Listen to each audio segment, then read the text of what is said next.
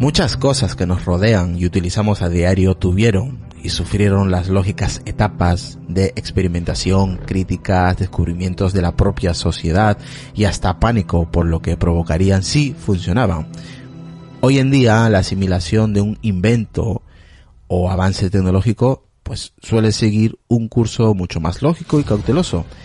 Incluso, y quizás también pasó en otros tiempos, pues no se llegaba a notar el verdadero avance o un logro obtenido por una invención hasta que se magnificara y se estandarizara en la sociedad de consumo.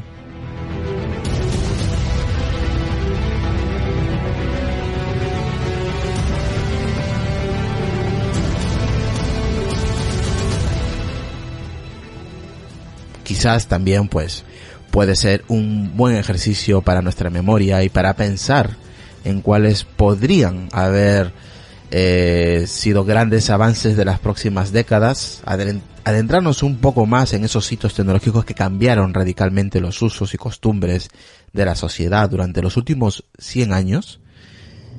El periodo lo elegimos de una forma arbitraria, considerando por supuesto que son los más significativos o trascendentes en el contexto tecnológico en que vivimos en la actualidad, por supuesto sin desmerecer ni olvidar grandes logros de nuestra humanidad como la rueda, la escritura o la imprenta.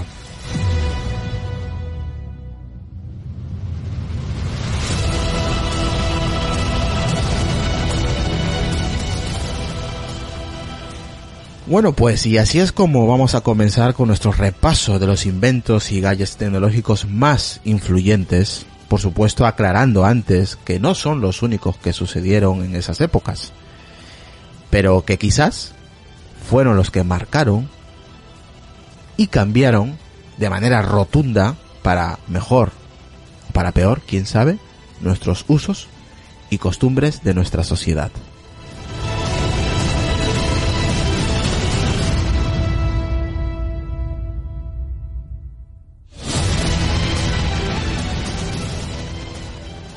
Inventos y logros tecnológicos a través del tiempo. Este es el especial.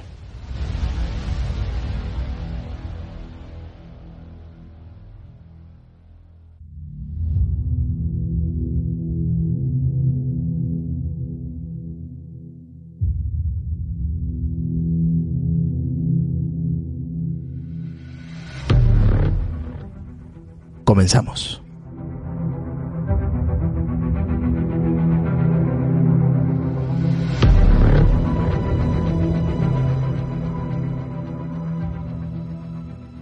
Muy buenas noches, tardes, madrugadas, días, dependiendo a qué hora escuches este podcast. Y un saludo a la gente que nos está viendo desde Twitch, la plataforma esta, donde estamos transmitiendo los episodios. Hoy jueves 10 de septiembre del 2020, pues empezamos este especial, ¿vale? Especial de inventos y dispositivos que marcaron pues su década, y nada, pues aquí tengo a unos, a unos compis, a unos compis que luego se, se, se unirá algún compañero más. Así que voy a ir presentando poco a poco a cada uno de ellos. Voy a empezar con el señor David. ¿Qué tal David? Muy buenas noches.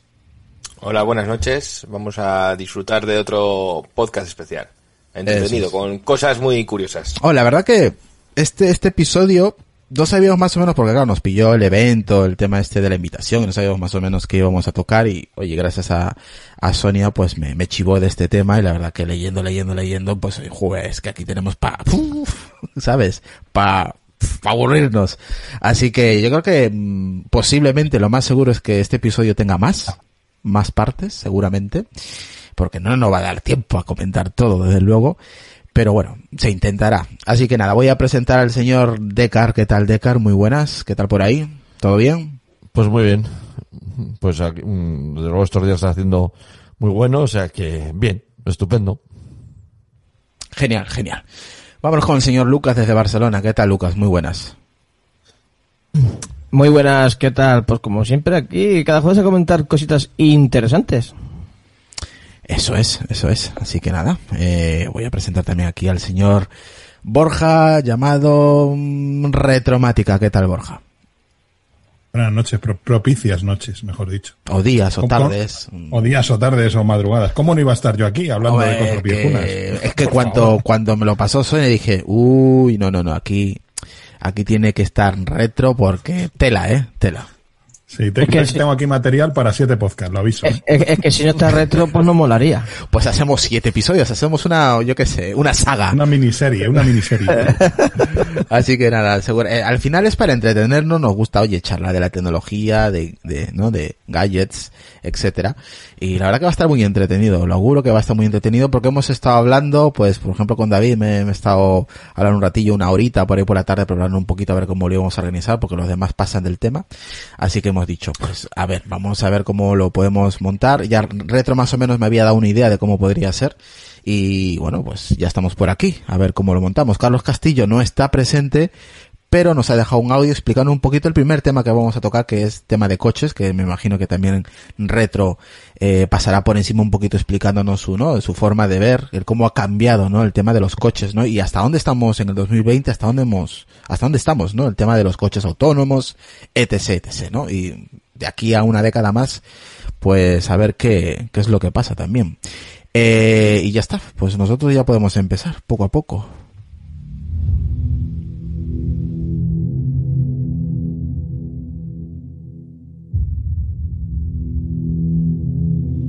Así que a ver, vamos a ver. Yo creo que podemos empezar a partir retro, como más o menos lo tenemos montado.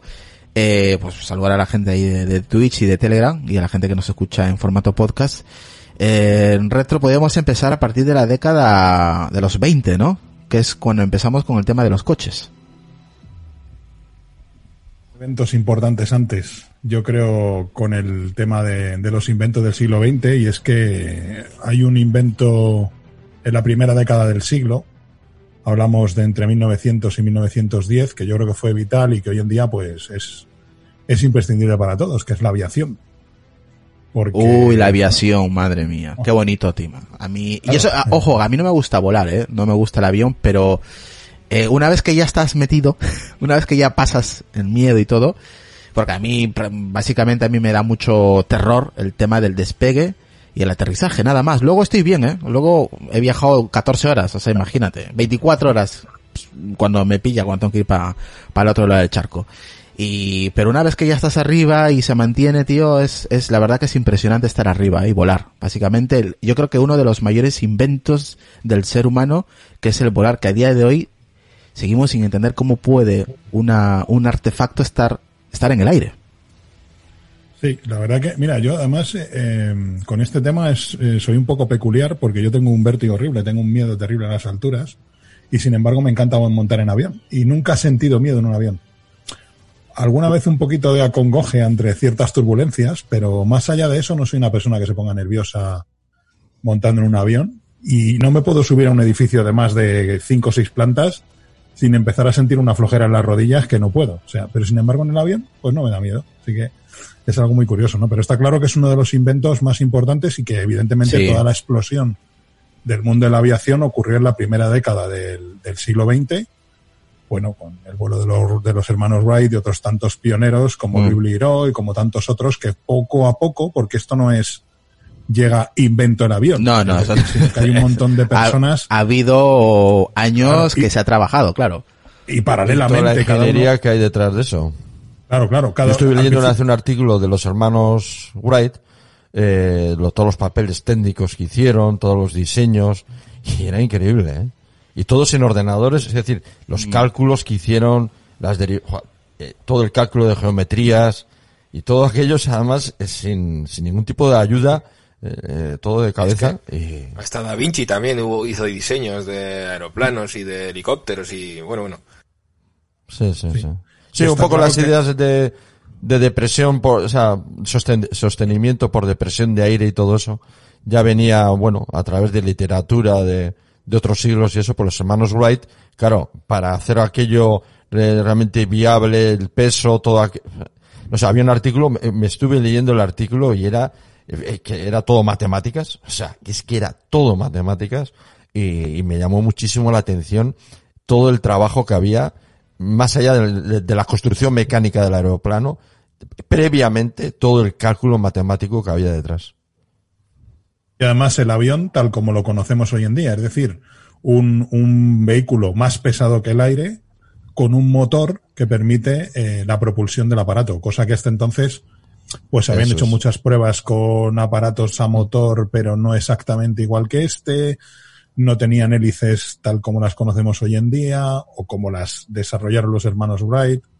Entonces eran todo conceptos muy vagos y que, bueno, juntando todos esos conceptos y llevándolos un paso más allá, pues consiguieron lo que consiguieron, que fue ese vuelo de menos de un minuto. O sea, no recordemos que fue una cosa muy anecdótica que hoy en día nos parecería prácticamente una atracción Pero de me feria. imagino que, Como así pero me lo imagino, consideraron muchos. Bo- Borja, que estoy seguro eh, que los que lo vivieron allí, Y de hecho que es algo que luego en, en otros inventos a lo largo del siglo XX, en otros grandes desarrollos científicos y técnicos, ha ocurrido, que se han reído de ellos, que les han tildado de locos, que esto es un, esto es una excentricidad, la electricidad sin ir más lejos. Ay, no, no, no. eh, ojo, tiempo, ojo, que, que un movimiento aquí, eh, perdona, Borja. ahora del tema de los negacionistas, pues Sí. era algo similar, que decían que la electricidad nos iba a matar a todos, que eso era hiperpeligroso, que eso no podíamos tener en las casas aparatos eléctricos porque nos iban a matar directamente. Sí. Y fíjate dónde estamos. Aquí, por ejemplo, en el chat nos dice Alfa Omega Así que 9. es curioso, ¿no? Que todo ese movimiento ¿Me escucháis o negacionista qué? ha existido durante años y años y esto es- volverá a ocurrir Borja no otra vez escucha. Borja, con los grandes avances científicos. Borja pasa Borja está comentando que siga Borja. hablando,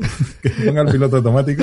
ha dicho. ¿Qué ha pasado, Birra? No, no, que Alfa No Omega. Alfa Omega 9 en el chat de Twitch nos dice, No, no te escuchamos. ¿Cómo que no? Tú eres el único, tú eres el único que no nos escuchas. Sí, sí, sí. No, soy yo, soy yo. Eres tú, eres tú, sí, sí, eres Es mi audio, es mi audio. La va- Empezamos bien. yo tampoco os chicos. escucho, eh, tampoco os escucho, eh, tampoco. A ver, ahora. Me pongo ahora a hablar y a ver. Oigo, perdonadme. He he sido yo. Ah, vale, vale, vale. Si es que eso te pasa, sin batería, eso macho, pasa eh, por comprar auriculares chinos. Es lo que No, ocurre. No, pues son unos bits X, macho. Pues lo mismo, están hechos en China, da igual. Joder.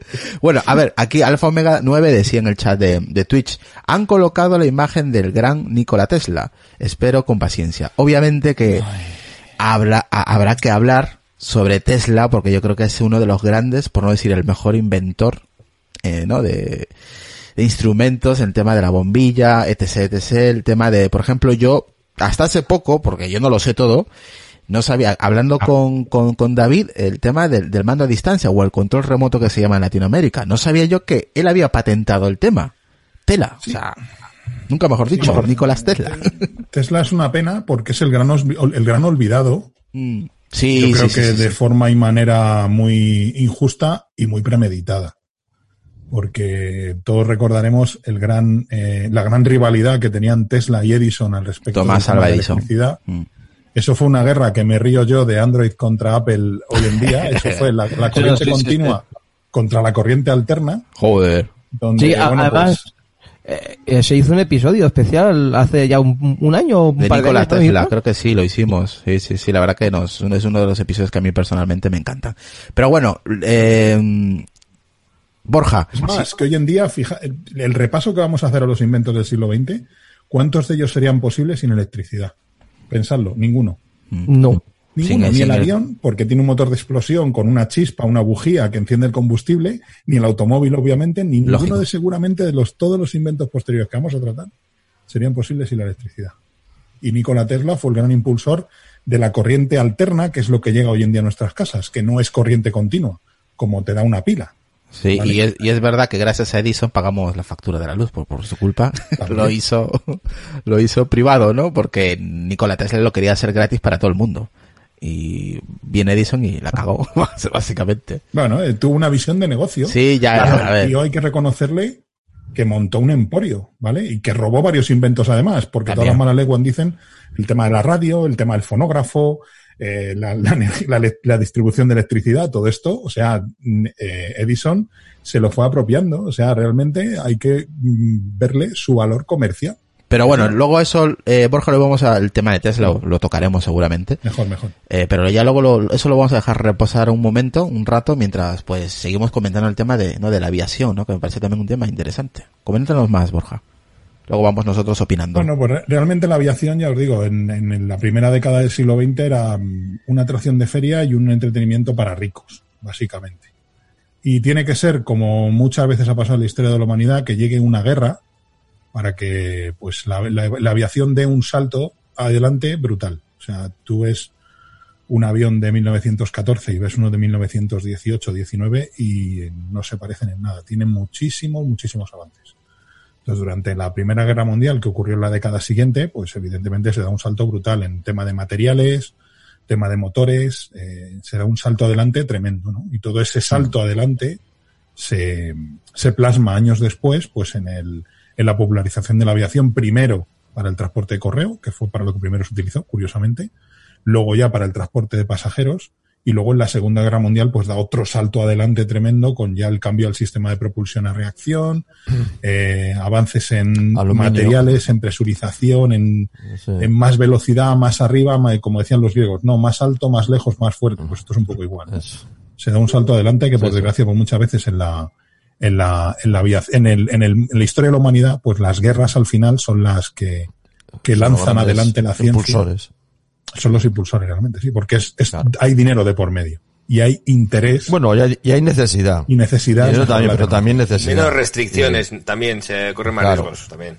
Se, corren más riesgos. Fijaos, por ejemplo, en, en, la etapa de la Guerra Fría, por ejemplo, que es algo que, que, que es muy, muy sorprendente hoy en día. Hoy en día desarrollar un avión de combate prácticamente lleva entre 10 y 15 años, si no más en la, en, durante la Guerra Fría, años 50, los años duros de la Guerra Fría, me refiero a años 50, años 60, había generaciones de cazas de combate que duraban dos o tres años en, servicio. Mm. Y se daba un salto adelante en la siguiente generación y en solo dos, tres, cuatro años se había desarrollado una generación completamente nueva de aviones con un salto en prestaciones tremendo. Mira, apunta. que ahora, por ejemplo, no ocurre. Apunta este tema, Borja. Nos dice Jorge. Un día tenéis que tocar, o hablar mejor dicho, de la tecnología militar, que se convirtió en uso doméstico muchísima. Pero es que ahora está ocurriendo lo contrario. Yo creo que eso es todo, ¿no? Es que ahora está ocurriendo lo contrario. Es que ahora hay tecnología comercial que se está adoptando en tecnología militar. Por ejemplo, el mundo de los drones. Por ejemplo, en el campo de las telecomunicaciones, por ejemplo, en el, en el campo de la informática militar, se está retroalimentando. Es curioso, mm. porque hay, hay, una, hay una alimentación en los dos sentidos.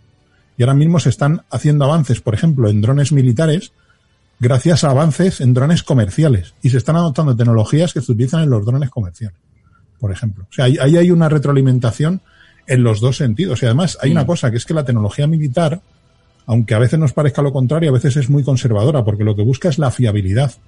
Hace poco estuve leyendo un artículo, por ejemplo, que hay ciertos aviones de combate que todavía se les cargan los mapas en disquetes de tres y medio. Madre mía, pues bueno, 747 también. Hola. Porque tienen ordenadores de vuelo muy antiguos, pero esos ordenadores de vuelo funcionan perfectamente.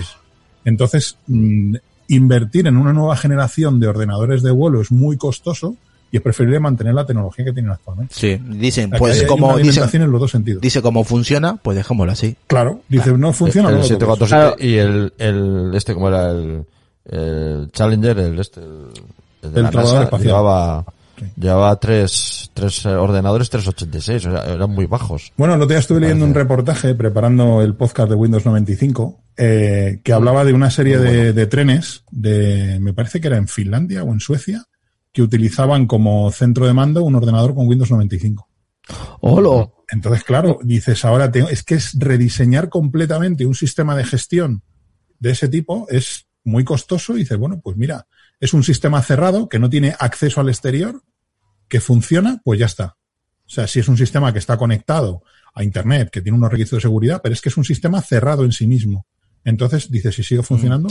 Aquí dice Jesús García, el mismo Internet fue invento militar. Sí, ya llegaremos a ARPANET, así que tú tranquilo. Si nos da tiempo, llegaremos allí. Si no, pues seguramente que aquí saldrán más episodios, porque tela lo que tenemos encima. Eh, Borja, uy, Borja, eh, Decar, ¿quieres comentar algo de la aviación? no, el, el hecho de las tecnologías militares y civiles Ahora quizás, quizás igual, eh, como dice Borja, hay más, más eh, intercambio también del civil hacia militar, pero al final todas las tecnologías eh, militares siempre revierten a, la parte civil. Es cuestión, de, es cuestión, es cuestión de tiempo. No, no es, al final no hay nada que se haya inventado de forma militar prácticamente a nivel de materiales, a nivel de tecnología, a nivel médico. La Segunda Guerra Mundial a nivel médico fue un salto brutal y todo eso eh, revierte en, la sociedad civil de alguna manera, ¿no? Las guerras son los grandes impulsores por lo que todo lo que habéis dicho, no solo por, por, los, por el tema del dinero, sino simplemente por necesidad vital. Te juegas la vida de las personas en la vida de una sociedad. Entonces, o, pones todo o, o, alguien te va a limpiar del... O sea, siempre hay... Es, las guerras no hay... Es, ya se sabe, vivir o morir. Entonces, no hay más remedio que poner todo y también, como decía, no sé si decía David, eh, también se toman riesgos que, que, en tiempos de paz no se tomarían. ¿no? Eso, Bien. también hay que tenerlo en cuenta, claro. Y más hoy en día, ¿no? Mm. No sé si quiere comentar algo más, David, por ejemplo, el tema de la, de la aviación. Yo la aviación también creo que es un campo que también se ha estancado bastante últimamente. Porque, por ejemplo, dejamos los aviones supersónicos como el Concorde morir por tema de gastos, ¿no? Yo creo que mm. no era por gastos y que eran bastante caro, eso es dinero. Y era una tecnología que era pues muy prometedora, pero al final hemos ido a, vamos a llevar ganado en los aviones. Vamos todos a, piñaos y a 50 euros el billete, que es lo que queremos, que nos haga lo más barato posible. Hombre, es que 8.000 euros, 8, bueno, 8.000 dólares de la época, un vuelo Londres-Nueva York en un Concorde, pues era, digamos que poco rentable. Pero ¿no crees que se podría haber seguido evolucionando? Igual, y hubiesen sido los viajes mucho más, más cortos. Por ejemplo, Israel, si tuviese que hacer ese viaje, pues en vez de en 14 lo haría en 5. O, sea, en mm. mucho menos tiempo. Pero claro, es una tecnología que se vio que no era para masas y se abandonó, yo creo. Sí, porque es que hoy en día todo es rentabilidad. Al fin y al cabo, como no hay otro tipo de necesidad detrás, que es lo que hablábamos de la guerra, es decir, en la guerra el segundo eh, es el que pierde y, o quedas el primero o date por jodido pero bueno, en este caso, pues se puede hacer, se puede hacer una guerra comercial, pero evidentemente no es lo mismo. Pero con la aviación supersónica, yo soy el primero que me dio muchísima pena cuando, cuando se cargaron el Concorde. Sí. Pero, porque realmente el tema del accidente, pues tampoco fue, evidentemente es un accidente, pero si fuera por eso, habría aviones hoy en día que no deberían de volar. Exacto, claro. Entonces, eh. Eh, es un tema simplemente de, de, rentabilidad. Aparte que hay una, hay un competidor muy fuerte que los Estados Unidos, que no quisieron, no supieron o no pudieron eh, poner un avión comercial supersónico en el mercado. Seguramente fue una decisión más que no poder realmente, porque ya tenían prototipos y diseños bastante avanzados. Si no buscas por ahí los prototipos del Boeing 2707, que era la versión supersónica de Boeing, el, avión comercial supersónico de Boeing. Y está, bueno, está muy avanzado diseño, pero no sé. Entonces, eh, evidentemente. todo sí, aparte hubo una guerra comercial ahí, al Concorde le prohibieron volar durante muchos años a Estados Unidos, eh, fue un tema realmente comercial, así que, y realmente tampoco es una tecnología, vamos a ver, eh, una diferencia de entre dos y ocho horas de volar a Estados Unidos, pues hombre, es una diferencia grande, pero tampoco es como cuando se inauguró la era de, la, de los vuelos transatlánticos, en los que la diferencia era estar tres meses en un barco o dos días en un avión, que era muchísimo más grande. Pero realmente hay una diferencia de horas. Entonces sí, en un, en un tema militar pues sí que puede ser crucial, pero en un tema de, de transporte de pasajeros tampoco es tan crucial el poder cruzar el charco en dos horas o en tres horas o cruzarlo en ocho. Aquí nos dice Jorge, ¿creéis que los aviones eh, van a ser algún día eléctricos? Según Bill Gates, nunca jamás. Bueno, hay que superar muchas cosas, sobre todo el tema del peso. Yo creo que sean más con baterías de hidrógeno. Es, que, es el peso, es que es el peso, es que, todo o, con otras energías que no podemos imaginar. No lo sé. No lo sé. No, pero es lo que dice Borja, es que es el peso. ¿Dónde metes ahí, mm, qué, qué 200.000 kilos de, de, batería? De batería. tiene, que ser un tema con pila de combustible, por ejemplo. Pues, baterías de hoy en día, que estamos pensando en las tecnologías de hoy en día, que lo que hablaba el otro día, bueno, con, que es una tecnología que se paró durante 100 años, que no se evolucionó nada en tema de baterías y demás, en tema de coches. Se dejó parar por temas económicos del petróleo esa tecnología se ha dejado quieta hasta que ahora no nos queda otra por tema de contaminación, ¿no? Porque y los primeros coches fueron de vapor y eléctricos. Eso es. Curiosamente, acordar el del Lorel Porsche, aquel famoso, Eso que hubo, por ejemplo, que es muy famoso, y, y, ¿dónde estaríamos hoy en día si se hubiera seguido esa línea de desarrollo? Eso que era la más, la más eficiente además que era. O sea... Claro, es como si le coges, yo que sé, a Otto Messer en el, los años 30 y le dices que 10 años o 15 después todos los aviones van a ser motores, o los aviones más importantes van a ser motores de reacción. Te hubiera dicho que estabas loco. Porque en aquella época, pues era el motor de pistón. Oh, cuanto yo, más yo me acuerdo mejor. de los autobuses, de los autobuses urbanos eléctricos de Bilbao. Y que Por te- ejemplo, tenían, hostia. ¿cómo se, eran tranvías, no, eh, trolebús. Trolebuses. Trolebús. Trolebús, por el trole. Sí. Otra Sí, cosa sí. que se abandonado, que no entiendo muy bien por qué. Cuando me parece un sistema de transporte para las ciudades genial, ¿eh? los trolebuses. Bueno, hay ciudades en Francia autobuses que tienen funcionaba perfecto. Explicar, Sí, sí. explicarlo un poco para quien no sepa lo que es. Que, eh, es parecido al tranvía, ¿no? un tranvía sin raíles. Sin Un raíl. autobús con, un, con una catenaria arriba es. y un trole que es una pértiga que va conectada al cable y va cogiendo energía de ahí. Es más, había modelos, aquí en Madrid llegó a haber algunos modelos, yo no los he conocido, me la han contado, me la han contado, ¿vale? Y lo he leído porque yo ya cuando, cuando yo nací ya los trolebuses habían, se habían eliminado. Había trolebuses que tenían baterías para permitirle maniobrar. Porque evidentemente si el trole se desconectaba se quedaba parado. Entonces Claro. había modelos que tenían baterías pues para poder circular unos metros y poder maniobrar, cambiar de sentido o esquivar a un coche que se había parado en mitad de la, de la calle y no, o sea, que era una tecnología y de hecho hay ciudades en Francia que todavía están utilizando trolebuses y se está empezando un poco todavía a empujar esa tecnología otra vez, que yo creo que es interesante. Pero bueno, creo que nos estamos desviando totalmente. La- ahí tuvo que ver mucho la lucha del petróleo, vamos. No, y también en España, no, es, se- eh, no. en Europa Ya había, ya había, el, el motor de explosión ya existía, pero, Claro. pero, No, pero por- el, el- no. Es que, por ejemplo, en Europa no se desmantelaron las redes de tranvía.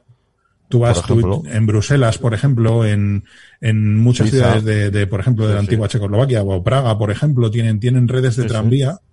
Y yo, por ejemplo, estuve en Bruselas y la red de tranvía que tiene es espectacular y no se ha desmantelado nunca el tranvía. Sin embargo, Sí. en, en la mayor parte de las ciudades españolas, a- cuando acabó la guerra civil, se empezaron a desmantelar todas las redes de tranvía de una manera eh, eh, bueno la de Madrid aguantó casi hasta los años 60 bueno creo que en 1971 se desmanteló o 72 se desmanteló la red de tranvía en Madrid que ahora tenemos de nuevo tranvías con el metro ligero que no deja de ser un tranvía y, y ahora parece que es que desde la última década del siglo XX parece que está volviendo no pero fue como un poco locura de vamos a eliminar el tranvía y no entiendo muy bien por qué a mí me parece un medio de transporte fantástico. Bueno, chicos, yo creo que ya podríamos empezar con el tema de los coches, ¿eh? sí mejor Sí. Sí. Si no, es que nos van a dar aquí las 6 de la mañana. Y todavía no hemos salido del siglo XX, del, de la década de los 20. Así es que, de verdad, pero Ni hemos empezado. es que ni hemos empezado casi. Hemos hablado estamos calentando. Estamos hablando un poquito de la aviación, que no, justo no lo teníamos aquí preparado, pero bueno, Borja como controla el tema, le da igual que esté con esté. O sea, que le da igual. Es que lo tenía que decir, si no... No, no, no, sí, sí, sí, ya sé que te gusta el tema de la aviación. Aparte que era eh, curioso que no, no sé por qué no está aquí, porque me parece un tema también muy importante dentro de lo que estamos contando, el tema de la aviación. Así Sí, que nada. creo que no está porque fueron muchos, a lo largo de muchos años, Mm, que sí que hay ciertos eventos que son importantes, como el tema del primer vuelo de los Wright, del cruce del Canal de la Mancha, este tipo de cosas, ¿no? Pero que es- durante la primera década se, se produjeron muchos de estos y sobre todo el vuelo de los Wright, que fue como la chispa, ¿no? Que, que encendió todo el tema. Pues si quieres, Pero luego este, el de los vuelos de Limber, que bueno, era recibido, vamos, como Superman. Era, era una celebrity. O Sí, sea, sí, sí. era, era como, mm, como el Messi de, de, Sí, sí. de los años 20. O sea, eran, eran celebridades realmente, eran personajes Sí, muy sí, sí. famosos. pero ¿por qué tiene que ser Messi? Bueno, es que, es que Para poner un ejemplo. Es que no voy a mencionar a nadie del Madrid, como tú podrás comprender. Bueno, como este en este podcast no sale de deportes, pues yo voy a, voy a editar este. Era como el este Nadal, segundo. era como el Nadal de la época, como el Nadal de la época. Vamos a dejarlo allí. Bueno, a ver, eh, retro, eh, tema de los coches. Ford, ¿no? Bueno, Ford el que hizo fue popularizar el automóvil. El Forte El automóvil fue el que popularizó, no el que lo creó. Ojo. Claro, claro. O sea, e- e- el, el Forte, de hecho, no inventó tampoco la producción en serie. Bueno, ya empezamos con los problemas. Claro, Hola. vamos a ver. Es que esto es, gra- es, es como Steve Jobs. Steve Jobs no inventó el reproductor de música portátil. Cogió lo que había, lo mejoró, lo llevó a otro nivel y lo popularizó. Pues en el caso de, de- de Henry Ford es lo mismo. O sea, la producción en serie ya existía, ya existía el concepto de cadena de montaje donde cada obrero está especializado en un, en un, en un área determinada y el producto va pasando por todas las fases de producción o de ensamblaje. Pero bueno, fue el que lo llevó un paso más allá, el que lo mejoró, el que lo abarató de tal manera, él de hecho lo dijo, que lo que quería era un coche que pudieran comprar sus propios empleados. Lo dijo así de claro. quiero un coche que sea lo suficientemente económico que mis propios empleados de mi fábrica lo puedan comprar, porque hasta ese momento el automóvil era un objeto de lujo. Y además eh, pasó de la carreta al coche en muchos casos. Y otra cosa que hizo muy bien Ford, no sé si Henry Ford, los ingenieros que desarrollaron el vehículo, es que no sé si conoces esta curiosidad, que el Ford T, cualquiera de los tres pedales que pulsaras, tenía tres pedales y los tres paraban el coche. ¿Vale? Porque el acelerador estaba en la mano y los tres pedales, uno era la marcha atrás, otro era el freno y otro era el punto muerto. Entonces, cualquiera de los tres pedales que pulsaras del coche, el coche se acababa deteniendo. Era algo muy sencillo, con lo, en contra de todos los coches hasta ese momento que eran muy complicados de manejar. Entonces era un, era un coche muy seguro porque cualquier pedal que pulsaras paraba el coche. Sí, el del medio era la marcha atrás, si mal no o sea, no sé exactamente cómo estaban distribuidos, pero sí que, sí que cada uno tenía una de esas funciones. Y bueno, pues eso fue un paso más allá. Por eso digo, el coche existía, existía en la producción en serie, pero consiguió popularizar lo que es algo igual, yo creo igual de importante que el que lo inventa, porque si tú inventas algo y no se populariza, pues puede quedar perfectamente en el cajón del olvido y sin embargo, pues Henry Ford consiguió popularizarlo. Si mal no recuerdo, era una especie de, coche con cajón, ¿no? Que no recuerdo bien ahora. Había bastantes carrocerías. Había lo que era la berlina. La pick-up también. sí, había pick-up. Vale, ahora. Una especie de camión. de reparto. Vale, ahora, ahora, ahora vamos a escuchar la opinión de un experto en el mundo del automovilista, de, de los coches, vamos. Y que por la edad seguramente haya conducido alguno. Así que, si os parece. Madre mía, lo acabas de llamar viejo. Están muy revalorizados, ¿eh? Ahora, si os parece, eh, vamos a, mm, a, escuchar el audio del compañero Carlos Castillo, ¿vale? A ver qué tal mm, opináis sobre, sobre el audio que nos ha dejado. Venga, vamos a escucharlo un poco. Bueno, pues el automóvil no fue un invento de Ford. El automóvil se inventó en Alemania al finales del siglo XIX. Pero no fue hasta que Ford eh, bueno, cogió el invento y lo transformó. No se popularizó este invento que cambiaría el siglo y cambiaría la historia para siempre y otorgaría al ser humano una libertad hasta antes desconocida. Y es que Ford hizo lo que ha hecho Apple muchas veces, coger cosas que ya estaban inventadas, aplicarlas, modificarlas y triunfar con ello. Quizás eh, Ford fue la Apple de aquellos primeros años del siglo XX. Entre finales del siglo XIX y principios del siglo XX, Detroit se estaba convirtiendo en punto de encuentro para novedosas factorías de automóviles. Tanto Olds en su cadena de montaje como Henry Leyland en su estandarización de componentes para los vehículos Cadillac han sentado las bases imprescindibles para la, eh, el nacimiento y la explosión de la industria automovilística. Sin embargo, hay algo que cambiaría definitivamente esto y es cuando Henry Ford adapta esos sistemas en sus plantas de trabajo.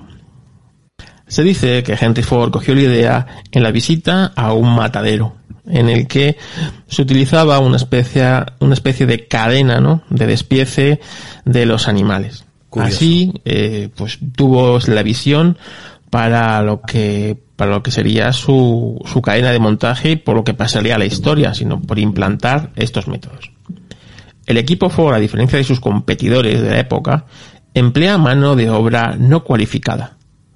Granjeros que han acudido a la ciudad en busca de fortuna y que pronto serán obreros en las fábricas de Ford. La clave del sistema era subdividir las tareas, hasta la mínima expresión, y llevar los componentes hasta los trabajadores, en vez de esperar a que cada trabajador se desplace hasta el vehículo que fabrica y monte las piezas. Siendo así las cosas, los obreros apenas necesitaban formación. La forma de sacar partido a esta manera de montar llega como consecuencia de unos de los beneficios que comporta y a la vez se convierte en el motor de beneficio mayor.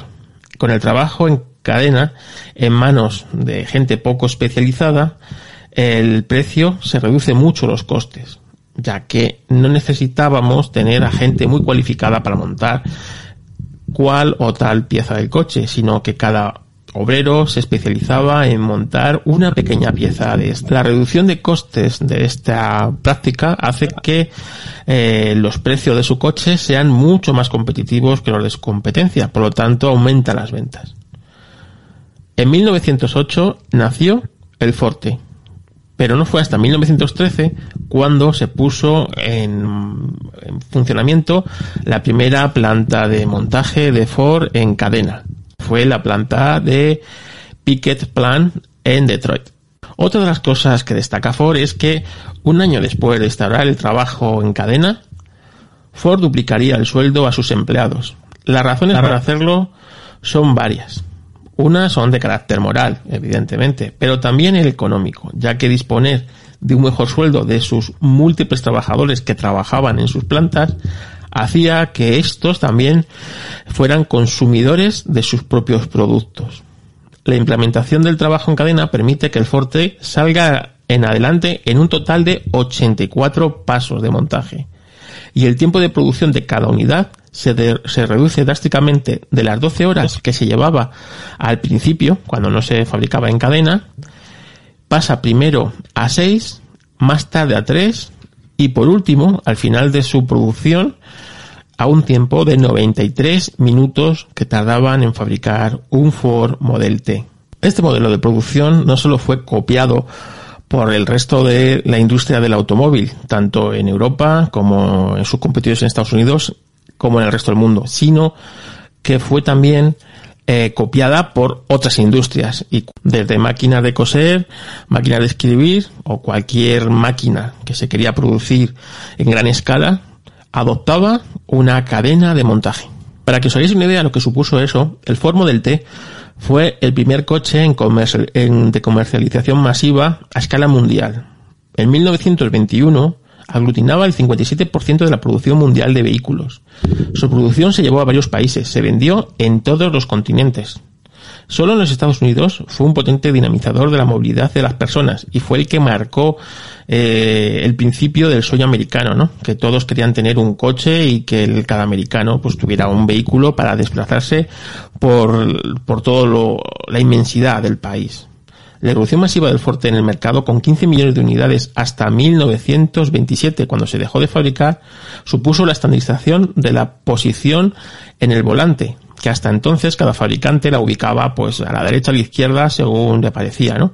Pero claro, al poner Ford en el mercado 15 millones de automóviles, pues evidentemente estandarizó que para conducir había que conducir por la izquierda. Bueno, luego lo ganaron los ingleses, que son muy especiales, y lo cambiaron para, para sí mismos, ¿no? Pero bueno, que sepáis que fue el Forte el culpable de que ahora conduzcamos por izquierda. Fijaros hasta qué punto eh, estaba optimizada la fábrica de Ford, que hasta algunos componentes Ford decía en qué tipo de cajas, con qué medidas debían ser servidos a la fábrica. Y es que luego se descubrió que esas cajas, una vez desmontadas y abiertas, servían pues como base para el propio vehículo, ¿no? El propio Forte llevaba ese cartón de la caja o de madera o como fuera fabricada el material que fuera, una vez abierta, desmontada esa caja, era exactamente lo que se utilizaba para el suelo del vehículo. Por lo tanto, se optimizaban no solo todos los tanto físicos como de materiales como humanos. Eso es lo que propuso Henry Ford al mundo y el mundo lo copió. Si te ha gustado la historia, ya sabes, en Racing, mi podcast de historia del motor, ahí te enseñamos o te enseño historias parecidas, aunque de la competición. Gracias y un saludo a Plianos. Vaya spa que nos ha metido ahí, nos ha colado el spa, tío.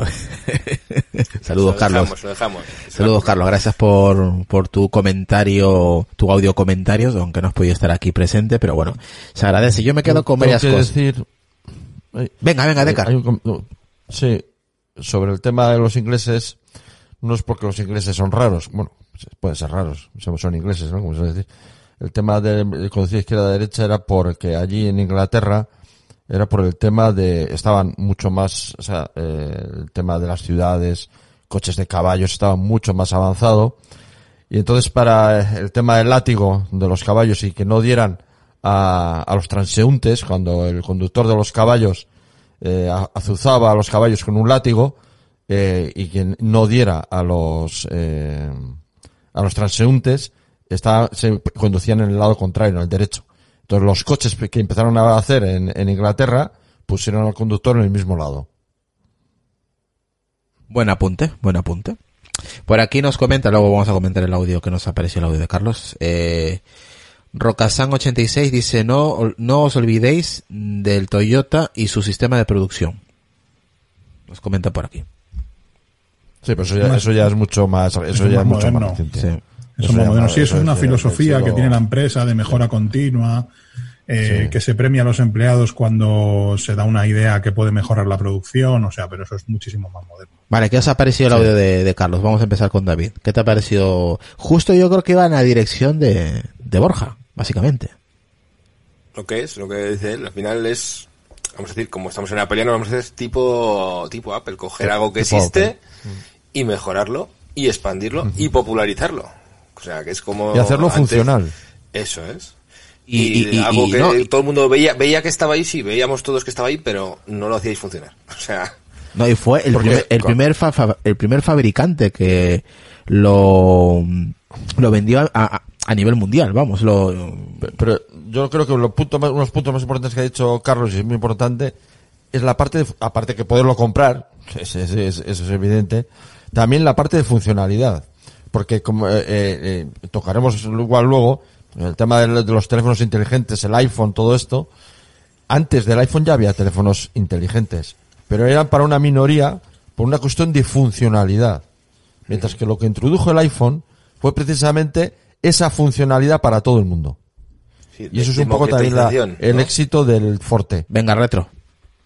Continuamos.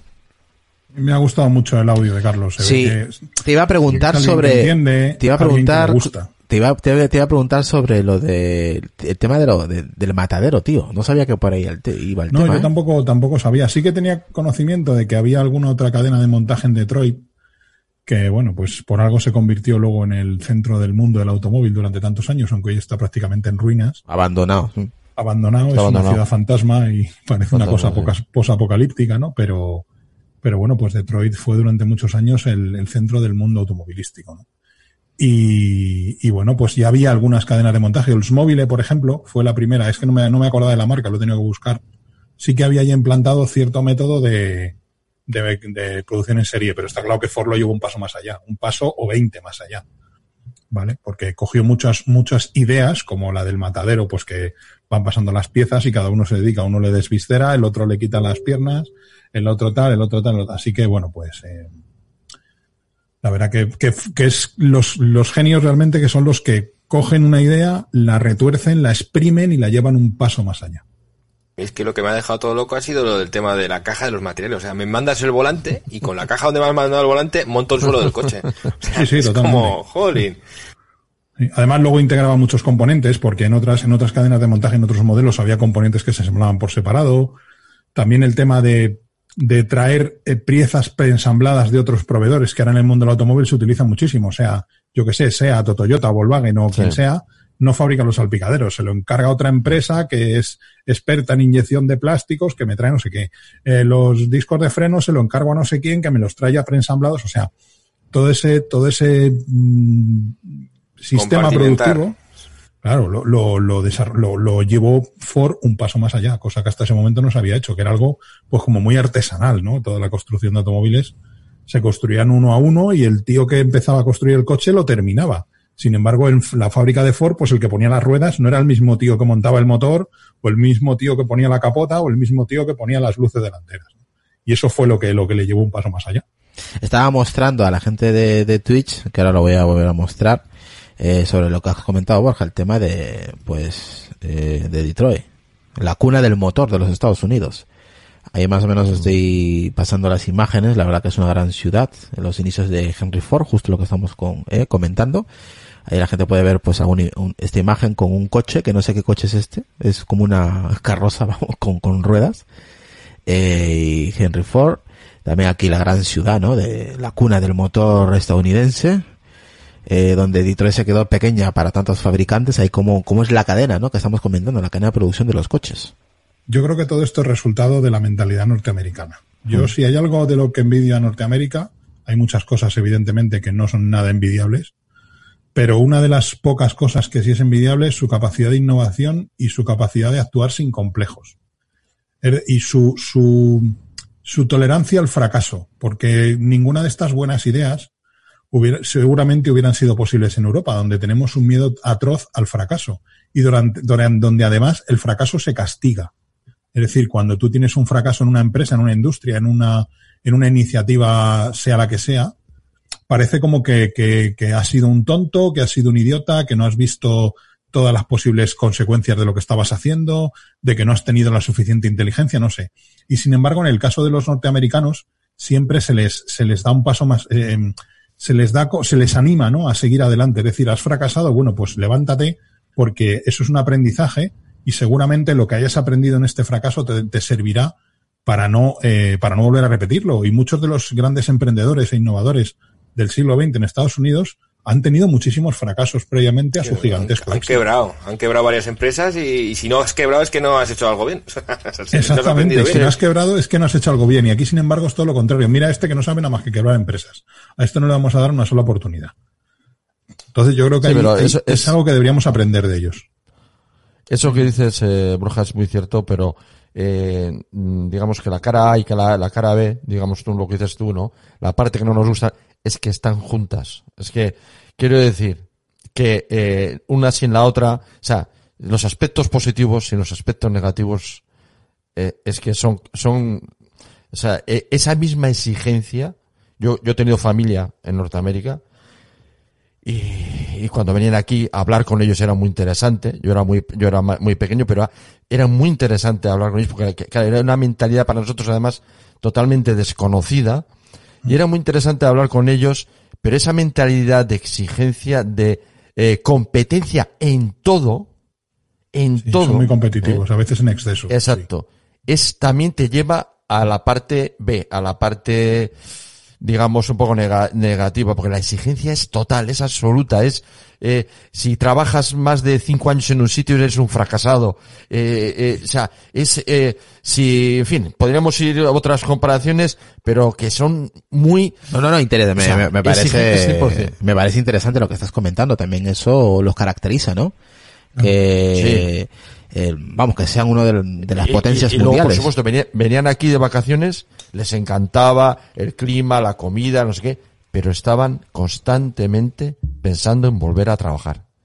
O sea, es que era, era, vamos, eh, se les notaba, ¿eh? eh es enfermizo, sí. Sí, sí, sí, sí, era, vamos, era tremendo. Se les notaba, ¿eh? Sí, sí.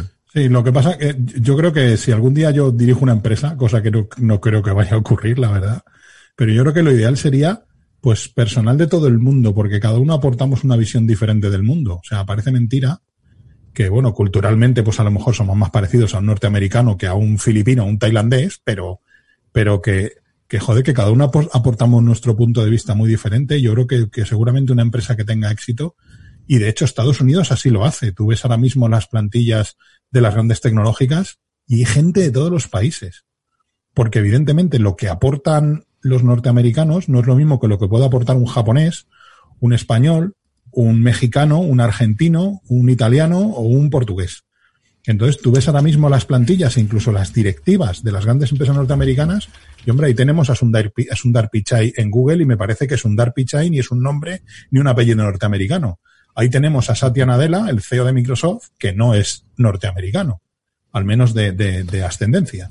Entonces, yo creo que todas esas mentalidades, al final, lo que, la clave de su éxito es que al final, eh, eh, adoptan todas las culturas, es un poco como los romanos, ¿no? Que llegaban y adoptaban, allá donde llegaban, adoptaban la religión y los dioses del sitio que hubieran conquistado. Entonces yo creo que los norteamericanos también hacen un poco eso, ¿no? O sea, se sirven de todas las saber hacer de todos los países del mundo y las distintas visiones para hacer cosas como esta. Por ejemplo, nos salimos un poco del tema, pero bueno, eh, rápido. A los japoneses, por ejemplo, les gustan mucho los informáticos europeos y españoles por el tema de que sabemos, saben arreglar las cosas con parches, pero hacen que funcionen. Mientras que un japonés, si no está perfecto o no está según su, su manual, no lo saben arreglar. Y nosotros, pues, lo hacemos mejor o peor, pero mira, funciona. Está la web funcionando, está el programa funcionando. Luego ya lo arreglaremos, pero de momento funciona. Y eso les gusta mucho, porque claro, les permite que un producto o un servicio arranque y funcione, pero ellos, si según sus manuales, si no está perfecto, no lo hacen capa no son capaces de hacerlo funcionar. Es que, eh, o sea, lo tienen que tener todo procedimentado. Tienen que tener un procedimiento y si algo no está en el procedimiento, se bloquean y no lo hacen.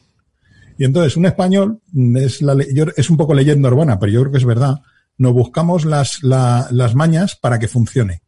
Ya veremos luego después por qué ha fallado, cómo se puede arreglar de forma definitiva, pero por, de momento lo arrancamos y funciona. Ya veremos a ver si luego más adelante. Mira lo que le pasó, mira lo que le ha pasado hasta hace poco a, a Elon Musk. O sea, ha sido cagada tras cagada hasta que lo ha logrado. Es perseverante, ¿no? La gente estadounidense también.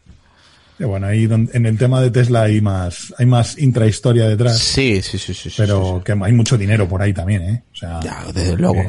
Tesla, seguramente con esas cuentas otra empresa ya se hubiera ido a la mierda hace años. Oye, eh, hablando de coches, bueno, hemos hablado del, Forte, ¿no? De, Henry Ford y el cómo ha evolucionado. ¿Hasta dónde estamos llegando, chicos? Estamos ya en...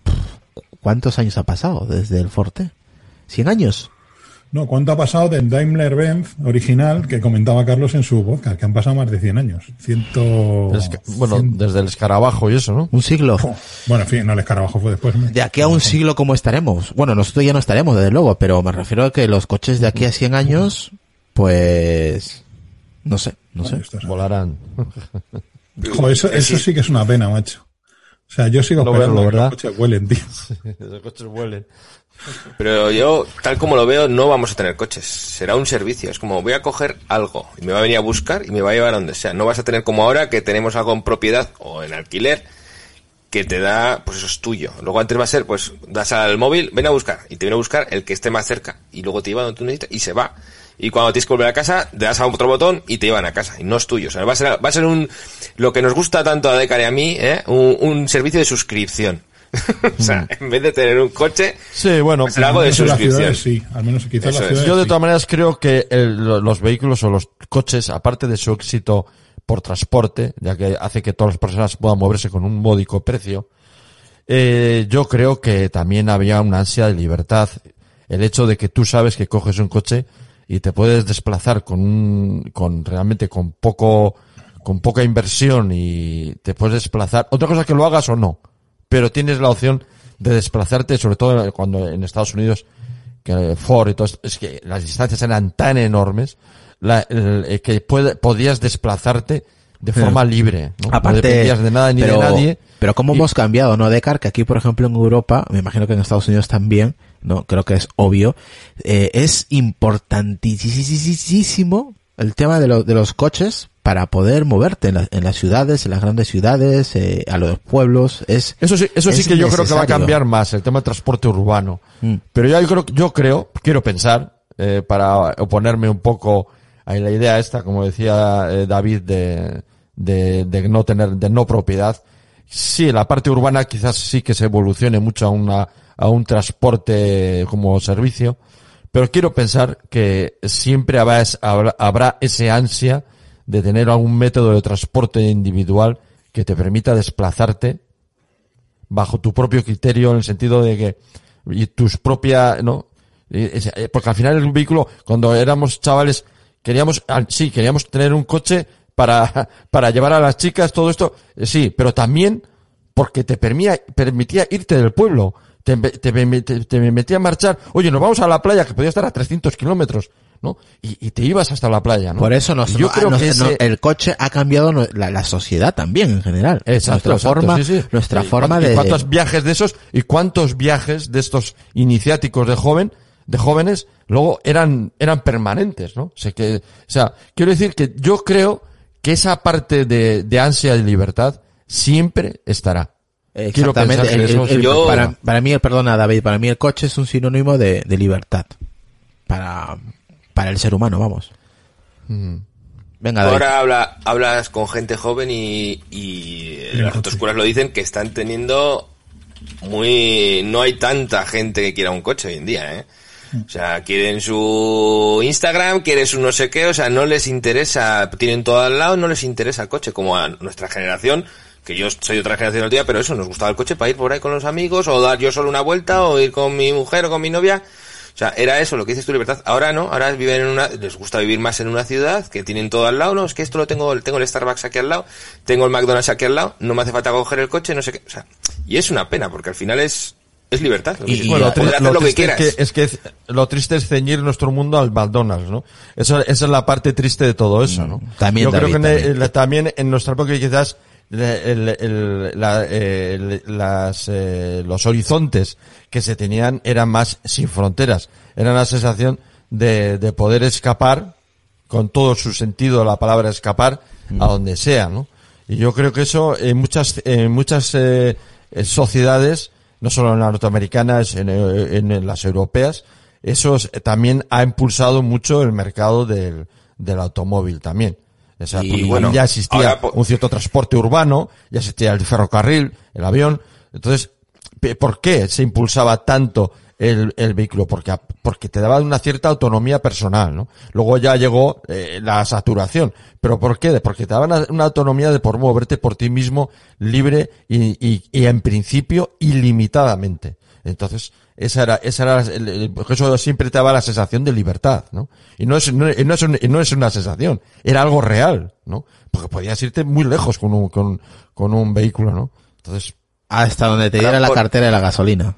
Hombre, yo creo que el Exacto, tema, sí, el pero tema del decir coche compartido y todo esto es una alternativa más. Yo creo que el automóvil como tal, como posesión y como símbolo de libertad no va a desaparecer, pero sí que es un, no sé si el resultado o, o- o el impulsor de este, de este desencanto de los jóvenes por el automóvil, ¿vale? Porque ahora tienen otros, otros juguetes. Yo creo que también es un tema de esto, ¿no? Que cuando nosotros éramos jóvenes, pues eh, evidentemente, ¿quién no quería un Gol GTI o un Clio Williams o un, mm, poner el modelo que queráis, ¿no?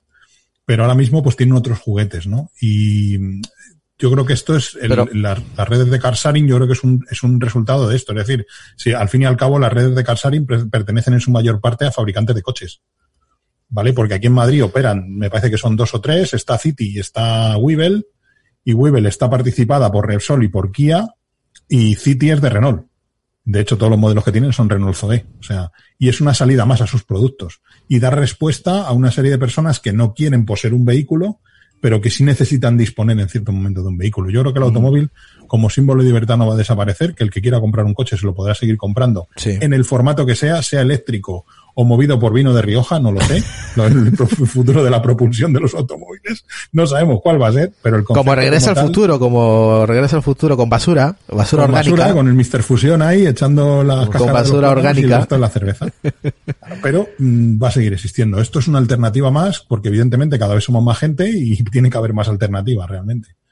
Mira, ahora con el no tema del virus se está notando mucho, o dicen que están vendiendo coches de 800 y 1000 euros porque la gente no quiere ir en transporte público, prefiere ir en coche individual. O sea, hay cosas que, pues hay- habrá gente que se lo replanteará y cuando pruebes un coche tú solo, ir tú solo, no tener, igual dices, "Joder, pues es que igual no quiero ir en autobús. O sea, al final esto, el mundo nos da muchas vueltas, nos hace dar cosas que dábamos por sentadas, ¿no? ¿Eh?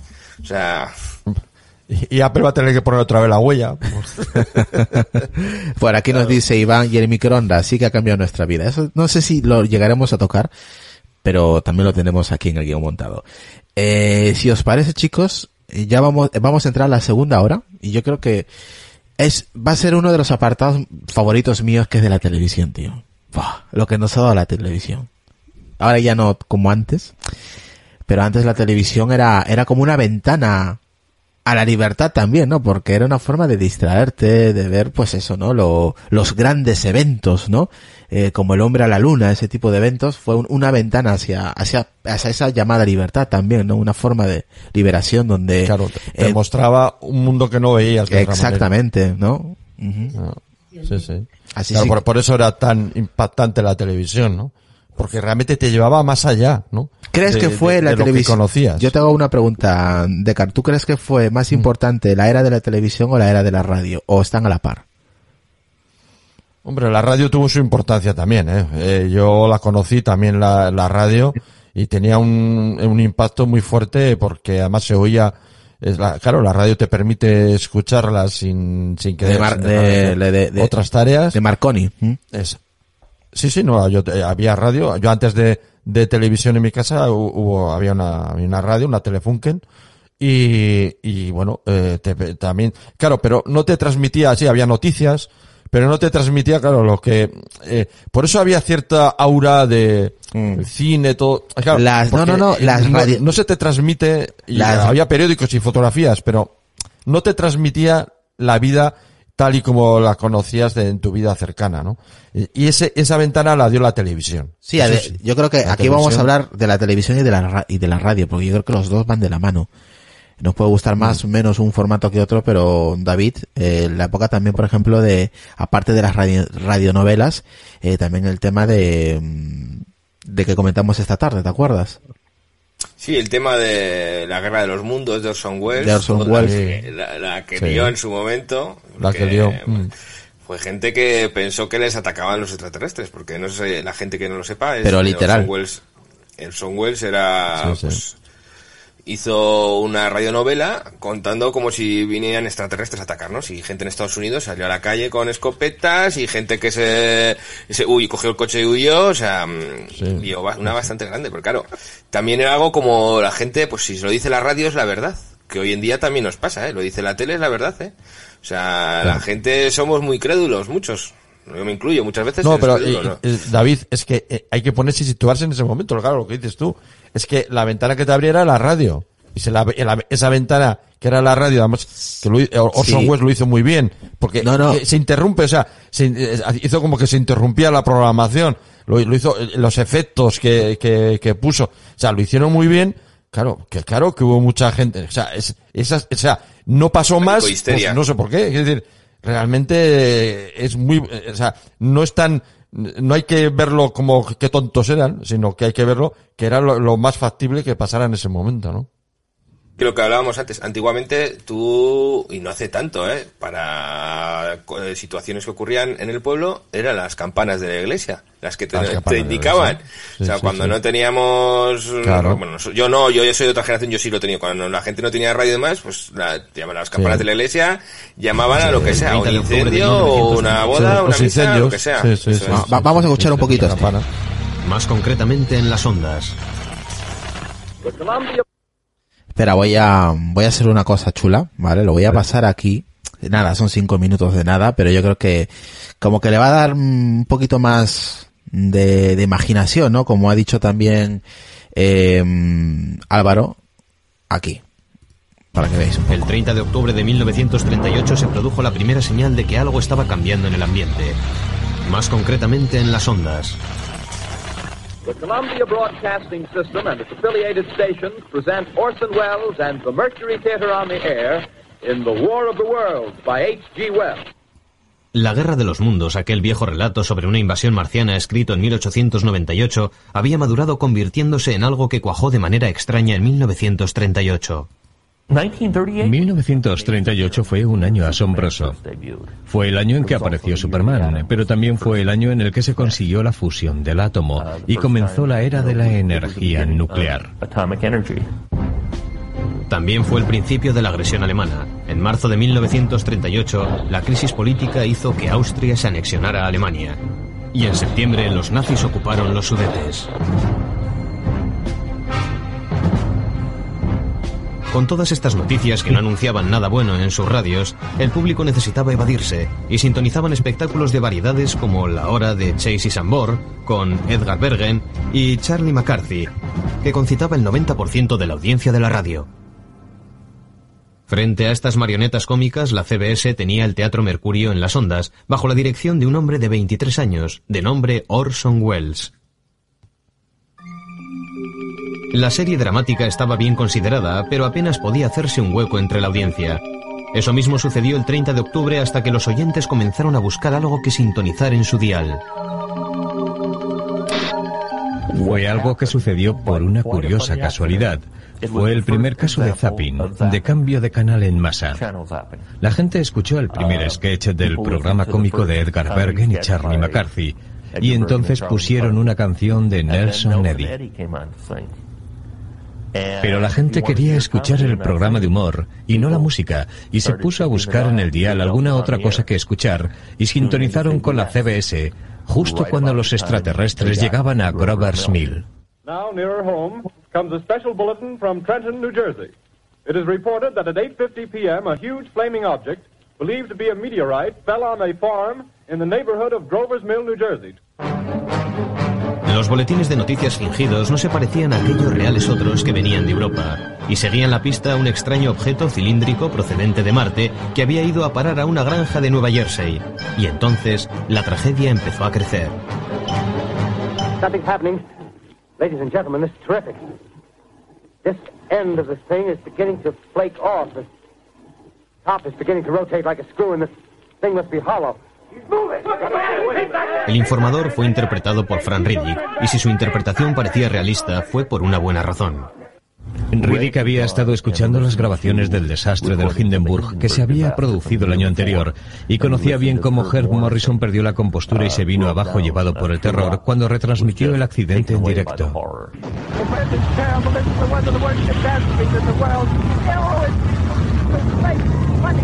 Four or five hundred feet into the sky, and it, it's a terrific crash, ladies and gentlemen. The smoke and the flames now, and the flame is crashing to the ground, not quite to the mooring mast. Oh, the humanity. Y Fran Riddick recreó todo aquel horror para la escena de la Guerra de los Mundos. Humped shape is rising out of the pit. I can make out a small beam of light against a mirror. Joder, qué cabrón. la que lió, eh. Joder. ¿Qué os parece, chicos? Impresionante. Como la radio, lo que decía Álvaro hace un momento, eh, es, eh, vamos, transmite imaginación. O sea, cómo la radio puede llegar hasta ese punto, a, día de hoy, ¿eh? Eso sí, hay que saber buscar programas, por supuesto, pero cómo nos cambia, ¿eh? Nos, nos lleva a otro mundo también. Pues yo, yo recomiendo de verdad, porque eh, el tema de la, de la, de, lo de la guerra de los mundos de Orson Welles, pues evidentemente si no dominas bien el inglés, pues te cuesta seguirlo. Yo lo intento escuchar y, y me ha costado muchísimo, pero eh, se hizo una versión en castellano hace no muchos años, que además creo que lo retransmitió, no sé si quiero recordar, la cadena SER. Sí, sí, sí, recuerdo especial un día con el aniversario y yo lo escuché en directo. Me parece que fue un día laborable a las 7 de la tarde. Pero en castellano, sí. En castellano, sí. Y es espectacular. O sea, mm, de verdad, si estáis mínimamente interesados en estos temas, si os gusta la ciencia ficción, o sea, es imprescindible escucharlo. Es imprescindible escucharlo porque es que se te ponen los pelos de punta. Y no me extraña que lo que cuenta la leyenda, que mucha gente se lo creyera, ¿no? Porque realmente parecía una transmisión real. radiofónica real. Y evidentemente en aquel, en aquellos años 30 era imposible comprobar si lo que estabas escuchando era real. Era un fake news, como se llama hoy en día. Claro, es que estaba todo eh, teatralizado. Es que mucha gente llegó cuando ya había empezado, cuando ya habían avisado de que era una, creo que avisaron de que era una, de que era una, una recreación, que no era real, pero claro, mucha gente se conectó después y claro, escuchó un reportero diciendo que había unas grandes máquinas, unos trípodes allí que disparaban un rayo de la muerte y todo eso, no me, extraña que se lo creyera. O sea, es realmente increíble. Eh, te pone los pelos de punta. Bueno, lo que es, es lo que hemos dicho, lo que acabamos de decir, eso. Y teniendo en cuenta que no era, que era el medio, vamos, la radio en ese momento era el medio de comunicación de masas más importante, era la ventana al mundo, es una ventana muy restringida, pero una ventana real y bueno, eso es lo que pasó, ¿no? Coincidió, digamos que fue un conjunto de cosas lo que coincidió, pero bueno, el efecto se, el efecto se, se produjo, ¿no? Luego ya con la, de luego la, con la aparición de la televisión, en cierta forma, eh, fue el comienzo del fin de, de pues un poco de, de esa sociedad imaginaria, esa eh, glorificación, sobre todo de, de todo el, todo el tema del cine, de los artistas, de eh, los actores y todo esto, que, que al aparecer la, la televisión y ya esa ventana hacerse común, todo el mundo veía eh, como, eh, digamos, eh, la forma de vivir, de ver, de pensar, eh, eso fue el principio del fin de toda aquella, de toda aquella época de la radio y de, y del Hollywood, eh, que, que todos hemos conocido, bueno, hemos conocido en parte. Aquí, por ejemplo, Ernesto, saludos tío, dice, pasó en Quito también, en Ecuador, los extraterrestres radioambulante. O sea que también lo, lo, lo hicieron una copia, ¿no? Realizaron también lo mismo Corsos Wells eh, en Quito. En febrero de 1949, la radio de Quito transmitió la adaptación de la Guerra de los Mundos de Orson Welles, la historia de la supuesta invasión marciana que puso la capital ecuatoriana de cabeza. O sea, tela, también ocurrió. Y dice aquí, comenta bueno, la televisión fue el fin de la radio teatro. De acuerdo con ello. Y, y hoy en día lo estamos viendo, ¿eh? Con la Netflix, HBO y todo esto, se va a cargar a la tele normal. Yo creo que ya se la ha cargado hace tiempo. Se está cargando poco a poco y Es- cuanto eh, acaben... Ya va, pues, sigue, sigue habiendo público todavía que público que quiere la tele basura. Está ese mute, está ese mute retro. No, estaba comentando que saludemos a Nacho, que acaba de entrar. Sí, sí, sí, sí, ahora, ahora, ahora, ahora. Está el Estamos... pobre ahí currando con todos los papeles detrás, en su oscuro laboratorio del... El laboratorio, ahí tiene la vacuna. Tiene la vacuna, lo estamos viendo. ¿Tiene la vacuna o no tiene la vacuna? ¿Qué tal? No, de, de momento no. Le mandamos un jamón. ¿Qué tal, Nacho? Muy buenas. Muy buenas noches a todos. Aquí estamos. Mientras otros están aquí hablando de su mierda, yo estoy levantando el mundo. Hombre, Eso son mierdas interesantes. menos, tío. Son mierdas interesantes, Nacho. Estamos hablando de Orson Welles. O sea, a ver, vamos a ver. Bueno, en fin. Eh, vamos a continuar. Vamos a, entr- vamos a sumergirnos ahora un poquito en el tema de la televisión. Mm. ¿Quién quiere empezar? Hemos hablado ya de la radio, ahora vamos a hablar de la televisión. Hay, hay una pugna ahí por el invento de la televisión, ¿eh? Entre ingleses y norteamericanos, me parece que es. Todavía están enzarzados en ese, Ah, yo, yo pensaba que eran de los ingleses. en ese barrizal. ¿eh? Todavía están, Bueno. no sé si es ingleses y americanos, ingleses y alemanes. Están ahí un poquito enzarzados con el tema. A ver, la primera retransmisión de los Juegos Olímpicos fueron los de 36 de los alemanes, que es como el pistoletazo de salida para, para la televisión para grandes masas. Como bien nos enseñó Contact. Contact. Sí, sí, Eh, sí, sí. Ostras, qué impacto, ¿eh? La primera vez que yo, porque leí el libro antes de ver la peli. Y, Ah. joder, es un impacto eso, ¿eh? Cuando el libro te dicen que, y bueno, cuando lo ves en la película ya alucinas. Mira, aquí la ¿Qué es caja. mejor, qué es la mejor, llamada- el libro o la película? Eh, yo no, no, no, no creo que haya uno mejor que otro, fíjate. Porque la película sí que deja atrás ciertos detalles, porque evidentemente tiene que durar dos horas, no puede durar, no tiene, si no sería una serie, ¿vale? Sino que hagan una Sí. serie, pero a mí me gustaron ambas, las dos. Mira, no aquí. preferencia. La llamada caja boba tuvo un comienzo por demás errático en su viaje hacia la masificación de la sociedad de consumo. Tuvieron que pasar 29 años desde el primitivo iconoscopio, primer aparato con capacidad para captar y reproducir imágenes, creado en 1923 por el científico ruso norteamericano Vladimir Kosma Swarikin hasta 1952, año en que fue presentado en sociedad el primer televisor para consumo hogareño de la historia. ¿Qué os parece? Joder, pues mucha laguna, ¿no? Desde el 23 hasta el 58. Por eso 29 años tuvo que pasar. Pero aquí hay una cosa que es el avance de la electrónica durante la Segunda Guerra Mundial. ¿Vale? Eso fue eh, importantísimo. Porque, bueno, pues hasta la, hasta la Segunda Guerra Mundial la electrónica era algo bastante tosco, bastante caro de fabricar, después también, pero se abarató muchísimo. Entonces ahí hay un salto muy grande, de nuevo volvemos a ver otra vez el tema de la guerra. Y luego, claro, también durante la Segunda Guerra Mundial se utilizaron muchos tubos de rayos para muchas aplicaciones militares, por ejemplo, las pantallas de radar. Entonces, claro, toda esa tecnología se abarata, se montan fábricas para producir ese tipo de tecnología que hasta ese momento era, era eh, pues prácticamente no se usaba prácticamente para nada, pero, pero claro, la Segunda Guerra Mundial hace avanzar todo eso muchísimo. Entonces ahí hay también un salto importante. Y luego, claro, con la llegada del transistor a finales de los 50, pues esto ya es el, es el despiporre, ¿no? Como se dice coloquialmente.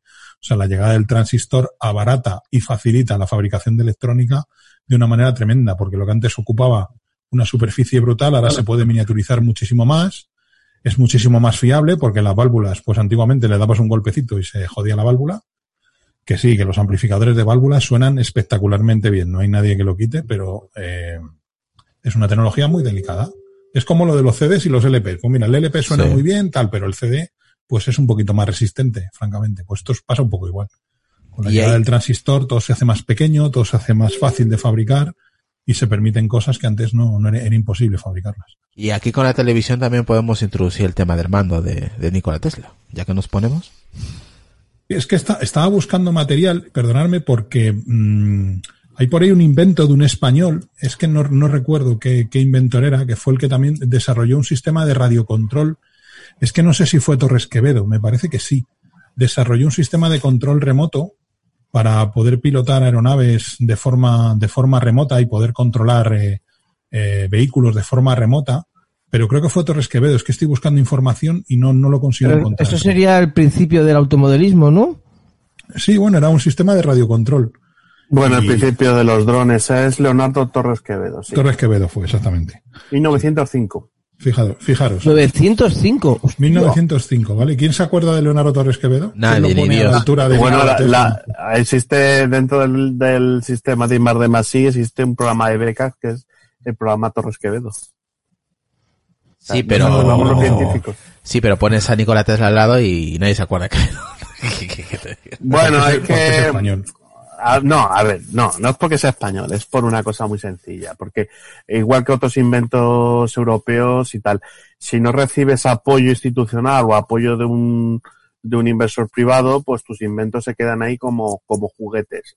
Eh, que es lo que, por ejemplo, a Nikola Tesla no le pasó. Nikola Tesla empezó a trabajar para, para la empresa Edison, eh, haciendo sus inventos y mejorar el tema de la corriente eléctrica y entonces todas las todas las patentes y todas las aplicaciones de, de Edison eh, pues tuvieron una aplicabilidad inmediata y por eso el, nombre de Nikola Tesla pasó a la historia. Torres Quevedo hizo un invento de, de esto de, de radiocontrol que no ha pasado de ahí, quedó como una curiosidad que se quedaron en, en dentro de la comunidad científica, no se trasladó a la sociedad y entonces sí se quedó como uno de los promotores del radiocontrol pero no, pero no ha tenido ningún tipo de, digamos, de relevancia por esa falta de apoyo institucional y apoyo, y apoyo privado. Que lo mismo que Torres Quevedo le pasa a Isasperal, le pasa al de la cierva con el autogiro, eh, le pasa como a algunos de los que, personajes que han salido en el Misterio del Tiempo, que como no han tenido apoyo institucional, pues han quedado, pues eso, como los prototipos y, y como sí avance para que luego se beneficiasen otros. Y como el, como el, eh, mira, a mí, hablando del misterio del tiempo, lo que sí me llamó la atención fue lo del anacronópete, que yo no lo conocía, que es como el antecesor del DeLorean, ¿no? Por así decir, se podría decir. Así que invito a todos los oyentes a que busquen anacronópete en, en internet y ya verás qué sorpresón se van a llevar, Sí. a ver quién, quién desarrolló los viajes en el tiempo de una forma novelada, evidentemente. Pues a ver si fue H.G. Wells o fue un español. Aquí Alfa Omega 9 dice la radio tiene una disputa con la con su creación porque Marconi usó más de nueve patentes de Nikola Tesla y se le fue revocada por el Congreso de los Estados Unidos de Norteamérica. En realidad, el, el invento de la radio puede que tenga ADN español también. Porque lo que da Marconi, que todo, que, que ya no ha pasado, ya, ya nadie lo niega. Eh, Marconi era un espabilado, que se dedicaba a, a acaparar inventos de otros. Eso era Marconi. eh, eso era un, eh, como ahora llamaríamos entrepreneur y emprendedor eh, dentro oído- de la economía neoliberal. He oído a Alexander Graham Bell por ahí también, de fondo. Sí, sí, también, también, también. Son ese tipo de personajes que, que sí, que son relevantes y han pasado la historia, pero que tienen muchos claroscuros por detrás. Y Marconi era uno de esos. Eh, Marconi era uno de los que se dedicaba a robar la- las ideas de otros. Vamos, que era un rata. Tío era un Era una rata. rata asquerosa, sí, sí, era una rata sarnosa. Y, y entonces algunos de los inventos que existían en la comunidad científica, pues el Marconi hacía un, un billetecillo y mira, lo patento yo. Y como lo patentaba la, en la oficina de patentes de Estados Unidos, pues parece que el inventor era él. Pero cuando, cuando, por ejemplo, en otras situaciones, pues se, se ha demostrado Que era Tesla. posteriormente que había, que, que, que lo que hacía era aprovecharse el trabajo de otros. Sí, como de Tesla, como comenta aquí Alfa Omega 9, que pues eso, que muchas de las patentes venían, o provenían, mejor dicho, de, de Nikola Tesla, que después de los años le han dado la razón a, a Tesla al final. Bueno, pues como No, lo no. que comentaba yo de Bell con el teléfono, que fue, bu- buscad por ahí Antonio Meucci, a ver quién inventó el teléfono y luego quién se apropió de la patente de una forma totalmente injusta. ¿Vale? que, que eh, Alexander Graham Bell estaba escribiendo eso. Lo que le pasaba a Tesla, volviendo a Tesla, es que él trabajaba para la oficina de, de Edison. De Edison. Entonces, como le era un currito normal y corriente, todo el trabajo, digamos, todo el, el genio de Tesla se la apropiaba a Edison. Entonces las patentes las tenía Edison. Debido a eso, es cuando Tes- Tesla y Edison chocan. Y entonces es cuando empiezan la guerra de las corrientes, porque Edison tenía un tinglado, y, y es que hay que decirlo así, era un tinglado montado por el tema de, de la corriente continua porque él iba a proporcionar no solo la bombilla, sino iba a proporcionar la bombilla, los generadores, todos los transformadores, todo. Le iba a proporcionar todo. Y Tesla eh, es el que dio con el tema de la corriente alterna, que era un sistema mucho más eficiente. Mm, Obviamente, Y entonces, revolucionó. Tesla, Tesla se buscó al socio capitalista que fue que fue JP Morgan, me parece, JP Morgan y, y Westinghouse para, para montar todo, todo ese sistema. Y entonces, eh, luego se instaló lo del tema de las cataratas del Niágara en, al norte del estado de Nueva York y entonces ya pasó a la historia. Entonces, el tema de la corriente, de la corriente continua de Edison se dejó abandonada porque Se fue, se fue al carajo, básicamente, ganó la, la corriente alterna, que fue la que cambió el mundo, básicamente, también. O sea, cambió el mundo. Pero quien, quien, sí, cambió el mundo, pero quien re- realmente salió ganando no fue tanto eh, Tesla, sino que fue JP Morgan. Morgan, Por ¿no? eso JP Morgan, el gran banco de inversión y de que, que negocia acciones en bolsa, nace de, de esta época porque JP Morgan lo que era una empresa que se dedicaba, o un banco de inversión que se dedicaba a Aparte- invertir en diferentes patentes. Aparte que Tesla, como comenta Ernesto, que eso creo que ya lo hemos comentado al principio de, de- de este podcast, es que Tesla quería eh, dar el tema de la corriente gratis, sin cobrar ni un dólar. Pero Eso ya es porque el Tesla era un, era un tío, ay, como son la mayor parte de los científicos que somos demasiado eh, utópicos, pero luego te das con la realidad de la, de la avaricia y del, y de la búsqueda del negocio, y entonces JP Morgan y Westinghouse lo veían claro desde el principio que esto era una fuente de pasta y que iban a ganar dinero. Entonces dijeron, bueno, sí, sí, es gratis, pero ya veremos. lo engañaron y al final, mira, tuvo la verdad que acabó mal, ¿eh? Acabó solo, sin dinero. Bah, pobre Tesla. En fin, ¿qué más no puedes contar de Tesla, Nacho? Ya que me gusta el tema de Tesla. ¿Qué más? El, ¿tú, tú, tú sabías el, El tema rayo de la del- muerte. por el favor, rayo de la muerte. No, hombre, a ver, no, el tema, por ejemplo, del mando, de, del, del, de- del mando de la televisión, que yo no sabía que, Ah. era, que era patente de Tesla. A ver, Tesla experimentó mucho con el tema de la transmisión de energía sin hilos. Entonces, lo de los cargadores del iPhone que tenemos ahora, eh, digamos, parte todo de unos estudios preliminares que hizo Tesla. Hasta incluso tuvo patentes de lo de la transmitir la energía eléctrica sin, sin hilos, Sin aprovechándose cables, ¿no? de, de todo el campo del electromagnetismo. Esa es una de, las de las cosas en las que invirtió Tesla. Luego, otro, otro campo en lo que invirtió fue la mejora de la transmisión de, de radio, de, de ondas de radio sin, sin hilos. Y entonces, en base a eso, es lo que se ha generado en la teoría de la conspiración de lo de, de que Tesla hizo algunos inventos como lo del rayo de la muerte. Lo del rayo de la muerte es un, digamos, una serie de, de ideas que tuvieron algunos científicos, no solo Nikola Tesla, en los años 20 o 30, al término de la Primera Guerra Mundial, como un sistema de defensa, eh, digamos, antiaéreo. Entonces Tesla, eh, ya cuando se estaba acercando a la Segunda Guerra Mundial, en una sociedad estadounidense que era muy proteccionista, que no quería verse envuelta en otra, en otra guerra mundial eh, producida por los europeos, eh, en ese, en ese sistema, en ese ambiente estadounidense, pues Tesla vendía la idea de que él podría desarrollar un sistema de defensa antiaérea usando el rayo de la muerte que no era otra cosa que la transmisión de ondas eh, sonoras o ondas electromagnéticas para parar eh, aviones desde, desde el aire. Ese era el sentido de Nikola Tesla. Todo eso en la mente escalontinentas ha terminado desarrollándose como un, arga- un arma super láser al estilo Estrella de la Muerte. Pero no, no iba por ahí. Y de todas maneras, todas estas ideas de Nikola Tesla no pasaron de la mesa de dibujo. Bueno, sí, por aquí comenta Alfa Omega, el rayo de la muerte como solución a la bomba atómica, comenta. Pero bueno, yo creo que ese es otro. Eso, eso ya es, es Bueno, rizar bueno. demasiado rizo, ¿no? Tú, tú que, Lo tú de- que estás en Nueva York, Nacho, habrás estado en Niágara y habrás Eso, en estado en Niágara. la estatua de Tesla y habrás visto la central hidroeléctrica y demás, que ahora la iban a convertir en un museo, no sé cómo estaba, porque estaba cerrada la antigua central de Niágara y decían que le iban a construir en un museo, yo no sé si eso ha quedado... No, yo no he llegado a entrar en esa central. No, no, yo tampoco. Cuando estuve estaba cerrada y dijeron que le iban a con- convertir en un museo. No sé cómo, cómo está No tema, Es que la primera central hidroeléctrica es, es la de la catarata del Niágara. Sí.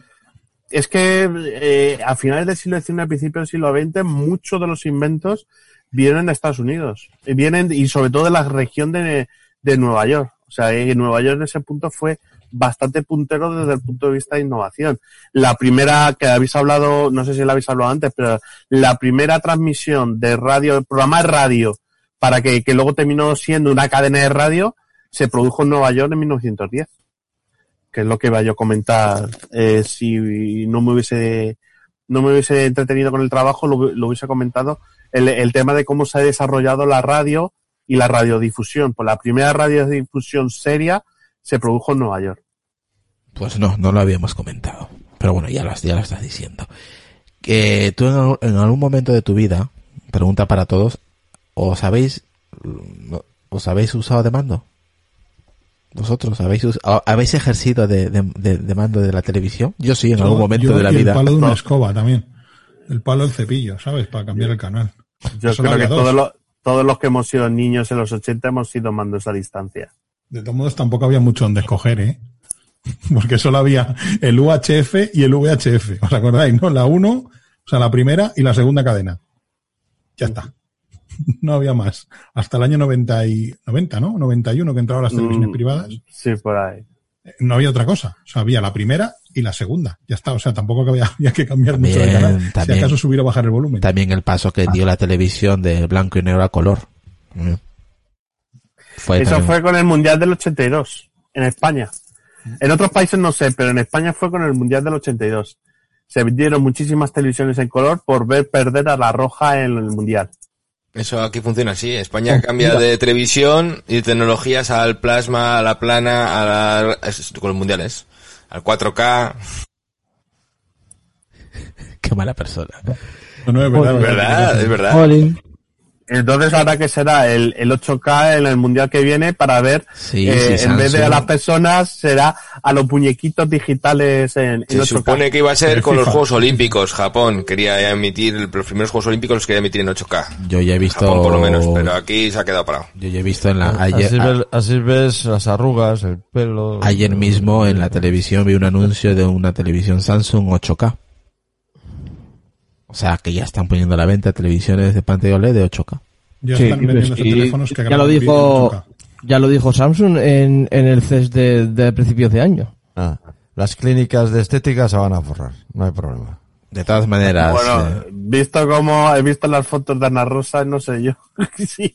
venga, ¿Quién no. va por Nada, delante si nada. 8K Pero qué, o pero qué la- clase de la prensa lees tú, Nacho, por favor. A ver, eh, yo a pesar de que estoy prensa al otro lado del Atlántico, a mí lo que me llega de noticias relevantes de España es la nueva imagen de Ana Rosa. No Mira, me ¿Qué a- newsletter tienes? ¿Qué newsletter tienes? mira, por Joder. aquí nos dice Álvaro en el grupo de Telegram, eh, nos dice, toda la vida tuve entendido que la primera transmisión de radio fue en Argentina. Coño. Es que aquí Ah, cada, bueno, uno, bueno. cada uno va para su casa, claro. Sí, sí, sí. No, la, eh, a ver, la primera transmisión es que es diferente porque incluso hasta eso hay controversia. El primer programa de, de decir esto es un programa de radio tal y como lo conocemos es en Nueva York a- en enero de 1910 para transmitir, digamos, ra- eh, hacer la radiodifusión de una ópera de, del, de- del Teatro de la Ópera de Nueva York, el conocido. O sea, es que esa es otra cosa que habría que ver. Eh, la importancia de la música clásica, tanto para el gramófono, para el CD, para la radio, porque todos esos eventos han siempre, siempre han estado relacionados con la música clásica. Vale. Eh, la televisión, ¿os, ¿os cambió la vida la televisión? ¿A vosotros? Mm. Yo creo ¿Qué? que Hay- Creo que hay en parte distintas te forjan la generaciones. personalidad. Sí, te- te for- el cine, la televisión, la radio, las lecturas te forjan la personalidad. Y yo creo que lo que ves en televisión al final te influye igual que lo que lees, que lo que ves en el cine o que lo que escuchas en Por la eso radio. la, por eso la pregunta, si os cambió la vida, os cambió la forma de pensar, la forma de ver el mundo. Hombre, pues seguramente si no hubiera visto Mazinger Z, el coche fantástico, eh, V Claro. y todas esas cosas, seguramente no me dedicaría a lo que me dedico. ¿Vale? A ver, No me el gustaría lo que problema, me gusta. El problema es que yo creo que todos los que estamos aquí hemos nacido en un mundo ya con televisión. Estaría, sería buena, mala, pero ya existía. Eh, yo lo que puedo decir es que yo llego un día, en el año, creo que 2010 o antes, que decidí no tener televisión y desde entonces no tengo televisión. O sea, yo he hecho camino inverso. Yo he hecho los dos caminos, porque yo nací sin televisión y ahora no tengo no veo televisión comercial, pero televisión tengo, ¿no? Pero yo sí conocí el paso de la radio a la televisión. Joder, ¿cuántos años tienes? Sí, hombre. 800. ¿Te marca, te marca Madre la mía. diferencia? Sí, sí, te marca por lo que acaba de decir eh, David y Borja, ¿no? Porque es una ventana a un mundo que no ve, que, que no te llegaba igual, ¿no? No, no, te, claro, eh, te, te- te llega de otra manera, ¿no? Eh, las noticias, podías ver imágenes, eh, de, de otras noticias, bueno, que las noticias eran cuando mandaban, eso ya no sé si lo hemos contado en otro podcast, ¿no? Cuando mandaba el corresponsal en Nueva York, mandaba su crónica, era más o menos una crónica que tenía una semana, más o menos, ¿no? Porque el, el, el carrete de la, de la crónica venía en avión.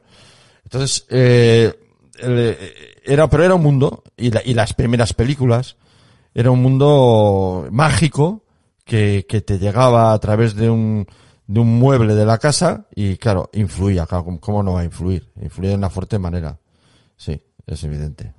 Pero yo creo que influyó más la radio. Por lo menos a mí me ha influido más la radio que la televisión.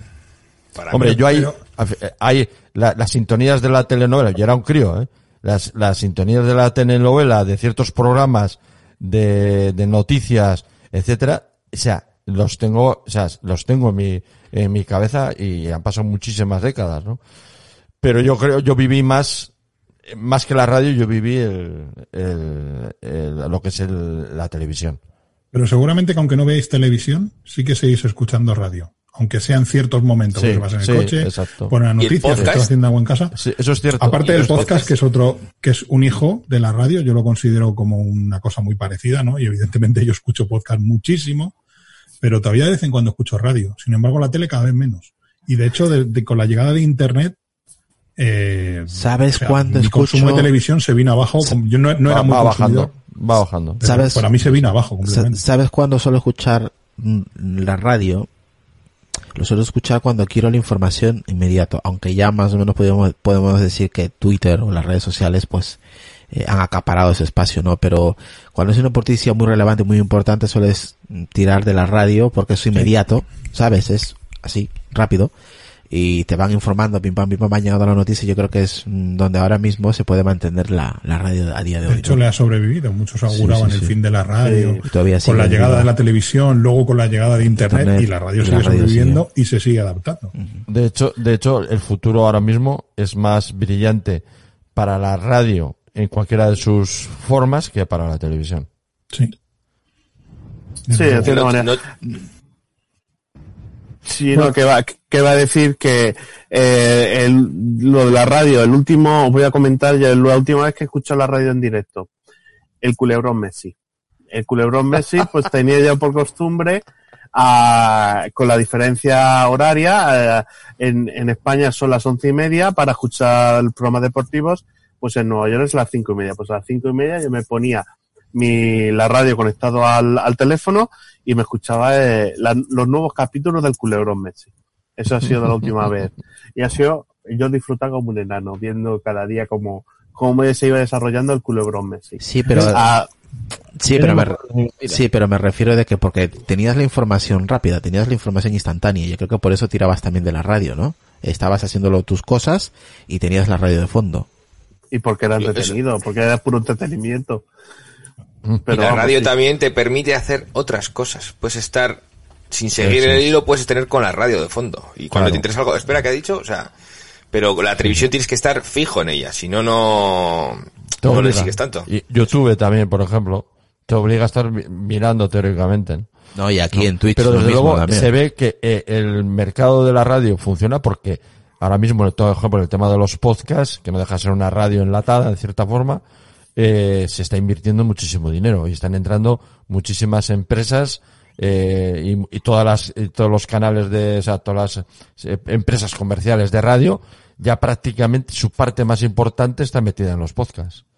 Sí, Ojo, que también- por ejemplo, con esto, sí, sí. No, no, continúa, continúa.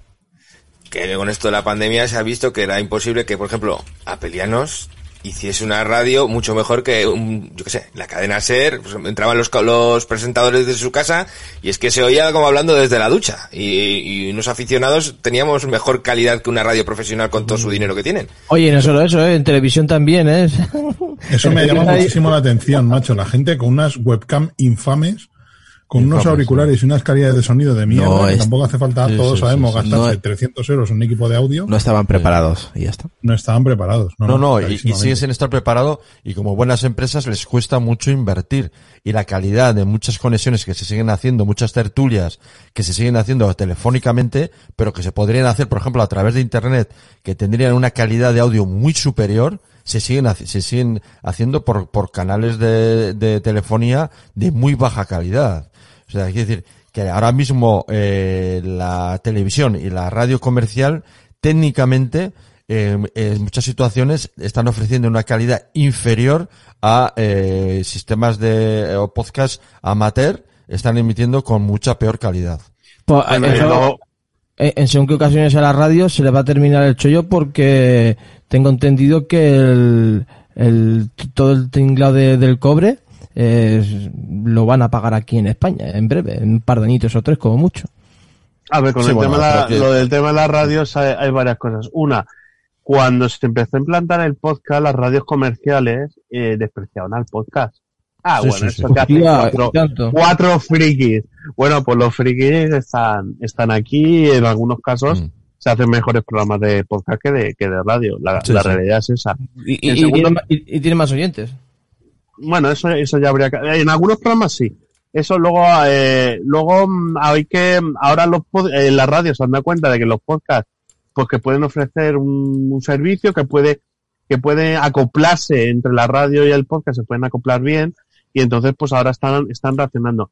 En segundo lugar, lo- las radios siguen atadas al tema de las radiofrecuencias.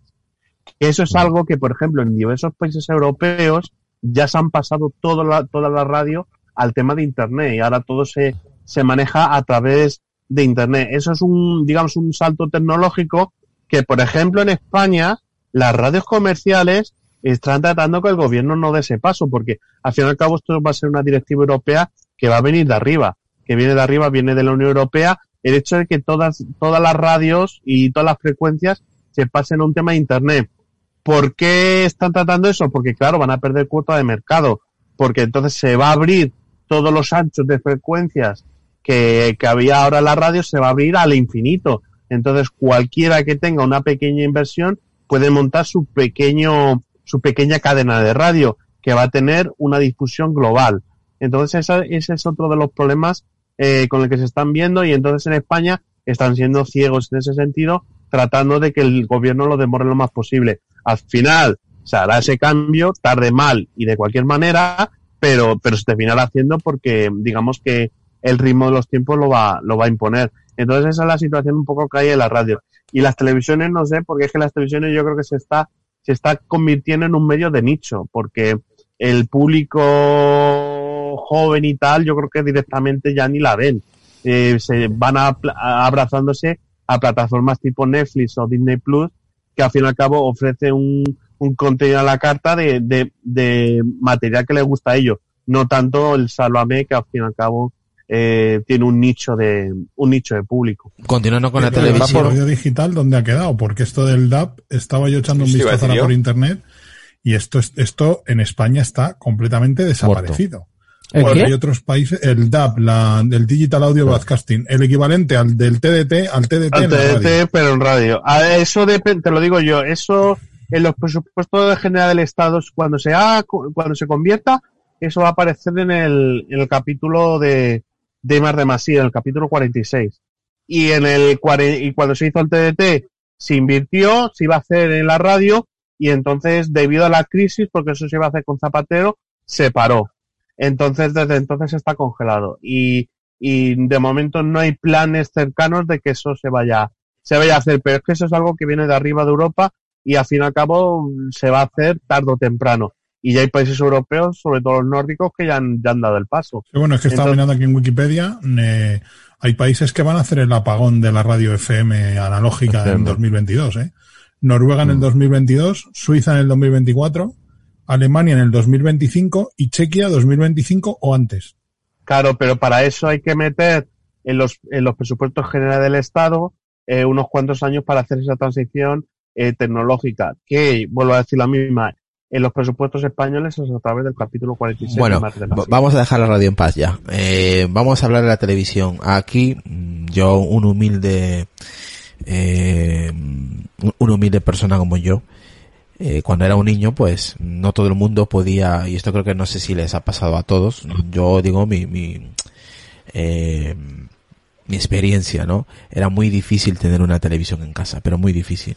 Y más siendo una televisión de colores, me acuerdo de las televisiones pues esas de patas de madera, con un cajón de madera, eh, con el tema de, de la pantalla, ¿no? Que tenía un, culo enorme, ¿no? Y pesaba la hostia y siempre estaba ahí en el salón donde yo pues es- siempre paraba en el suelo literalmente viendo pues bien pegado a la televisión y yo era el mando, ¿no? El clac, clac, clac, clac, eh, para moverle los, los canales.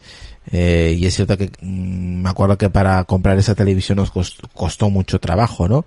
Eh, adquirir una de ellas y, y la persona que tuviera dos televisiones es porque tenía pasta, porque es que era imposible comprarte una. No sé si vosotros también pasaron, pasasteis por eso o, o, o, o vuestra familia tenía dinero y podía permitirse, ¿no? Comprar una televisión, ya sea blanco y negro, ya no te cuento de colores, ya no te cuento el DVD, esa es otra también, o, la, el- o el no, o el VHS, VHS. el VHS. O sea, eh, tener esos dispositivos que básicamente pues nos unieron como familia, también eso hay que recordarlo, no, nos ponían en, en el centro del salón todos juntos viendo una cadena de televisión. Eh, que nos cambió a nivel social y a nivel familiar, por supuesto. ¿Os acordáis? por ejemplo, Seguro que alguno habéis tenido algún amigo, compañero de clase, familiar o similar, que os decía, no, no, yo tengo dos televisiones, una en el salón y otra en la cocina, y decías, hostia, eres millonario, tío. Exactamente. Eso, O sea, eso, como, eso "Tienes sale en la película, eh, televisiones". en la película de Regreso al Futuro, cuando le dice, cuando viaja al, al pasado, y le dice? McFly, le dice, tengo dos, ah, que eres rico. Es que bueno, es que antiguamente una televisión, en los años 50, 60, Sí, sí. había que firmar Era letras. caro. O sea, que era, Sí, sí, sí. era como Sí, bueno, un poco menos que comprar un coche. Aquí en España había una cosa muy curiosa en muchos pueblos que eran los teleclub. Que era el bar del pueblo. De hecho, en muchos pueblos al bar se le sigue llamando teleclub. Por ejemplo, Teleclub, en Canarias suele ser bastante común. Y era el teleclub era pues un bar normalmente con una tele y todo el Sí. pueblo iba allí a ver la tele porque era la única televisión del pueblo. Igual que era la- el único teléfono Sí, del sí, pueblo sí. seguramente. Sí, sí. Sí, sí, sí. Eh, claro, es que eso, cambiado eso que decías, por ejemplo, lo han vivido más mis padres. Mis padres Sí. en su época lo que había eso, en el, en el bloque de, pues no todos tenían, entonces se juntaban. Pues el de tercero tiene la tele, pues todos los chavales iban ahí al tercero a la tarde a ver la tele. O sea, digamos decir que ese cambio generacional lo sufrimos antes, la anterior generación. No, depende, eh, depende, eh. Que, que yo está, que, que yo mi infancia fue bastante penosa. A ver, y- y Lucas, vamos a decir eh, a la media, vamos a decir la media. Siempre hay extremos por arriba y por no, abajo. pero, eh, yo lo puedo decir, por ejemplo, por mi padre, que mi padre sí que vivió en un pueblo de esos con Teleclub y siempre me dice que la primera retransmisión de televisión que él vio fue un combate de boxeo de Mohamed Ali. Hostia, qué gusto daría ver eso. Sí, eso, eso que dice David, eh, por ejemplo, eso sí lo viví yo. Yo era pequeño y sí, mis padres iban, salían por la noche y, y bueno, era un pueblo pequeño y todas las parejas jóvenes eh, se juntaban en un bar que había en la televisión y básicamente se iba a ver o a un partido de fútbol, o sea, cuando lo había, O el boxeo, o a o el una boxeo. película y, y se veía allí en O el boxeo, en el como, como comenta Álvaro, dice la Boxeo. televisión, la televisión de mi casa era una televisión blanco y negro de válvula Zenit. Esos recuerdos viejos que tengo son ver bo- el boxeo con mi, con mi padre. Sí, sí. Yo la primera, eh, cuando yo pues cuando me pusieron en mi casa la televisión, lo primero que vi estaban transmitiendo eh, saltos de caballo.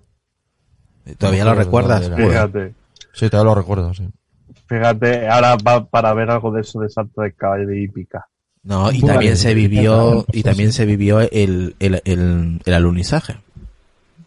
Sí, Mítico. eso sí, eso ya lo he contado muchas veces, sí. Eso Sí, ese es vi, mítico, sí. ese es mítico de la televisión. Sí, sí, sí, sí. Sí, sí, sí, eso, eso sí que lo viví. Y me acuerdo de muchas cosas, no solo del momento, sino todo lo que rodeó, de todos los... Además, fue de, de- de- con Estados Unidos eh, las, de las primeras retransmisiones así en directo, de- digamos, eh, de, intercontinentales, eh, que además, se rep- o sea, no era un, un caso excepcional, sino que vamos, ya en la- con aquel tema de del viaje a la luna se, se emitieron muchísimas horas, porque se emitió todo, muchísimas horas, no solo lo- el día del aterrizaje, sino en los momentos anteriores, eh, los posteriores, pero muchísimas horas de televisión en directo con Hermida, con Jesús Hermida, retransmitiendo eh, un montón de, que había que tener, hablar y hablar porque eh, eh, eran horas y horas de, de transmisión en directo y el hombre eh, tenía Pues- capacidad pa- para hablar de todo, ¿no? Mira, Decar, yo lo que he vivido así fue el 11S. El 11S cuando ocurrió, Sí. yo fue lo viví lo Sí, sí. mismo porque en mi época fue eso. O sea, todo lo- estaba todo el rato y fue todo. Eso, pues, al final, son momentos Sí, que cambian eso- la historia. Cambia la historia, exacto. Lo- e- ese día, me acuerdo yo, estaba trabajando, estábamos en el taller, en el laboratorio, y nos llamaron, nos empezaron a sonar los teléfonos, nos llamaron, porque estábamos trabajando, enfrascados en nuestra historia, y sí teníamos televisión, pero no la teníamos puesta, y, y nos empezaron a llamar, oye, que pongáis la tele, que algo está pasando en, en- en- y, y pusimos la tele, y ahí empezamos a ver todo lo que se estaba desarrollando en, Lo de en la- 12, mi- en en 12 Nueva York, minutos es 11 de septiembre. Yo ahí lo dejo. Mm. Ahí va, Qué- ahí qué va. curioso. Oye, casi, casi. Oye, Qué qué, curioso, justo iba a nombrar yo las Torres Gemelas y, y es verdad. Sí, sí. En Pues 15 es, mañana. Sí, en 15 minutos eh, entramos al día 11 de septiembre del 2020. 19 años que se cumplen, ¿eh? Ni más ni menos. 19 Pues se, dice, se dice rápido, ¿eh? Sí. Sí, Parece más que todo, la televisión hemos, hemos vivido momentos espectaculares en, seguramente en nuestra niñez y, y luego ya de adultos momentos duros, ¿no? Como todo lo que hemos estado también eh, al principio de la pandemia hemos estado pues informándonos, ¿no? A través de la televisión, imágenes y todo tipo de, de noticias, ¿no? No vamos a quedarnos con ese más sabor de boca, Irra. Vamos a acordarnos del gol de Iniesta, hombre. También, ya, también, por- por eh, supuesto. tío. pero yo es que, yo es que, claro, yo la pandemia, como no tengo televisión, yo la asocio al streaming. Sí. Para mí, pandemia es streaming, no televisión. Yo creo que el streaming está cogiendo el relevo de la televisión para, para este tema de, de eventos, eh, de, de ¿qué, qué, ¿dónde estabas tú aquel día? Yo creo que es Sí. streaming, es ordenador y es, y por eso la, la televisión está reaccionando mal a este, a este cambio tecnológico. Bueno, Retro, ¿qué más no puedes contar de la televisión? ¿Tú qué televisión tuviste la primera vez? Que tú te acuerdes, claro. Mira, mi- en mi casa, en mi casa hubo una televisión en blanco y negro de Philips y luego esa televisión en blanco y negro se cambió por una en color y esa tele en blanco y negro me la quedé yo para enchufar mi ordenador. Mi mi primer ordenador que era un Atari que se enchufaba pues con RF, la toma de antena. Y yo me acuerdo de esa televisión Philips pues, pues muchísimos años. Además era curioso porque solo tenía seis canales eh, bueno, tenía, tenía seis canales, seis, seis pulsadores, mejor dicho, y los seis pulsadores podían tener o UHF o VHF, dos frecuencias diferentes. Claro, en España, cuando llegaron las televisiones privadas, pues más o menos aguantabas el tipo, porque tenías la primera, la segunda, Telecinco y Antena 3, que eran las, las nuevos canales. Luego llegaron las autonómicas, aquí a Madrid llegó Telemadrid, con lo cual pues ya tenías eh, dos, cuatro cinco canales. Ya casi Y estabas el al Plus límite. también. El Y la, y dos. Bueno, la primera, la segunda, Telecinco, Qué Antena agudeza 3 visual nos, nos y Telemadrid, cinco, cinco canales. O sea, ya estabas al límite de prácticamente lo que soportaba la tele. Luego ya fue la explosión de las televisiones locales y todo aquello. Pero esa televisión estuvo muchísimos años. A una televisión de 14 pulgadas. O sea, puedes Oh. imaginar, el, el salón no es muy grande, el salón de mis padres no es, no es grande, evidentemente, pero, pero joder, es que lo ves ahora y dices, coño, si es prácticamente la, bueno, prácticamente no, es la pantalla de un portátil. O sea, es que tiene un tamaño. O de un ridículo. iPad, casi. Si me O casi, un, casi un iPad. El iPad grande son 12,9. O sea que es que era, lo ves ahora y te, te suena chiste, ¿no? Curiosamente, ahora hay un mercado de todo este tipo de televisiones con el auge de los juegos retro y demás, pues para conectar consolas antiguas. Yo, de hecho, mis suegros tienen una tele Samsung de culo que el día que esa tele pase la historia, parece que me la voy a traer, porque para enchufar una Super Nintendo, una Mega Drive, todo ese tipo de consolas, es genial, porque no se ven igual que, que una televisión de estas de, de, de, de LCD, Sí. TFT o tal. No tiene que, un tiene que ser de culo y no puede ser de 100 hercios. Si no, se come el escalín. Sí. Se come el scaling y se ven fatal los juegos. Entonces, hay un mercado ahora de segunda mano de televisiones de tubo para conectar consolas y ordenadores antiguos. Curioso, ¿no? Que vuelven otra vez a estar de moda. Luego, luego aquella tele en blanco y negro, la que yo tenía para el ordenador, tenía su historia también, porque era una tele mm, con un contraste y un brillo horrible. Y bueno, pues los videojuegos del Atari los veía de aquella manera. Cuando me dejaban enchufar el ordenador a la tele del salón, aquello era un lujo, porque claro, veía los juegos a todo color. Mira, os cuento una experiencia cuando yo era niño, pues se jodió una vez la televisión esta de culo que tenía las patas de madera, era, la verdad que era, era preciosa esa televisión, tenía su, su malla color dorado y la verdad que brutal esa televisión, siempre me acuerdo, siempre me acuerdo de ella. Y un día pues dejó de encender, se hizo así, y, y desaparece la imagen. Y me acuerdo que vino un técnico, pues tendría yo 6, 7 años, vino un técnico, la abrió y era una, una, una pequeña válvula y me, y yo iba a tocar el, la parte del culo, ¿no? Descubierto y me dijeron, eh, eh, eh, ch, ch, ch, ni se te ocurra tocar esto, me dice, porque te puedes quedar pegado ahí, ¿veis? O sea que, y, y puedes joder de paso, o sea que, y, y era, era, era como ver otro mundo, tío, era, era abrir ese tipo de televisión, ver, ver su interior y era ver válvulas, válvulas y válvulas, o sea, para mí era otro mundo, macho. O sea, increíble. ¿Cómo de ahí puede salir una imagen, no? ¿No os acordáis de darle golpes cuando se veía mal la tele? Claro, pero- golpecitos, o, o las para que antenas, bien. o las O antenas, estamos antenas, así sí. con las antenas, a la izquierda, a la izquierda, a la derecha, hasta pillar bien la, la señal. Pero esa- esas televisiones eran ya más modernas, ¿sabes? Eh, yo te hablo la, las de pata de toda la vida. Luego ya vinieron las de culo, pero ya eran más pequeñas, ¿sabes? Más compactas, de plástico. O no, bueno, la, la Philips mía era de plástico, ya no era la, la Philips de mis padres, ya no era, ya no era una televisión de con patas y esto, o sea, ya era, un- Ya no era de madera, no era ya de no madera, era plástico, sí. Ahora fíjate, tienen una Xiaomi de 43 pulgadas con Android TV y la leche en bote y dices, joder, macho, además está la televisión, no en el mismo mueble, evidentemente, pero sí en la misma ubicación en el salón. Y claro, yo tengo fotos por ahí de estar en el salón de mi casa delante de la televisión y claro, ves aquellas fotos, ves estas y dices, madre mía, o sea, es que esto parece un cine. No me- que esto también está provocando mucha, mucha, muchos problemas a las salas de cine.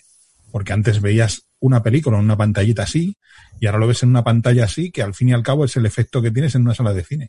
Está, está, está acabando incluso con, con las salas de cine.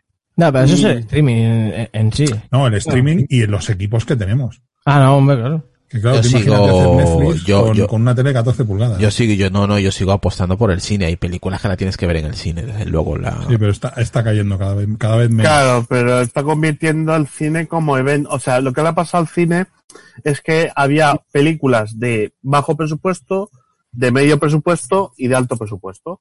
Entonces, las de alto presupuesto, que son las de Marvel, las de Star Wars, todas esas se siguen estrenando y entonces son eventos en los que tienes que ir sí o sí al cine porque son películas para ver en pantalla grande. Las que se están quedando fuera de todo son las de medio presupuesto. Entonces, la- el único camino que han encontrado las de medio presupuesto, creo que, que son películas relativamente más baratas, pero, pero que están bien, es en el, en el streaming. Entonces, ese es el camino que están encontrando todas estas producciones. Porque en pantalla grande no se hace ya nada en, de medio presupuesto. Mira, por aquí nos dice Memphis, saludos a México.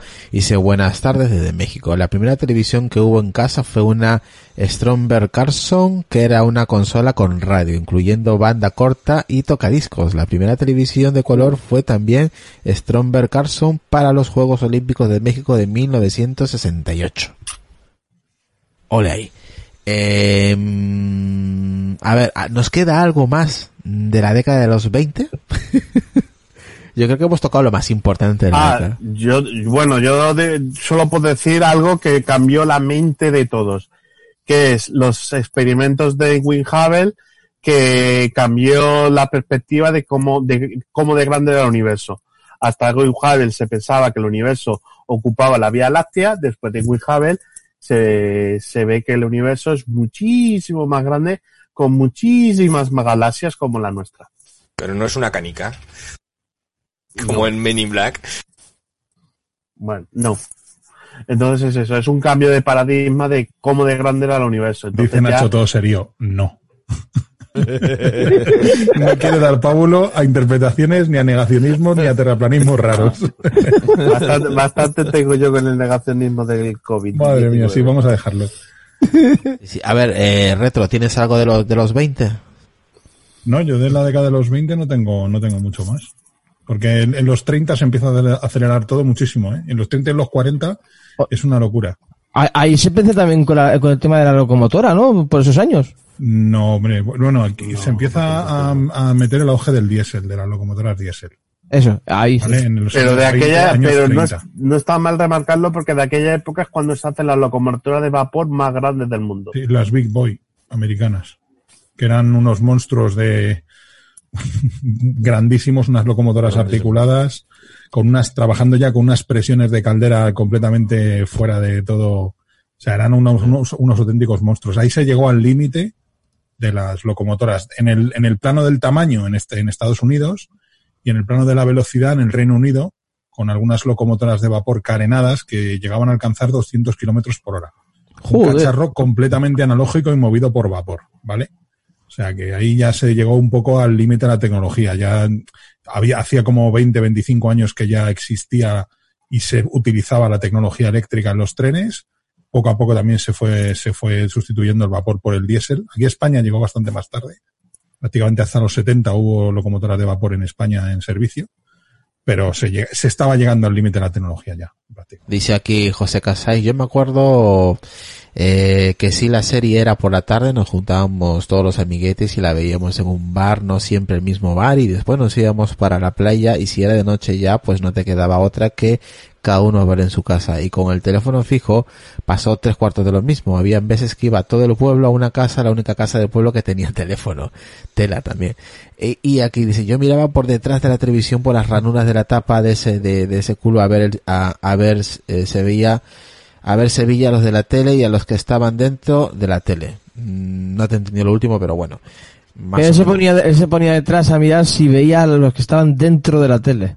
Ah, como si estuvieran dentro y... ah, Sí, vale, vale, vale, vale. Hay que joderse. King, Eso, eso igual de, de muy niño lo pensábamos todos, ¿no? Que todo lo, lo que veíamos en las imágenes estaban dentro del, del aparato. Pero bueno, hasta que ya luego ya de mayor sabes cómo funcionan las cosas y ya te das cuenta, ¿no? Eh, entonces, si queréis, no, pasamos a la década de los 30. ¿Qué os parece, chicos? Vale. Vale. Vámonos a la década de los 30. Vamos para allá.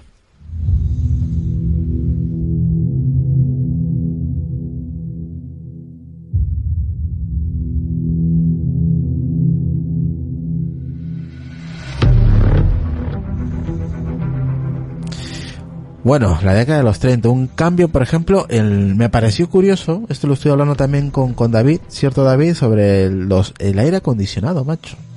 O sea, coméntame todo lo que me estuviste comentando por, por la tarde, El tío. que- Carrier, ¿no? Sí, o sea, fue un cambio brutal, o sea, yo aluciné cuando estuve leyendo ese tema y, hostia, ¿cómo puede ser un cambio tan grande un aire acondicionado, eh? Venga, David. Sí, porque el tema del aire acondicionado nosotros pensamos que es, "Bah, tengo calor y ya está, pero en su momento es un tema de empresarial también y de tema de industrial. O sea, tú si querías hacer, depende qué tipos, pues te hace falta tener el, el ambiente controlado. En este tema era, pues era un pintor, ¿no? O un encuadernador que él tenía un problema de que se le, las pinturas en sí se le corrían, o sea, no se sujetaban, entonces buscó una calor. forma de, de climatizar el- la fábrica para poder trabajar con ellas y, y es como creó el primer aire acondicionado, vamos a decirlo así. Y era una tecnología que sí que era anterior, pero eh, él la, la evolucionó, Levin Kelvin, y luego en 1992 era el Willis Harris Carrier el que, el que lo, lo modernizó, porque eso, la tecnología era de, de 1842. Joder, anda que O sea, no. es que, fíjate tú, en los en 1800, pero luego, oye, pues luego el problema que tuvo también es que vino la guerra mundial y se paró todo, pero si hubiese seguido, pues ¿cómo estaríamos ahora con la climatización? Como tenemos ahora con la aerotermia y todas estas cosas que parece también un poco ciencia ficción. Y para lugares donde hay 50 grados de temperatura, pues imagínate. Por ejemplo, el sur, ¿no? De España. Eso es. Imaginaros Las Vegas sin aire acondicionado, en verano con 50 grados. Claro, es que aparte este tipo de inventos pasa un poco como con el ascensor. Cambian la forma que tenemos de entender los edificios. O sea, el rascacielos no hubiera sido posible, evidentemente, sin una máquina segura para elevarnos y bajarnos de, esa altura con comodidad. Y en el caso del aire acondicionado, pues igual. Seguramente el aire acondicionado cambió eh, y cambia en cierta medida el tipo de construcciones que hacemos. Porque podemos hacer cierto tipo de construcciones que podemos refrigerarlas o en ciertos lugares que si no existiera esto no sería posible. Parecen inventos un poco, como comentas tú, eh, que bueno, pues son para comodidad, pero realmente cambian la forma de vida de mucha gente a lo largo de todo el mundo. Y a, y a nivel empresarial también. En fábricas, empresas, que, Bueno, que es que requieran. esto es como- esto Oh, es no, como no, Ford, ¿no? No, y también el tema de la NASA está metido aquí, ¿no? Eh, David, que lo estuvimos comentando, el tema de, Eso, de los de los astronautas. transbordadores y, y los viajes, porque si no podían refrigerar los trajes también, bueno, los trajes no es que lleven aire acondicionado, pero todo, todo el transbordador y demás, y las maquinarias y, y lo demás. llevan, o sea, lo llevan. Los trajes llevan climatización en cierta medida, no es un aire acondicionado con un compresor, pero sí que lo llevan, ¿eh? Sí que llevan climatización porque si no sería Y imposible. los aviones, los viajes también en avión, sí, la climatización, pues puedes hacerlo. Sí, hay que pensar que hasta la década de los 40 la mayor parte de los aviones comerciales no estaban presurizados ni climatizados. Tenían que volar a una altitud muchísimo más baja que la que vuelan hoy en día, en el entorno de los 2.000, 3.000, 4.000 metros, con lo cual se comían todas las tormentas del mundo habidas y por haber. Ahora los aviones comerciales vuelan por encima de las tormentas, con lo cual los vuelos son mucho más cómodos porque están presurizados y climatizados. Tú a 10.000 metros que vuela un avión comercial no puedes sobrevivir porque hay 40 grados bajo cero y unas corrientes de aire y, una saturación de oxígeno que te impediría sobre- sobrevivir a esa altitud. ¿Vale? Y entonces todo el invento de climatización permite que esos aviones comerciales puedan subir mucho más alto, volar mucho más lejos con mucha mayor comodidad. Ya, es que lo que todo, lo- el tiempo está conectado. Sí, sí, sí, sí, sí, sí. Es, es que eso lo estuvimos hablando por la tarde con, con David, lo estuve hablando con ellos, como un, un- el aire acondicionado, dices aire acondicionado y ya está. No, no, es que hay, hay más. O sea, es, hay más allá. Claro, mira, los coches, por ejemplo. Ahora mismo tú, tú abres unas ventani- una ventanilla de un coche a 120 kilómetros por hora y no entra aire. Porque está pensado para que no entre aire, está pensado para ser lo más aerodinámico posible. Tú a 120 kilómetros por hora viajando no puedes aguantar más de una hora sin climatización en España, en verano, en un país ciertamente cálido, si no fuera por el aire acondicionado. Con lo cual, o sea, todo está conectado. La aerodinámica del automóvil te permite viajar mucho más rápido, más cómodo y con menos consumo, pero si no tuvieras climatización dentro de un coche, pues es que, o sea, sería imposible viajar en ciertas épocas del año por ciertos sitios. O sea, que todo, todo está conectado. ¿Sería también el propulsor de los refrigeradores, de como las neveras y cosas así? ¿O vino ya, vino an- o ya estaba de antes? Yo que no los conozco. No, las neveras estaban de antes ya. Pero De vamos, antes, porque al principio fueran, eran de gas butano, ¿no? O algo así. no, y de hielo incluso. O sea, había neveras que funcionaban con hielo. Ah, que era una cámara cerrada en la que tú metías unas barras de hielo y claro, al estar cerrado, pues te con- conseguían bajar la temperatura. No eran, no eran eh, mecánicos ni, ni Ah, eléctricos. Eran, y luego están las neveras de butano, que funcionan con gas, haciendo circular el gas por el circuito y bajando la temperatura del aire, bla, bla, bla. Que todavía existen, ¿eh? Sí, las de, existen, las camping. sí. Sí, las de camping. Sí. Pues no necesitan enchufe, exactamente. Dice aquí Memphis, mi padre tenía un automóvil marca Nash que para usar el aire acondicionado usaba unas bolitas de hielo seco y agua. Había que cambiar las bolitas y rellenar el depósito de agua. Es curioso cómo funcionaba. Claro, porque eso es hielo seco que es de, de CO2, CO2 eh, frío, entonces le, con, si le añades agua a ese CO2 va soltando, va soltando humo que es frío y entonces eso es lo que te ayuda a refrigerar. Pero bueno, es una solución muy peregrina. Porque Ya, ya, ya. Ya, pero que es curioso, curioso. Pero eh, ¿en qué año sería aquello? Imagínate. Eso no lo hemos vivido aquí. Aquí, no lo hemos, pues- aquí hemos pasado de, del aire de ventanilla a aire acondicionado. Pues fíjate, Nash, Nash se cerró en el año 54, estaba yo mirando aquí. Es una marca norteamericana, no sé si norteamericana, sí, norteamericana.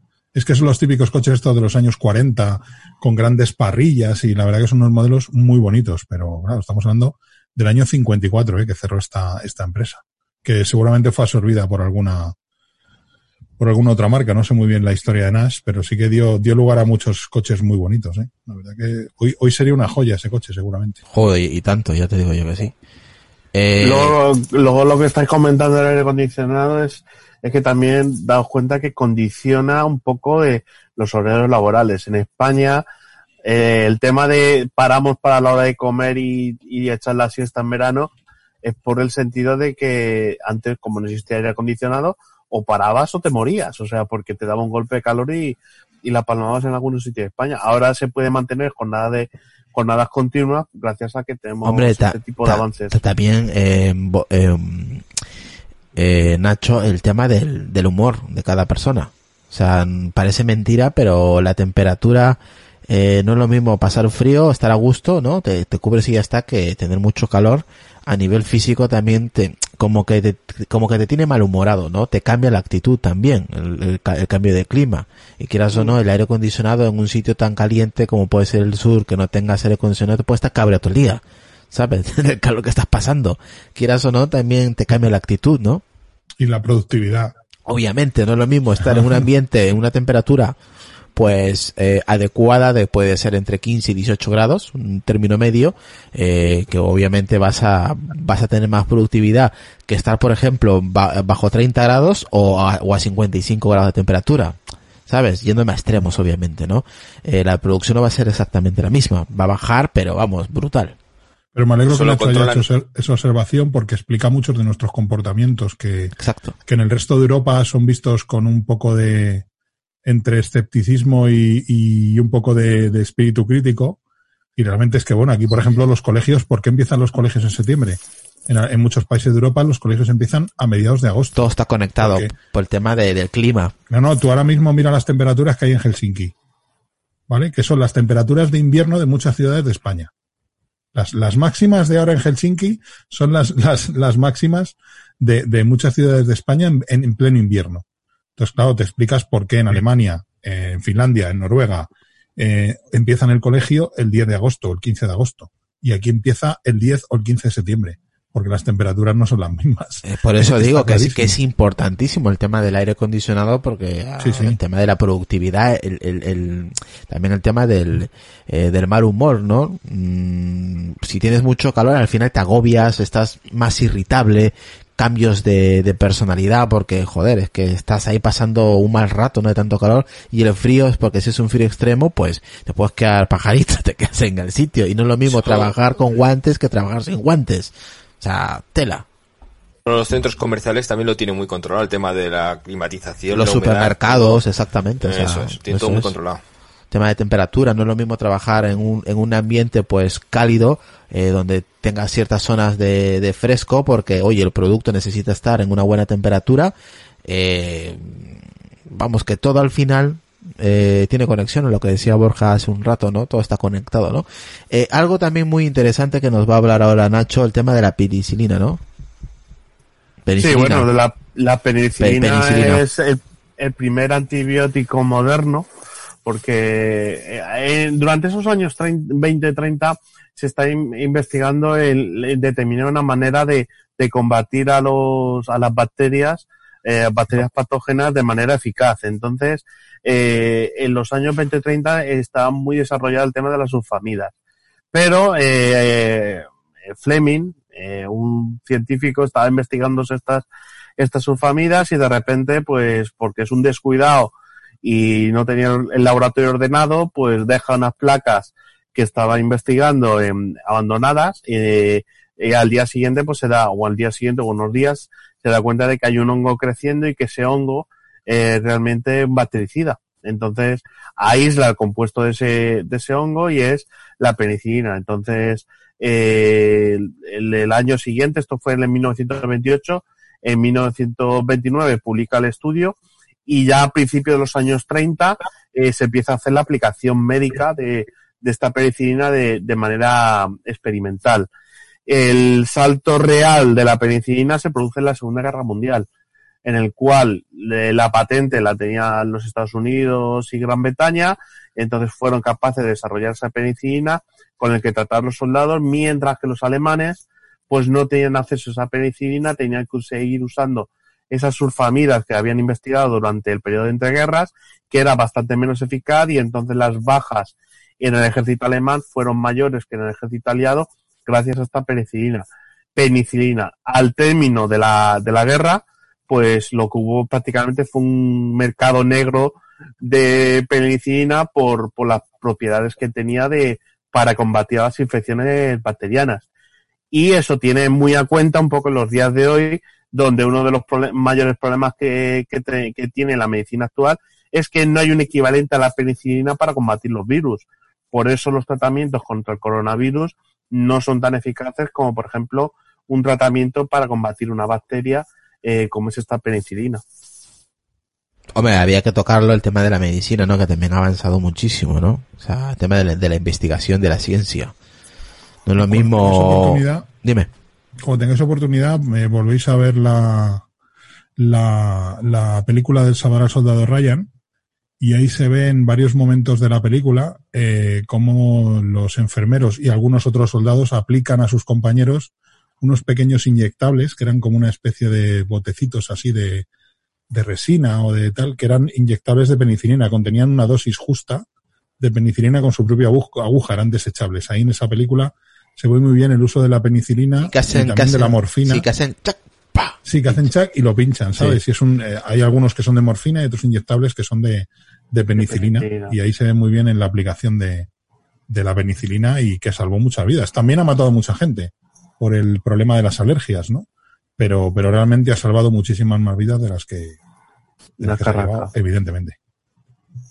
Y además descubierto casi por casualidad, por así decirlo. Pues eso, no por casualidad, pero por un error o un... Eh, no, pero bueno, es un científico descuidado, entonces para todos los científicos que somos descuidados, pues es un es como nuestro héroe, porque pues él descubrió la penicilina que no descubriré yo. Ay, Dios mío. Pues ya está. Eh, acabamos con los años 30. Ahí no ha habido tanto meneo. Pero es que los 40... Hoy los 40. Bueno, los 40 hay mucha tela. La guerra, la guerra es lo que tiene que Mira, yo solamente la I+D de manera brutal. Mira, yo solamente voy a decir el velcro, la plastilina, el tupperware, el microondas, el frisbee. O sea, tenemos aquí. Hostia, lo del frisbee me ha dejado, lo del frisbee me ha dejado de, piedra, macho. Venga, empezar por donde queráis. Yo, voy a, yo voy a ir a lo grande. Tú vas a lo grande, venga. El uso, el uso del átomo. El uso del átomo, el, joder. El proyecto Manhattan cambió muchas cosas. Cambió muchas cosas, no solo el, no solo, de hecho hace, hace dos años que dediqué un podcast al proyecto Manhattan porque fue un proyecto que cambió muchísimo el paradigma de grandes proyectos científicos, que cambió la informática, que cambió. Tienes por ahí, luego cuando acabas de hablar, me pasas el enlace, me lo buscas si lo tienes ahí a mano. No, sé si, no, sé si ya lo borré o lo, sigo teniendo colgado. La madre que lo parió. Esas cosas se guardan, tío. Sí, creo, creo, que lo, creo que lo sigo teniendo colgado en Evox, pero es una cosa que es la que quiero dedicarle otro día a otro podcast un poquito más en profundidad, porque tiene su miga, pero realmente cambió el mundo. O sea, el uso del átomo pacífico militar o mejor dicho, pacífico y militar, cambió el mundo. O sea, indudablemente cambió el equilibrio de fuerzas, cambió la geopolítica, mm, modificó las grandes potencias mundiales. Eh, Estados Unidos antes de la guerra entró como un país eh, que no era una primera potencia mundial, un país que estaba muy empobrecido, que había pasado una gran depresión, que lo había pasado muy mal y que salió del, de la Segunda Guerra Mundial convertido en la primera potencia. O sea, directamente. Y entre otras cosas por el tema del, proyecto Manhattan y el uso del átomo. Y el decir, me la saco, la tengo más larga que tú porque tengo una bomba más grande que la tuya. O sea, y luego el uso de la energía nuclear para usos civiles, que eso fue la, se popularizó en las décadas posteriores, mm. o se hizo en las décadas posteriores, pero está claro que para mí el, el, el punto culminante de todos esos avances, que sí, que hubo avances en aeronáutica, en medicina, y todo ello propulsado por una guerra mundial, pero para mí el proyecto Manhattan y el uso de la energía nuclear fue, fue vital. O sea, eso lo cambió todo. tema, el, tema nuclear al final, ¿no? Sí, el, aprovechamiento del átomo, y que ya se llevaban haciendo experimentos de los años 20, que ya se habían construido algunos reactores en los años 30 en Estados Unidos muy primitivos, pero que evidentemente con el, el impulso brutal, la financiación que se le metió a esto, es decir, el encerrar en un complejo a un montón de mentes brillantes intentando encontrar una solución a todos esos problemas con financiación básicamente no ilimitada, pero en prácticamente de facto sí, ilimitada y con todo el impulso de, un país eh, para ganar una guerra, pues y para terminar, no más que para ganarla, para terminarla cuanto antes, pues eh, fue vital. O sea, ahí, ahí se ve clarísimamente que el esfuerzo de guerra por desgracia, en, la historia de la humanidad ha servido para sacar adelante muchos avances. Y ya os digo que en el proyecto Manhattan no solo fue el uso del átomo, es que se mejoraron, se mejoraron en el campo de, se mejoraron cosas en el campo de, los materiales. Se, se, se, investigaron nuevos materiales más resistentes, materiales desconocidos hasta ese momento, técnicas de producción, técnicas de gestión de proyectos, informática, cálculo, o sea, mm, dio muchísimos avances en muchos campos. Si yo te digo el velcro, dices, "Buah, el velcro, dice la gente. "Ve, ¿Qué, coño es el velcro? ¿Qué me estás contando? Pues el velcro nace en 1948 del alpinista suizo Georges de Mestral. Volvió a su refugio con una planta tipo cardo pegada en su ropa y tuvo la genial idea, pues qué genial idea, pues dos años después se comenzaron a fabricar 60 millones de tiras de velcro al año. Tela, ¿eh? Y a día de hoy, como estaba hablando con, con David esta tarde noche, estábamos comentando que, claro, el velcro se, se utilizó en la última, en, el, en la última mm, cohete de, de, La misión espacial de Tesla, de, de, de Elon Musk, SpaceX. de SpaceX, que los iPads los, los tenían con velcro pegadas en la ropa, en su ropa espacial. Sí, sí, yo también he utilizado velcro profesionalmente. A día de hoy se utiliza. Y- A día Sí, de hoy, sí, sí. Sí, claro. os parece una tontería, pero Sí. nada que ver, se utiliza mucho el velcro.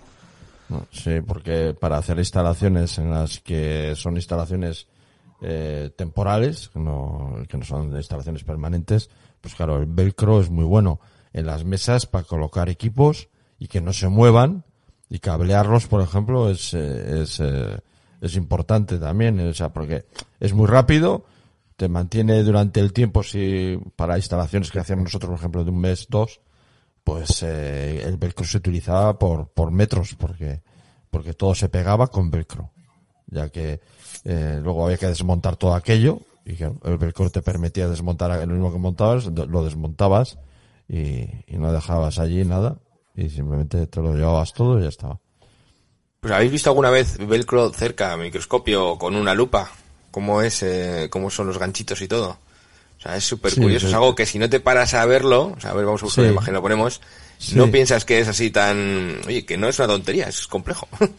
Sí, no, pero eh, eh, lo he visto. Es que a mí me llamó la atención. Y con algún micro, microscopio, me acuerdo que en la escuela de armería, creo que con algún microscopio miré una vez unas tiras de velcro.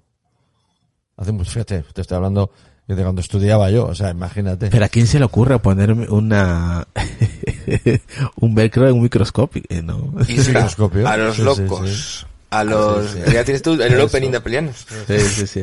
Espérate. Esta es eso. Ay, ay, eso, eso. Ahí está la imagen. Pero pásame un enlace para que la gente lo vea en Twitch. No me lo pongas La aquí. curiosidad, ¿no? La curiosidad de ver cómo funciona. ¿no? O sea, curioso, ¿eh? Encima me lo manda imagen pequeña. De verdad, Borja, no sé cómo trabajas en informática, tío. Joder, macho. Ah, para eres un- nosotros eres- había dos inventos, el, eres- el- el velcro De verdad. y el otro, el otro invento que es importante. cinta americana, ¿no? Imágenes, me manda imágenes enanas. ¿Será desgraciado? De verdad. Si es que, si es que Borja, Te va a mandar el velcro en 4K, macho. eh, como Mira, mínimo, te, mando un eh. enla- te mando un enlace de Pinterest, ¿vale? Eso es, para que la gente en Twitch lo vea. La gente no está en Telegram, aquí no están todos en Telegram. Nosotros, eh, David, eh, bueno, todos, eh, para hacer instalaciones el velcro era fundamental, pero otro elemento que nos ayudó, mu- nos ayudó muchísimo y que, por cierto, eh, otros servicios de, de inteligencia eh, no conocían. eh, bueno, eh, Se te escucha es, bajito, eh, Decar. La, la, la, eh, la silicona, eh, sili- la silicona caliente. Ah, la, Que la que hace viene la años- pistola, ¿no? La, la cola Exacto. caliente de pistola, ¿no? Ese, ese, ese. Pero me acuerdo que vinieron gente de, de otros servicios y no conocían. Y cuando lo, cuando lo vieron, vieron cómo funcionaban las pistolas de silicona caliente, vamos. Yo creo que acabaron con todas las pistolas de silicona caliente de Bilbao. Se las yo creo que de- dejaron aquí toda la ropa, se llevaron todas las maletas llenas de, de, de pistolas de silicona caliente. Sí. Curioso. Que joder, ese. pues De nada. todos modos, en los CPDs el velcro sigue siendo muy utilizado todavía, ¿eh? Aquí Oye, está. No Incluso- quieres agarrar cables y no quieres usar Para- vidas porque, sí. por ejemplo, sabes que es algo que vas a tener que quitar o poner con cierta frecuencia. Eso por lo que te estoy diciendo Pues yo. hay unas sí. tiras de velcro cojonudas, que además yo tengo por aquí unas cuantas, de estas que son como la correa del Apple Watch, que se meten dentro de la misma tira y eso no se, eso no se, no se desabrocha en la vida. Hombre, Sí. hay, hay, hay velcro también para las cortinas de baño, que son el velcro este adhesivo, y, y las que se utilizan también para las zapatillas, que un, gen, un Sí, invento similar para los niños. Para los niños, eso es. Que antes yo creo que yo creo que tuve prendas de vestir de con velcro, o sea, chaquetas que cerraban con velcro, Sí, o sea, sí, en mi época. con velcro.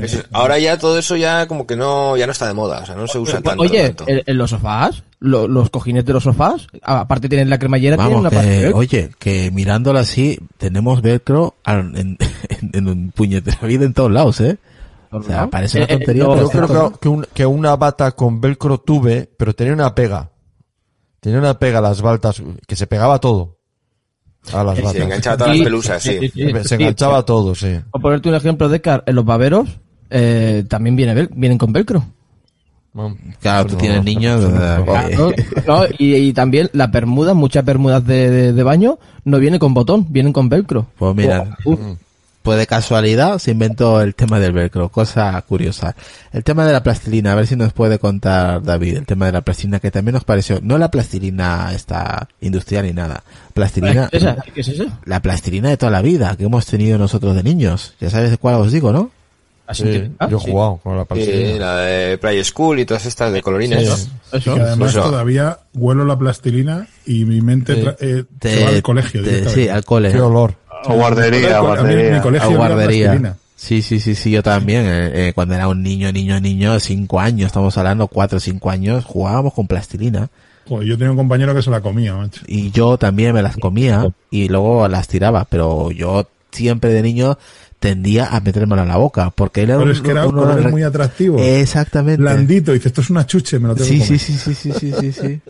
Pues sí, en 1943 el ingeniero James Wright buscaba cómo crear un caucho sintético y lo que dicen hecho, a veces pues buscas una cosa y sale otra.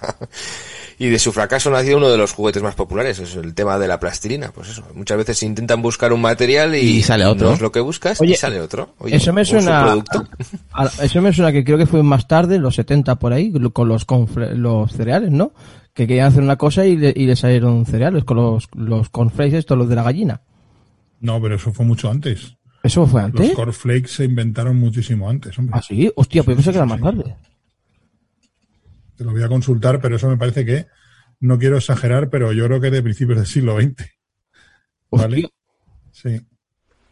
Y Sí, pasado luego, muchas cosas. Con el microondas también pasó, que fue un invento casual. sí, que justamente Eh, vamos a ir ahora, no corras. Aquí vamos a ir al famoso, como se le conoce en España, al Tupperware. Al Tupperware. Tupperware.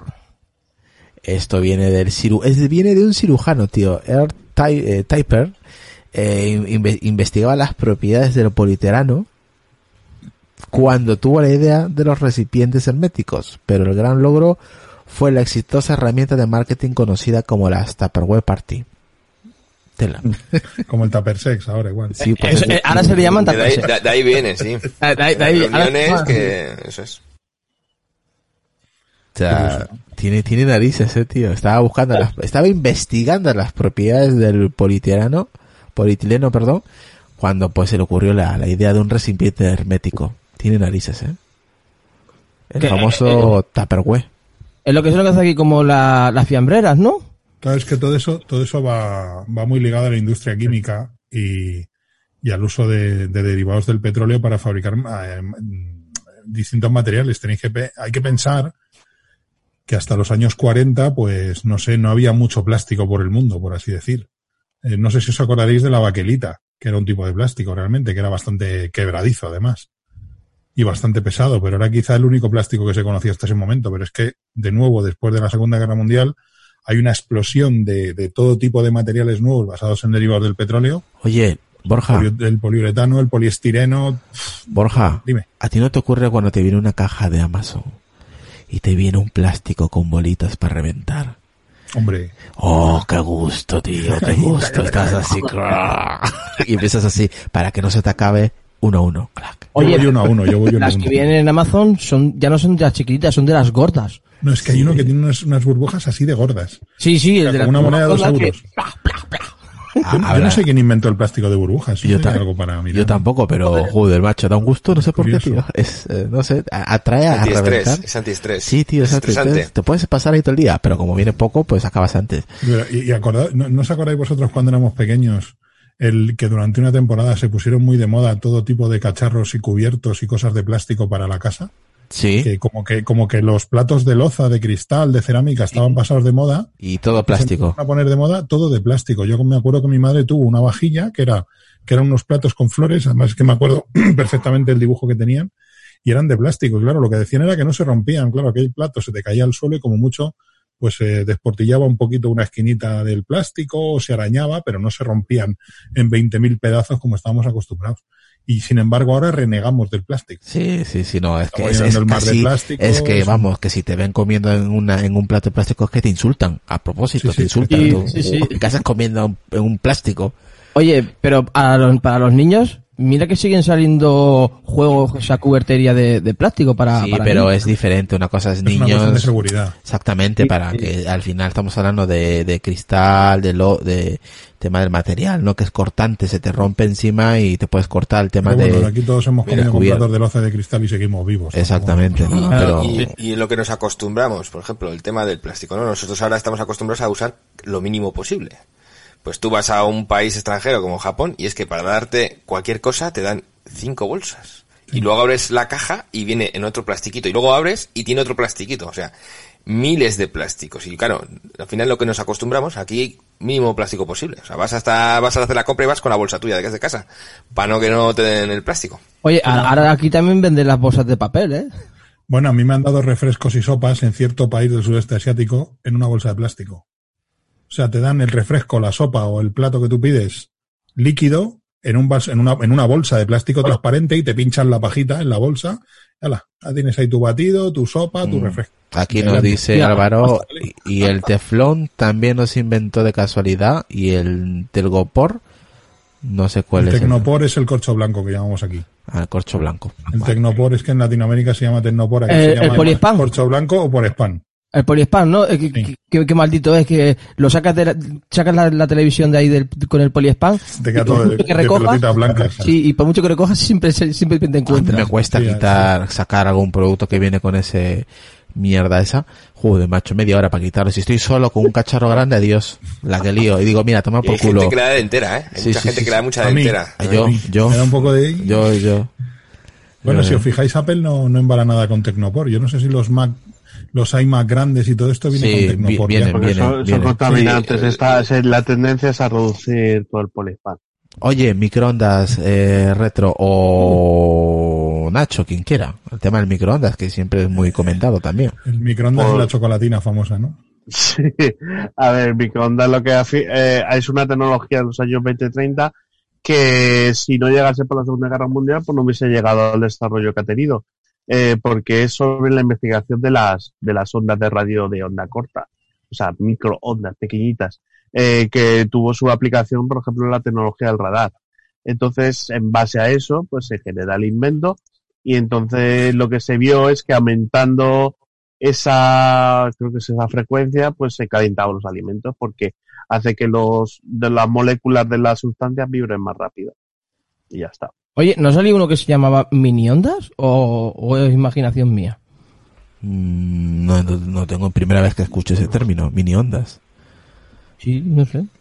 ¿Alguna vez lo, me lo, me lo he Y, Nacho, tú como científico que eres, tema de que es cancerígeno, que Bueno. no sé qué, que no sé- todo eso... Joder. Eso yo ¿no? lo, a ver, yo, eso más que por científico, por temas de política científica, porque hay gente que como no entiende la tecnología ni, ni, en realidad, lo que la gente no entiende es lo del te- el tema del espectro electromagnético. Como no entiende que el espectro electromagnético es muy amplio y dentro de eso, pues está el campo visible, el campo no visible, radiaciones ionizantes, radiaciones no ionizantes, pues eh, piensa pues que el wifi causa cáncer, que las ondas de radio causan cáncer, El que el 5G. microondas causa cáncer, El y entonces 5G, el 5G, que tiene microchises, pues todo eso hay que llevarlo un poco a explicarlo un poco. Entonces el microondas entra dentro del rango de las radiaciones no ionizantes y como son no ionizantes significa que no alteran el ADN. Y como no alteran el ADN, pues el microondas no produce cáncer. lo único que hacen es, el microondas es que es, es un principio de funcionamiento que mucha gente no conoce y simplemente lo que hace es excitar las moléculas de agua y con ese movimiento calienta, ya está. Así contado eh, Sí, con eh, pincelada gruesa. Sí, es muy fácil, pero está. claro, hasta llegar ahí, ahí fue de casualidad. Sí. Pues el desarrollo de los 20 o 30 para el radar. Mm. Con un magnetrón, exactamente, que es un, es un imán súper potente. Proviene del radar, ¿no? De, bueno, del desarrollo del De radar. investigaciones para radar. Sí, y el tío Por pasó eso- por delante, del- dice las malas lenguas, ¿no? Que el tío pasó por delante del, de un magnetrón y llevó una chocolatina en el bolsillo y la chocolatina se deshizo.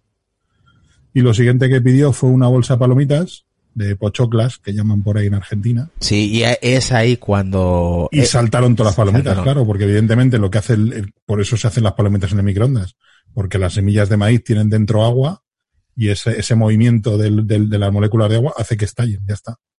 No hay más. Oye, No es verdad. Nacho, es verdad que recomiendan, no lo sé, ¿eh? aquí ya está fuera de tema, pero bueno, ya que estoy me pongo. Es verdad que para que se caliente bien la comida, no sé si científicamente está comprobado o se hace porque la gente lo dice y ya está. Cuando tú pones la comida, pues, normalmente pues nosotros queremos calentar un plato de comida, ¿no? Que ya tenemos hecho para lo que sea, viene a trabajar y Mm. quieres algo rápido, ping, lo calientas y ya está. Minuto 20, minuto y medio, dos minutos, lo que sea. Que hay que hacer con tu cubierto hay que hacer un agujero en el centro, hay que hacer es- espacio en el centro de la comida para que se caliente, que para que el- a la hora de calentar sea, eh, sabes, Mm, en toda la comida y no se queden partes de la comida fría, para que sea más A ver, compacto el, el Ese es el sentido del microondas del plato que gira. El plato que, eh, porque como la fuente de microondas es únicamente de un lado del microondas, para que haya cierta homogeneidad a la hora de calentar, Exacto. pues eh, tiene que girar el plato, porque de hecho, por ejemplo, en casa de mis padres, eh, se eh, eh, durante un tiempo, pues tuvieron el microondas sin el plato. Entonces lo que hacían era calentar un poquito, luego daban la vuelta y calentaban otro poquito. Y ya Oh, está. Isra, ¿hace mucho que tienes ese microondas? Sí. Es que ha cambiado mucho también los microondas, ¿eh? de los de antes a los que últimamente, pues como todo evoluciona, o sea, de calientan mejor, por ejemplo, tienes que ponerlo menos tiempo, luego también no te quemas el plato, que es que hay algunos que te quemas el plato y la comida no está caliente, o sea, ahí Sí, a mí me ha pasa, me, bastante. me suele pasar que cuando vas a coger, bastante, sí. coges y, hostia, parece que te cae una brasa en los dedos. sí, sí, sí, sí. Eh, hay, hay los que tienen un poco de ventilador, tienen grill y todo eso. Sí, exactamente. No, pero era un, era una simple curiosidad que hay gente pues que dice, no, haz un agujero, eh, separa la comida del centro, deja un agujero en el centro de tu plato de comida y como que el- a la hora de calentar, pues es más homogéneo, ¿no? Pero bueno, es una curiosidad sin más. Igual Nacho dice, "Ve, Irra, estás hablando tonterías. Pero bueno, también es porque es tarde. No sé, habría que probarlo. Ah, Vamos, voy a llegar a casa, voy a coger un este de puré de patatas y es lo primero que voy a hacer ahora. Sí, por mejor ejemplo. es que Pero tú con un puré lo puedes hacer y si le metes sopa. Mejor mete un gremlin y al final termina estallando, seguro. Sí, sí, a ver, voy. Bueno, es una forma, no sé, es lo que me comentaron en su momento. Y la verdad Bueno, que ¿quién ha pues, escuchado, quién ha escuchado la leyenda urbana de del que se compra un microondas, mete al perro y de- mira, es que metí al perro a secar y fíjate qué olor se me ha quedado en el microondas, esa leyenda urbana. ¿Quién no ¿Qué- la ha escuchado, no? qué dices? La famosa, la famosa leyenda urbana del perro en el no, microondas. yo nunca lo he escuchado. Me- Yo me había ido del gato, más que del perro. Bueno, el gato es igual. El gato, Pongamos oye. cualquier animal doméstico. Esos eran los chinos, ¿no? No tengo Bueno, ni idea. asiáticos. Oye, eh, Bor- eh, Borja, eh, Frisbee. El freebie ni idea, macho. Ah. Ese me ha dejado, o sea, pero ¿cómo se inventó eso, tío? A ver, David igual se sabe más. el ¿Cómo tema se inventó el frisbee. Bueno, yo lo puedo leer, ¿eh? Sin saberlo. Yo voy a leer lo que tenemos aquí apuntado, así que no me dé yo aquí que sé de dónde salió el frisbee porque no tengo ni idea. Eso Eh, fue una extensión también de un fallo. En su origen, en 1870, era la tapa de un pastel que tenía en relieve el nombre de la familia que los preparaba, Frisbee. En 1940, el inspector de construcciones Fred Morrison y su compañero vieron a alumnos de Yale tirándose un disco volador, diseñaron un modelo plástico que volaba más lejos y con mejor precisión. Vendieron 200 millones de frisbees. Yo es que O sea, me quedé en el superdisco chino. Soy más de superdisco chino que de, que de, que de frisbee. Esto es muy americano. Yo creo que he jugado al frisbee dos veces en mi vida. Oye, a los perros les encanta. Que no tenéis playa retro, también eso hace mucho. Hostia, El- eso, eso ha sido un golpe muy bajo. El, frisbee es el plato la vol- verdad. el, el frisbee es el plato volador que conocemos todo el mundo, el plato volador ese que lo Yo es que cuando voy a la playa voy directamente al chiringuito. Oye, y el, el, boom- el boomerang salió más tarde, ¿no? Eso es más de los 80, ¿no? Joder, No, el es es boomerang macho. Es, es un arma tradicional. Un arma. Sí. Y creo que en Nueva Zelanda. Ay, Lucas, la madre que te parió. Ese es un- Oye, yo qué sé, es yo no sé de dónde es. Yo conozco el boomerang, pero no sé de, Pero ni de eso- dónde es ni de dónde viene. Pero eso no es un juguete, cabronazo. Pero Lucas Oye, dice el de plástico, de juguete. Ese es que Claro, dice Lucas. claro, el de plástico, El de coño. El de plástico, no, el de madera no, que eso es calabra a alguien, el de plástico. Eh, con eso es para, para, eso es para reventar cabezas y Ya cortar sabes cabezas. hay, hay boomerangs Hemos hablado de tamaño- playa. ¿Habéis visto? Hay unos tamaños tremendos. Sí, no volvían, ¿eh? Creo, ¿no? No volvían. Borja no volvían, pero sí, sí volaban bastante. Yo he visto alguno lanzado con una especie de gomas, porque claro, eso es imposible lanzarlo con la mano, es un cacharro de un metro, dos metros de ancho, sí. Sí, sí, sí. sí. No, los que digo yo, el que digo yo tranquilamente que tendría mejor con muchos 40 centímetros de punta a punta. Tampoco era tan grande y de plástico. Y bien finito. Y luego hay, luego hay unos construidos modernos que eso sí que vuelan ya con mucho más control. Si sabes manejarlos, se vuelan con mucho más control. Que ya, que son drones ya. Así, manuales, son drones manual ya. Bueno, pues yo creo que ya hemos acabado en los, los 40 ya. Tampoco no hay nada que, que nos hayamos dejado importante retro, que tú recuerdes de los años 40. Pues que hay muchos, pero que bueno, casi todos están relacionados. Yo no nos hemos dejado ninguno tampoco eh, importante. Mm, Los 50 también empieza lo interesante. Vale, si quieres entrar a los 50 y ya con los 50 acabamos un poquito. Vale, sí, porque ya podemos estar aquí hasta las 4 de la mañana. ¿no? Ya, ya, es que, es que todavía nos queda la mitad. ¿Sabes lo que te digo? Y yo, creo que para mí es lo mejor todavía, ¿no? Eso lo podemos hacer en un segundo episodio, la otra mitad, pero yo creo que podemos entrar un poquito a los 50, que va a estar muy, muy, muy interesante. Mm. Sí, además hay, tengo aquí tres apuntados que son súper curiosos, ¿vale? Y que usamos todos los días. Venga, vamos a ello. Que uno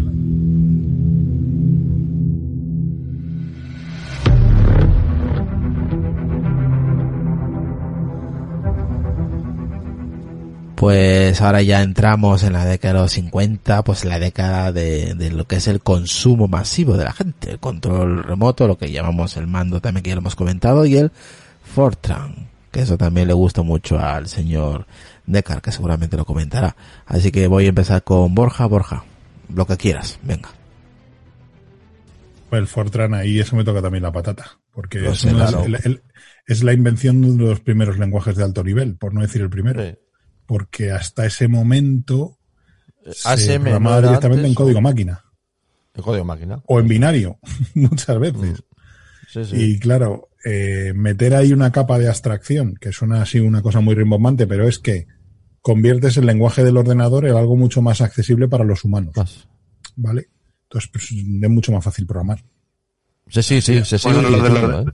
lo del ordenador y todo eso, que bueno, uno de los grandes inventores fue eh, el hombre este, el, el de, el de la máquina Enigma, Eh, sí, Alan Turing. Alan Turing. Alan Alan Turing. Turing. Bueno, es que durante los años 40, que, que vamos a volver un, poco, un momento atrás, claro, durante los años 40, toda la Segunda Guerra Mundial, se produce un avance muy importante en la tecnología de la informática, ya no solo por el proyecto Manhattan, sino por el, eh, el ímpetu y la necesidad de descifrar la famosa máquina Enigma, que era una máquina electromecánica, no era electrónica, por lo menos los primeros modelos no eran electrónicos, eran electromecánicos, una máquina para cifrar comunicaciones, eh, las comunicaciones de radio alemanas. Entonces, claro, eh, si podías conocer lo que iba a hacer el enemigo o lo que se estaban transmitiendo eh, por mensajes de texto, pues evidentemente tenías una ventaja muy importante. Y se pusieron a trabajar de forma incansable todas las potencias aliadas y sobre todo eh, en Reino Unido, en el famoso Bletchley Park, que hoy en día es un museo, por cierto, que tengo muchas ganas de visitar. Cuando tenga oportunidad de ir a Londres, pues visitaré seguramente Bletchley Park, que es donde se, se, se estableció el equipo que diseñó una máquina para descifrar Enigma, eh, dirigido por Alan Turing, que bueno, fue una- un personaje también que era para dedicarle, ese sí que es para dedicarle un, un, un podcast porque Ya se hizo, Borja. Hicimos también un episodio de Alan De, Turing. de Alan sí, Turing. creo que sí, creo que sí, ahora ahora que lo decís sí es cierto que se hizo un Sí, que me acuerdo que Majosan quería participar, pero al final no pudo. Eh, Entonces es uno de los padres de la informática moderna. Entonces durante los años 50 todo esto se mejora mucho porque las máquinas eran muy complicadas de, de- de programar y de manejar y se inventa lo que es el lenguaje de alto nivel, que es que te permite programar en un lenguaje mucho más comprensible para los humanos que no estar con el código máquina o con el binario, que es algo todavía mucho más crudo, ¿no? Entonces el Fortran fue un avance brutal para, para el desarrollo de la informática, aparte de los ordenadores electrónicos, los ordenadores de propósito general y todo ese tipo de, de avances que se producen principalmente en la década. Sigue siendo muy valorado, ¿eh? Un Sí, programador sigue usando, Fortran sigue siendo muy valorado. Sí, se sigue utilizando. Yo la verdad que no, no es un lenguaje que no conozco, ¿vale? Me, me inicié con COBOL y con BASIC, que BASIC es mucho más moderno de los años 70, Sí, pero COBOL es de los 60, ¿eh? Que también tiene, Sí. Sí. también tiene tela. Bueno, un saludo para Manuel que dice, por cierto, enhorabuena por el programa, lo seguiré escuchando en diferido, el sueño me está venciendo. Anda, Mm. anda, nosotros estamos aquí ni, vamos, ni, creo que estamos empezando la mitad de, de lo que, todo lo que tenemos por aquí. Eh, ¿qué más, Retro? El tema de, de Fortran y, bueno, eso lo puedo hablar más. Decar, si quieres, Decar, ¿quieres comentar un poco sobre No, Fortran? sí, lo que, lo que hemos dicho, pues fue el primer lenguaje de alto nivel y que permitía eso, abstraerse de, de lo que es la programación en, en binario, ¿no? Pero eh, incluso, y pero que es un lenguaje que, que se sigue utilizando hoy en día, ¿eh? O sea, no es un lenguaje muerto, ¿eh? Y al contrario, eh, los programadores de, un buen programador Fortran, eh, hoy en día está muy valorado. Como, como uno de COBOL. Pero, es- pero esto, más que nada por desaparición. Más que por otra. Rep- Responderme esta pregunta. Eh, ¿Los bancos no usan uno de esos lenguajes? Cobol. COBOL. Cobol. COBOL. El- Porque COBOL, se, COBOL la, el- las siglas de COBOL es Common Oriented Common. Business Language, o sea, eh, lenguaje común orientado a los negocios. Eso Es un, es un lenguaje específicamente diseñado para, para, Sí. pues para, para, eh, Se hizo, se, de se negocios. implantó mucho a partir de los 60 y 70 y sobre todo a través de IBM y sus, eh, no- sus mainframes. Los mainframes, sí. Que todos los S400, bancos- estos. Eso es. Y, Y y, los y eso, 360, mover eso, madre mía. Mover eso, pues es un problemón enorme. Oye, enorme, eh, enorme. del programa este que habláis, este del primer programa, ¿qué se utiliza? ¿Para ingeniería o algo así? Sí. que es Fortran. Eh, eh, eh, tema de cálculo matemático e ingeniería. Sí, el Fortran se- te refieres, ¿no? Sí, sí, para, o sea, que es Sí, sí. para ese tipo ingenieros de, cosas, de sí. sistemas y Sí. cosas así, ¿no? Sí. Para cálculo. Sí, sí, no, para ingeniería, sí. Cálculo de ingeniería, sí. Ah, mira. Venga, Es un Retro, lenguaje- que, que- que querías comentar tres, tres cosillas. Venga. No, una, una era el de- del tema de Fortran y otro era el tema de las, de las tarjetas de crédito, que era algo que se conocía hace muchísimos, se había inventado hace muchísimos años más. Pero en los 50 se, se extiende una fórmula que es que tú puedes pagar con cualquier tarjeta de crédito en cualquier entidad. Cosa que hasta ese momento no había ocurrido. Y fijaos, en los años 50 se lanza, por ejemplo, el American Express, ¿vale? Mm, Que llega hasta nuestros días, ¿vale? Mm. Y bueno, pues el después el tema de Visa, el tema de Mastercard, que al principio se llama Masterchurch, pero luego se llama Mastercard, eh, es fruto del éxito de, todo este, de todos estos medios de pago. Hay que pensar que hasta ese momento, pues el mundo se movía con efectivo o con cheques, pero bueno, pues el, Juego con cheques, madre mía. sí, sí, cheques y cheques ¿Cómo, conformados. cómo se Recordad llamaba el, el aparato para, para copiar la tarjeta? ¿Cómo era eso? ¿El qué? El El aparato ese que es cuando pagabas. te- La, bacaladera. vaca- la bacaladera. Eso, Sí, sí, sí, sí, está- sí. eh, Tras, hablamos- tras. Claro, hablamos de tarjetas con esas letras en relieve que se, se calcaban en el recibo y luego el, el comercio, el lugar donde habías pagado, iba con ese recibo al banco y le abonaban lo que había pagado con esa tarjeta. O sea, era todo Eso, lo hemos podido vivir hasta hace poco con las del corte inglés, que todavía Sí. tenían ah, los números en relieve Sí. y tenían las bacaladeras. Pero hasta hace 15 años, ¿eh? No, Sí, no hace sí, falta remontarse mucho más y tú Yo no sé si una 15, operación... yo no sé si antes de, de- después del 2000, pero yo antes del 2000, los años 90, Sí, sí, yo sí. las recuerdo, ¿eh? Sí. Desde luego, sí. Bueno, con, e- con esa historia de las tarjetas del corte inglés, ya lo contaré algún día, que las tarjetas del corte inglés se concedían con un sistema experto de medio inteligencia artificial que hacía un estudio de tus, eh, de tu historial financiero y en función de una serie de parámetros te concedían la tarjeta o no. Eso me lo contó un profesor que yo tuve en el instituto, que es uno de los que colaboró en el diseño de y a- ese sistema experto. Y a día de hoy, el, para que te concedan un, una financiación también lo hace una máquina, no lo hace una Sí, persona. pero eh, está más, est- est- está más eh, estandarizado. Pero es que el corte inglés diseñó su propio sistema. O sea, el corte inglés tiró por la calle en medio, no existía algo parecido en España, y diseñó un sistema experto que era como se llamaban al, al machine learning y a la inteligencia De la artificial. época. Hace años se le llamaban expertos. sistemas expertos. ¿Vale? Sí. Pero eso, es- eso es otra historia. Así que el invento, de la- de- el, realmente el avance, el gran avance en los años 50 de las tarjetas era que tú podías pagar en cualquier comercio con cualquier tarjeta. Y ahora como es, ¿no, Borja? Hemos pasado del cheque a la tarjeta, ahora el pago sin, sin tocar al, al Apple el- Pay, por ejemplo, Con ¿no? el reloj, con el móvil. Contactless, el contactless. Es contactless. Es digamos mucho más dinámico. Eh, a ver, es que el, parad- el paradigma de la economía es que el dinero que no esté quieto. Hay que moverlo, moverlo, moverlo de un lado para otro, de un lado para otro. Entonces todos estos sistemas lo que están fomentando es el hecho de que, El dinero se mueva rápido. movimiento de dinero cada vez más rápido. Es así.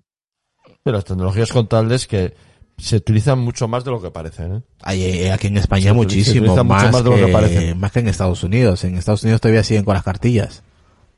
No, pero no me refiero a eso. Me refiero que las tecnologías sin contacto eh, tienen mucha más aplicación de lo que, de lo que estamos hablando aquí. Eh, hay muchas tecnologías para marcación de, por ejemplo, de, de transportes, de mercancías, eh, de muchas cuestiones Exacto. que eh, se pueden utilizar tecnologías sin contacto para muchas cosas. Que eso aquí en Europa Entrada- estamos entradas bastante de parking. ¿eh? Todo el tema Sí. de tarjetas. En tal, España sí. Fuera, Por ejemplo, en las autopistas, que todos tenéis el tema de la... En ese aspecto- la para pagar. En ese, en ese aspecto. España está en number one de Europa, eh, básicamente del mundo. Es el que más, lo tiene más. No, pero tú te refieres a los medios de pago. Sí, medios de pago. Yo, yo estamos te a- refiero a medios de control que no somos conscientes, no somos conscientes que se emplean muchísimo. Medios de control, por ejemplo, de mercancías, que se emplean muchísimo. Todo el tema del- de, la- de, de- de- sistemas sin contacto, ya sean pasivos o activos. Hay sistemas pasivos, que los que conocéis eh, como pueden ser las tarjetas de crédito, pero hay otros eh, sistemas eh, eh, que son activos, que llevan algo de energía, eh, la- lo que son los, eh, Los digamos, las balizas o los, pero y con puentes y so- se puede, o sea, puedes leer tú, por ejemplo, un, eh, un tráiler, se puede leer a, a 10 o 20 metros y sabes qué tráiler es. No hace falta que te pegues a él, vamos. Hay muchas tecnologías de ese tipo que se están utilizando muchísimo. Vale, aquí y por que no son públicas. Sí, yo, yo, yo intenté, yo hice hace muchos años y un- una idea que tuve era emplear esos sistemas para seguimiento de vehículos. Para robarlos. Sí. No, para seguirlos. No para seguirlos, eh, no para seguirlos como puede seguirse con una baliza GPS, pero se podrías poner un sistema de estos que son sistemas que no necesitan cambiar la batería, o sea, los- son unas pequeñas placas que, unas plaquitas de plástico muy pequeñas que no necesitan eh, ningún tipo de energía, prácticamente son eternas y se la puedes poner a un coche y claro, dependiendo si controlas pues ciertos sitios, sabes por dónde pasa ese coche. Bueno, tenemos aquí unos comentarios de Beijing de Source Code. Code, eh, dice, lo voy a escuchar como podcast. Dice aquí Jorge Luis Franco, dice, jeje, tengo que sacar pecho porque es la primera vez que aguanto tanto antes de decidir terminarlo en podcast. Madre mía, pues sí que estás aguantando, macho. Eh, aquí nos dicen Reco Haywatt, le dice, saludos chicos, mañana me pongo con el podcast. Beijing de, Sou- de Source Code dice solo en unos minutos, creo que ya como en dos meses de universidad. No sé a qué te refieres, pero bueno, ahí está leído. De toda la información que habéis dado. Ah, vale, vale, vale, vale. Eh, continúa retro, que te dejo ahí a medias. Bueno, pues del tema de las tarjetas pasamos a un tema que yo creo que es importantísimo, que es el cinturón de seguridad de tres puntos, que puede parecer una Ah, cosa es muy específica. Que va, que va, eso es importantísimo a día de hoy para, Pero- la, segu- para la seguridad de la persona que va en un coche. Claro, y hago aquí la puntualización del cinturón de seguridad de tres puntos, porque si os fijáis en el cinturón de seguridad que tenemos Ojo. en los coches, También es importantísimo, creo que lo tienes que mencionar, el tema de los... mm, ah, ¿Cómo se llama? No recuerdo. Joder. Los ¿Cuál? airbag. Los airbag, coño. Eso, gracias. sí, eso, eso no sé si fueron en los 50, ¿eh?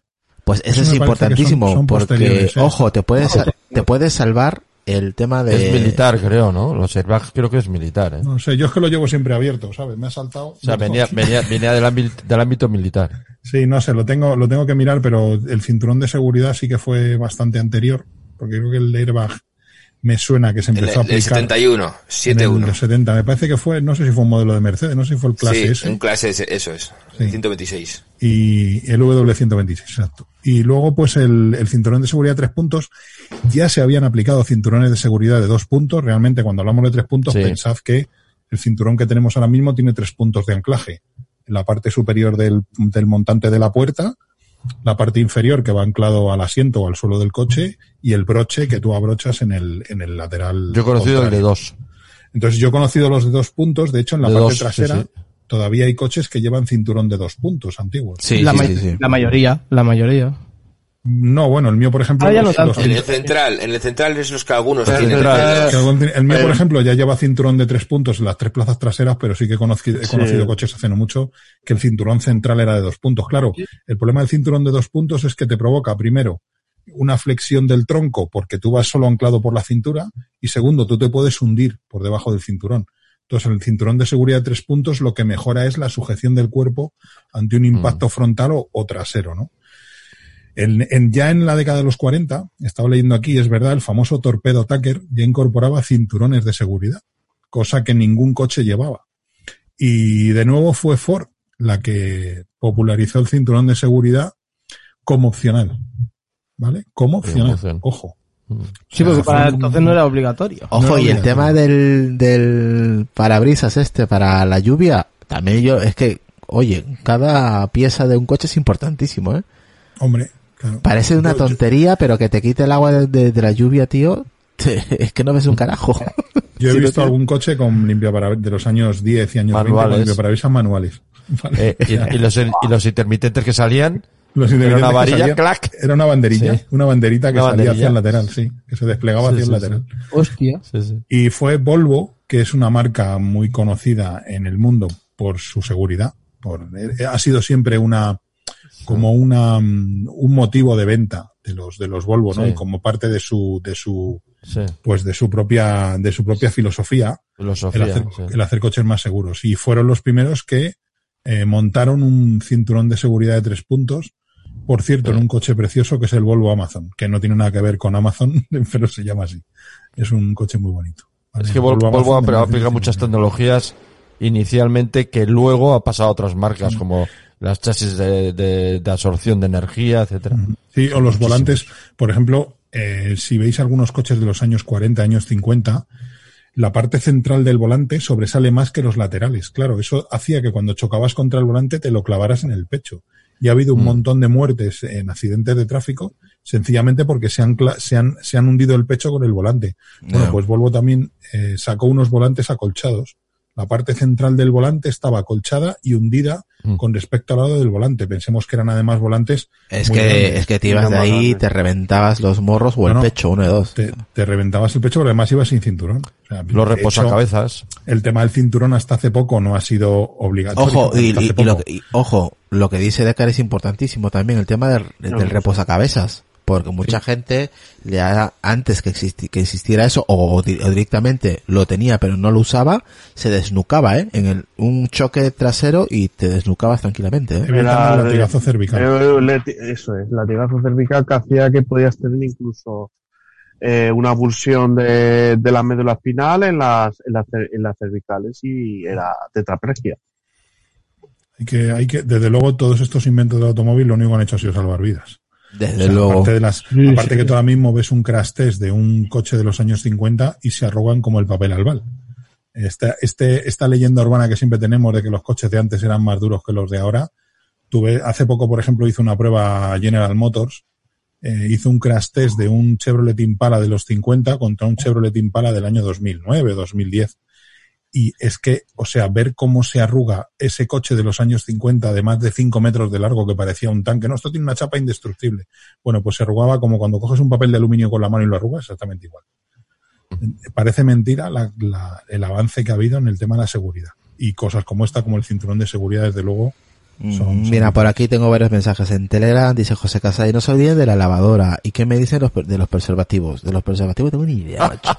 Pero Eh, las lavadoras, las, las- las primeras fueron, fueron manuales también. Eh, la hora del Satisfyer. Sí, luego, luego, luego, luego, luego llega la hora de Satisfyer, José Casay. Y dice Álvaro, y los muñecos eh, eh, Crunch Dummy. Ah, los dummies, sí. Los dummies. Sí, los dummies que se- los empezó a utilizar yo creo que Mercedes fue de las primeras marcas que, que empezó a utilizar dummies, me suena a mí. Pero vamos, que ya en los años 40 y 50 ya hacía, sobre todo los 50, ya hacían pruebas de choque, hacían, porque muchas marcas no hacían pruebas de choque. O sea, no probaban los coches en, en, en circunstancias de seguridad, es decir, no probaban la deformación de las carrocerías, la estabilidad de los vehículos, o sea, ese tipo de cosas había marcas que no las probaban, que lanzaban los coches y bueno, pues eran auténticos ataúdes con ruedas porque no han se empezado, pero han invertido. empezado a hacerlo cuando han visto que era un motivo de venta. Claro. ¿Cuántas estrellas Euroncap tienes? Tres. Pues este cuatro, Claro. pues hay que cogerle cuatro. Si no, tampoco lo hace porque hay que invertir Sí, sí. para poder no, no hay que irse tan atrás realmente. Acordaros los anuncios de los años 80 en los que se destacaba la potencia, el, el- la velocidad, La velocidad, sí. el aspecto del coche, la de, o sea, ves ahora mismo los anuncios del Renault 5 GT Turbo, de la X GTI, de todos aquellos coches y se te ponen Eso los pelos de punta. O sea, lo único, no, potencia, velocidad, más caballos y realmente a partir de los 90, cuando, de los años 90, ¿eh? o sea, antes de ayer, cuando se empieza a dar importancia a la seguridad, cuando había marcas como Volvo o como Mercedes que tenían la seguridad dentro de una de, de- era una de sus de sus motivos de diseño de los coches. Yo digo que Mercedes empezó a hacer crash test en serio en los años 50, cuando en algunas marcas ni los hacían, la mayor parte de ellas, de hecho. O sea, que es que eran, eran- yo de verdad os invito a ver algún crash test moderno Es que, que- se ha filmado con es coches que, de los años es que 60 y hasta- 70 y se le ponen los pelos de punta. Es Sí, que el diseño de interiores, el diseño de los interiores de los coches ahora está marcado por la seguridad. Hmm. Antes, en los diseños interiores eran, en los antiguos vehículos, eran, eh, todo era un problema, porque, o sea, todo era un arma que iba contra ti en caso de, en caso de choque, muchos bordes, había, había metales, había bordes metálicos No, y, que salían, y, buah, y que, y que en caso de incendio era todo al día como una tira. Ah, bueno, también. Ahora, de hecho, también, sí, todos los sí, sí. materiales de los coches son ignífugos. Y además es que es eh, seguridad y confort. O sea, es que ahora mismo cuando te venden un coche te está vendiendo menor consumo, más Sí. seguridad y más confort. Sí, ahora los coches están llenos de sensores por todos hay que lados. tener en cuenta que las prestaciones, eso ya está superado. Sí. Quiero decir, cualquier botijo que te compres hoy en día te Sí, va a dar unas sí. prestaciones suficientes para viajar en cualquier circunstancia y no vas a tener problemas. Mira, Realmente aquí, eso ya se ha superado. aquí nos dice Jorge Luis Franco, ahora los radares delanteros que frenan automáticamente es un gran avance. sí. Sí, la sí. electrónica. No, el, el otro día se ha comprado una amiga mía, se ha comprado un, un coche de gasolina y me dice, no, ahora ha entrado en modo dos cilindros. Y yo, ¿cómo? Sí. Sí, sí, que se pone en modo, tienes un motor de cuatro cilindros, pero según baja debe, o no sé si es por rendimiento, se pasa automáticamente a dos cilindros. Ya, es que, sí. lo, que- lo que se- lo- es que eso tiene que ver con lo que... A ver, cada vez la- los países, y en concreto la Unión Europea, se están poniendo cada vez más duros con el tema del consumo. Entonces el problema es que el motor de combustión es que ya ha llegado al límite, ya no puede, ya no puede optimizarse más. O sea, ya ha llegado a un límite tal de optimización y son tan, es tan madura la tecnología que ya no lo pueden, ya no pueden mejorar más eh, el tema del consumo. Entonces ya lo único que se tiene que buscar es estas soluciones peregrinas de, pues ahora en vez de cuatro cilindros, pues que sean dos o, o que, o que entre, entre el híbrido y cosas así para reducir el consumo, porque el motor ya es que, es que ha llegado al, al, al límite de la eficiencia. Entonces estamos a, digamos, ante un escollo de o pasamos ya directamente al eléctrico y entonces hay que salvar todos los escollos que tiene el motor eléctrico o el motor de explosiones que ya no puede mejorarse más. Cosa que, por ejemplo, en los, en los 70 y 80 sí había ese margen de, man- de, de maniobra para mejorar la eficiencia del motor, pero ya, ya es que se llega al límite, ya no, hay más. No, yo creo que se, Yo no creo se que se le puede sacar un poquito más. Mirad, ahí, por ejemplo, no muy se poquito. Lo- se le puede sacar un poquito más. Mira, ahora mismo, por ejemplo, hay dos, hay, por ejemplo, Mazda hace poco ha sacado los motores estos Sky Active, que es un gasolina, pero que se comporta como un diésel, es decir, no tiene bujía de encendido, eh, enciende, inflama la gasolina por presión, Porción. saca, saca un poquito más de consumo. Están los motores de ciclo Atkinson que monta Toyota en los híbridos, que tienen más Pero a eficiencia. costa, yo lo veo a costa de ureas, por ejemplo con el AdBlue, Bueno, más eso- filtros, más movida. catalizadores, más mantenimiento, más averías, Sí, más... mío tiene de eso. Es como al Pero mira, final... yo, yo del anterior vehículo que tenía, que tenía un diésel 135 caballos, eh, o sea, el- me- o sea, los consumos con el coche que tengo ahora, es una pasada. Este, este anda mucho más y consume mucho menos. O sea que, y no tiene, es, eh, sí tiene eh, aditivos estos para el tema del, de la contaminación, pero el, el rendimiento del vehículo Como- es una bestialidad. como- mejora, ¿eh? Una como- mejora impresionante. Como dice Jorge Luis Franco en el chat de Twitch, siempre se puede mejorar, desde luego, siempre. Cualquier dispositivo electrónico se puede A mejorar. mí cuando me ha dicho la que amiga no te- no que puedes- dice lo no de te motor de dos cilindros me ha dejado perplejo. Yo lo que ¿Cómo? creo que se refiere a Nacho es que se podrá mejorar, pero ya merece la pena. O sea, todo lo que hay Claro. que... Sí, sí. No, Es que bueno, ya lo que- Mercedes, Mercedes-Benz ya ha dicho que no va a invertir más en motores Es que de- todo eso de cambió, todo eso cambió con la crisis de los años 70, la Del crisis del petróleo. Se produjo ahí un, sin llegar al tema de, de la contaminación. Ahí ya se produjo, con la crisis de- del petróleo, en, una, en la mentalidad de toda la industria, de todo el mundo, se que quedó claro que podía ser un recurso limitado, no se sabía hasta cuánto, pero podía ser un recurso limitado y caro. Y entonces se produjo ahí ese un cambio que además ahí perdió la guerra a los países productores de petróleo, precisamente porque ese cambio de mentalidad hizo que empezara a descender el consumo per cápita de, de, de petróleo, empezara a descender precisamente porque todos los vehículos, todo lo que todos era, se empezó a empujar a la hacia lo que nadie se preocupaba entonces. Entonces un vehículo consumía 14 litros de gasolina como si consumía 20, no importaba.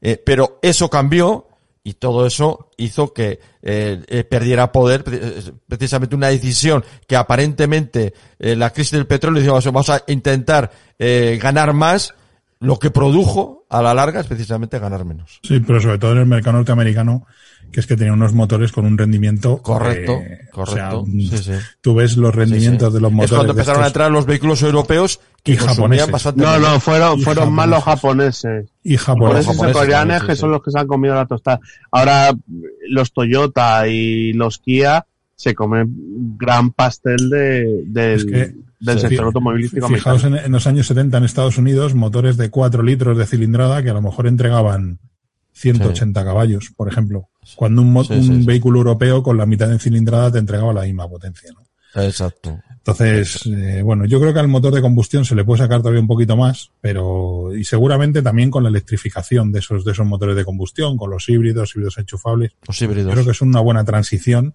hasta que todos podamos tener un vehículo eléctrico por precio y por infraestructura. Ya no, ya No, o con la, o con la tecnología de- del hidrógeno. Es que yo creo que el sector automovilístico está pidiendo ya un cambio, un cambio tecnológico a nivel de planta motriz. Mm. Lo está pidiendo. El, Están picando de distintas fuentes a ver cuál es la mejor. Sí, pero no, yo creo que no hay, hay alguna duda, yo creo, porque eh, yo creo que hay en el sector hay muchas dudas sobre lo que ha dicho un poco. Eh, yo creo que hay, no hay, no, no sé por qué, o hay alguna tecnología que, pues, lo lo del hidrógeno que acaba de decir Nacho, es que, o porque hay, yo creo que hay dudas eh, de inversión porque no, se tiene claro que esa planta motriz cómo va a ser. Pero Decar, la Yo duda creo que hay que, muchas tienen dudas es el, el negocio. Si tú tienes algo que tienes 100 piezas móviles y la cambias por algo que tiene 3, tu, si tu negocio es mantener ese sistema, no quieres perderlo.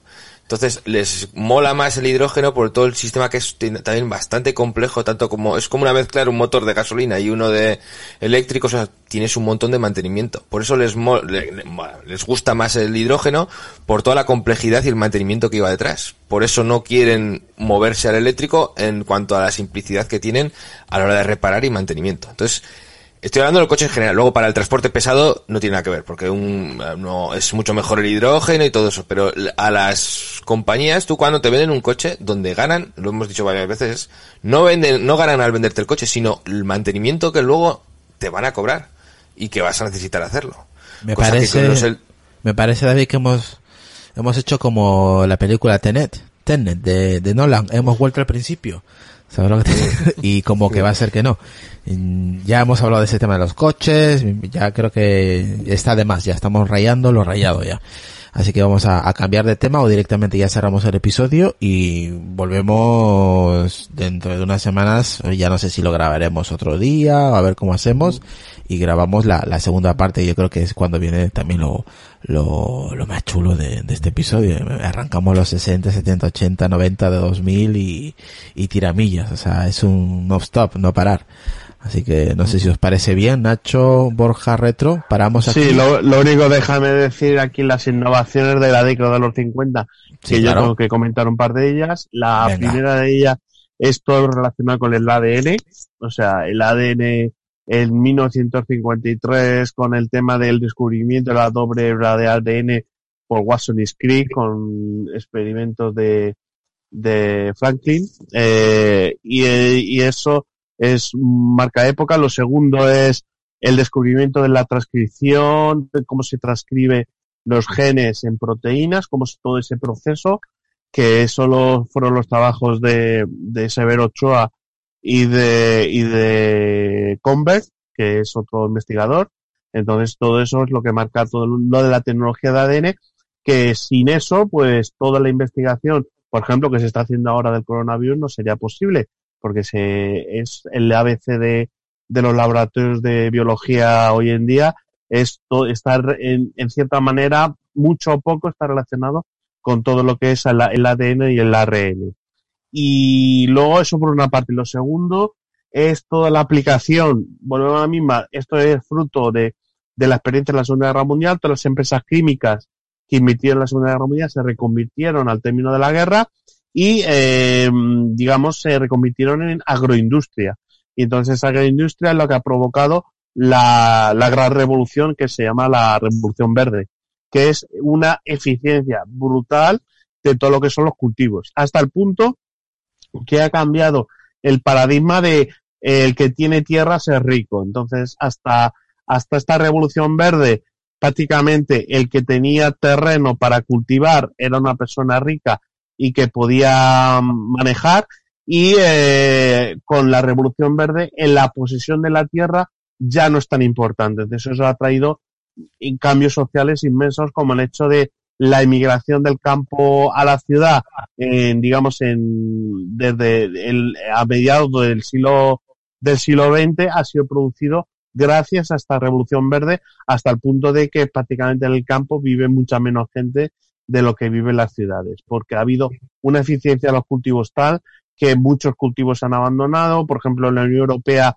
el 50% del presupuesto se dedica a subvencionar a gente que no, para que no cultive, porque si, si cultivan, eh, pues hace que una sobreproducción que hundiría el precio de, de todos los productos agrícolas y eso provocaría la quiebra de, de muchas compañías y muchos pequeños productores y grandes productores de, de agricultura. Pues todo eso ha sido provocado por, digamos, esta revolución verde.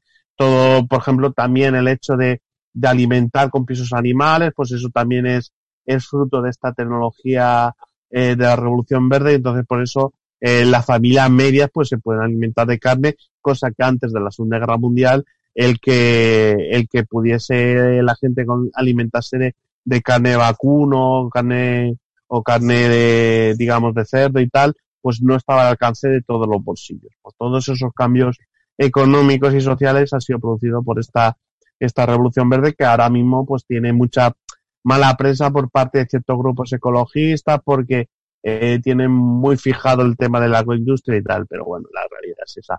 Y bueno, y, pues, y luego por último, el último, el último efecto es que, por ejemplo, en Europa pues han acabado las hambrunas, o sea, no hay hambrunas desde los años 50. O sea, no hay país, o sea, la gente puede tener hambre, pero no porque los estados no tengan recursos alimenticios, cosa que antes de la Segunda Guerra Mundial podía ocurrir esas situaciones de malas cosechas. Pues el tema de las malas cosechas, eso por tecnológicamente eh, ya es algo que se ha liberado. Otra cosa es que por temas económicos, políticos o sociales sigan habiendo países que tengan problemas de alimentación, pero no es por un problema técnico. Bien, me parece interesante tu aportación. Mm, Borja no sé qué está mirando, si la revista o mirando a ver cómo... mm, No, estaba mirando lo del tema de la, de la, de la agricultura. Es que ¿Del no preservativo? hemos tratado, ning- Ah, no, no, hemos tratado ningún tema en paralelo a la agricultura y, por ejemplo, el tema de los pesticidas también es importante porque, claro, el aumento de la producción agrícola es vital para todo lo demás. Es como el tema de la electricidad. Sin electricidad y sin un aumento de la, de la producción alimenticia, mm, no hubiera habido nada de todo lo demás, porque no hubiera habido un clima de prosperidad eh, propicio para todo el resto de inventos. Es que se nos ha olvidado y la verdad que es importante. Pues todo eso son aplicaciones de experimentos de los 20, los 30 y gracias a la Segunda Guerra Mundial, pues toda la, toda la industria química pues acogió todo el tema de los pesticidas, pero por ese trabajo previo realizado por los científicos en los años 20 y 30. Sí, y se produjo un avance muy importante, ya, os digo, el tema, está mirando el tema de los pesticidas, que puede sonar todo muy, muy peligroso, muy tóxico, muy químico, pero que han propiciado una sobreproducción alimenticia que nos ha llevado a este mm. escenario de prosperidad, al menos en lo que llamamos el primer mundo. Claro, porque esto es, esto depende del barrio en el que te encuentres. Claro, si estás en, en un país de África, pues evidentemente no ves nada de todo esto, pero pues en el resto del mundo, Europa, parte de Asia, América, pues sí que se ha, se ha visto. Y es algo que nos hemos dejado por alto, pero claro, es que eso daría, como siempre decimos, para otro podcast completo. Exactamente. Y el primer documento de ámbito médico que se conoce sobre los, eh, los preservativos se escribió en 1564. El anatomista italiano Gabriel Falopio, en plena epidemia de sífilis en Europa, describe una pieza de lino que se adapta como una caperuza al glande de los hombres antes de las relaciones sexuales y evita la enfermedad. El doctor lo probó en más de mil hombres y ninguno contrajo sífilis. Estos primeros preservativos estaban hechos de tripas de cordero o cerdo engrasadas en un material elástico y suave y un cordel para eh, fruncirlo al pene. Uno de los eh, preservativos mejor conservados es de 1813, chicos, de 1813. ¿Está nuevo o está usado? No, eso está usado, tío. Era, fue hallado en Lund, en Suiza, es de intestino de cerdo y apareció acompañado de un manual de instrucciones en latín que aconseja sumergirlo en leche templada antes de usarlo para evitar enfermedades al mantener relaciones sexuales con prostitutas. Toma ya. Y ahora es cuando te digo que los egipcios ya lo tenían en mil, en mil antes de Cristo. Pues ya me ha jodido el invento. Nunca mejor dicho. Oye, pero entonces el chiste, el chiste ese de, la, de, las tripas de cerdo es, cierto, ¿no? Y el del melón de ganchillo también. No era un chiste, era, era realidad. Era una, una, necesidad universal, o sea, que es posible que... que sí, dicen que el dinero mueve el mundo, pero yo creo que lo mueve el sexo también, ¿eh? Sí, sí, sí, sí, sí. Sí, eso otro día. Mira, eso también podemos hacer un podcast de el sexo y la tecnología. Todo lo que ha movido la tecnología al sexo. Sí, sí. Del DVD. Debo reconocer que debería pasar a ver por Amazon a ver qué hay, cuáles son las últimas novedades tecnológicas en ese mundo, porque creo que ha pegado un vuelco en los últimos 20 años, ¿no? No solo por el Satisfyer, sino por el tema de. A ver, ilústranos. Ilústranos. ¿Por qué yo? Porque siempre sacas el tema. Bueno, la, polémica, la polémica última que se han retirado no sé qué rollo de unas muñecas porque son demasiado niñadas o no sé o no sé qué historia, ¿no? Ostras, pero eso a lo mejor en Estados Unidos, aquí no sé, yo aquí no he oído nada, ¿eh? Sí, sí, sí, sí ha, salido, sí. Vendían... Pensaba que, que, ibas a decir otra cosa. Vendían como muñecas y eran algunas como aspecto ya de niño y entonces ha habido gente que ha protestado. Vale, vale, Nacho, no más, por favor, ya. deja, deja, deja ese tema que si no, no cierran el podcast, vale. Eh, dice Álvaro, Lucas nunca le dio ganas de un centavo a las empresas de preservativos. No. Ahí están en el cajón del cuarto año sin abrir. Bueno, yo creo que... Desde el año 87, ¿no? Están ahí. Oye, ahí tendría yo dos años, no creo.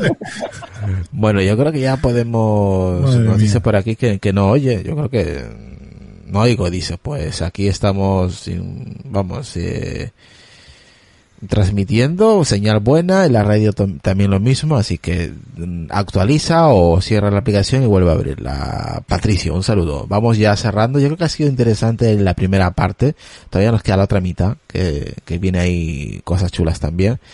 Eh, así que nada, yo creo que habéis estado a gusto, hemos, no hemos parado, ha sido tres horas pim pam, pim pam, pim pam, ha estado muy interesante. Bueno, menos eh, Nacho que no ha podido estar en la primera hora, así que me imagino que luego la escuchará el, el, en diferido, lo que sea. Así que nada, eh, David, lo último que quieras aportar o cómo te ha parecido el episodio y a ver si te apuntas para el segundo. Sí, sí, yo nos hemos pasado muy, he estado muy entretenido. Y solo decir que para los, los escuchas que la parte 2 es la chicha. O sea, todo lo que por edades es lo que más nos hemos vivido todos, los 70, 80, 90 y 2000.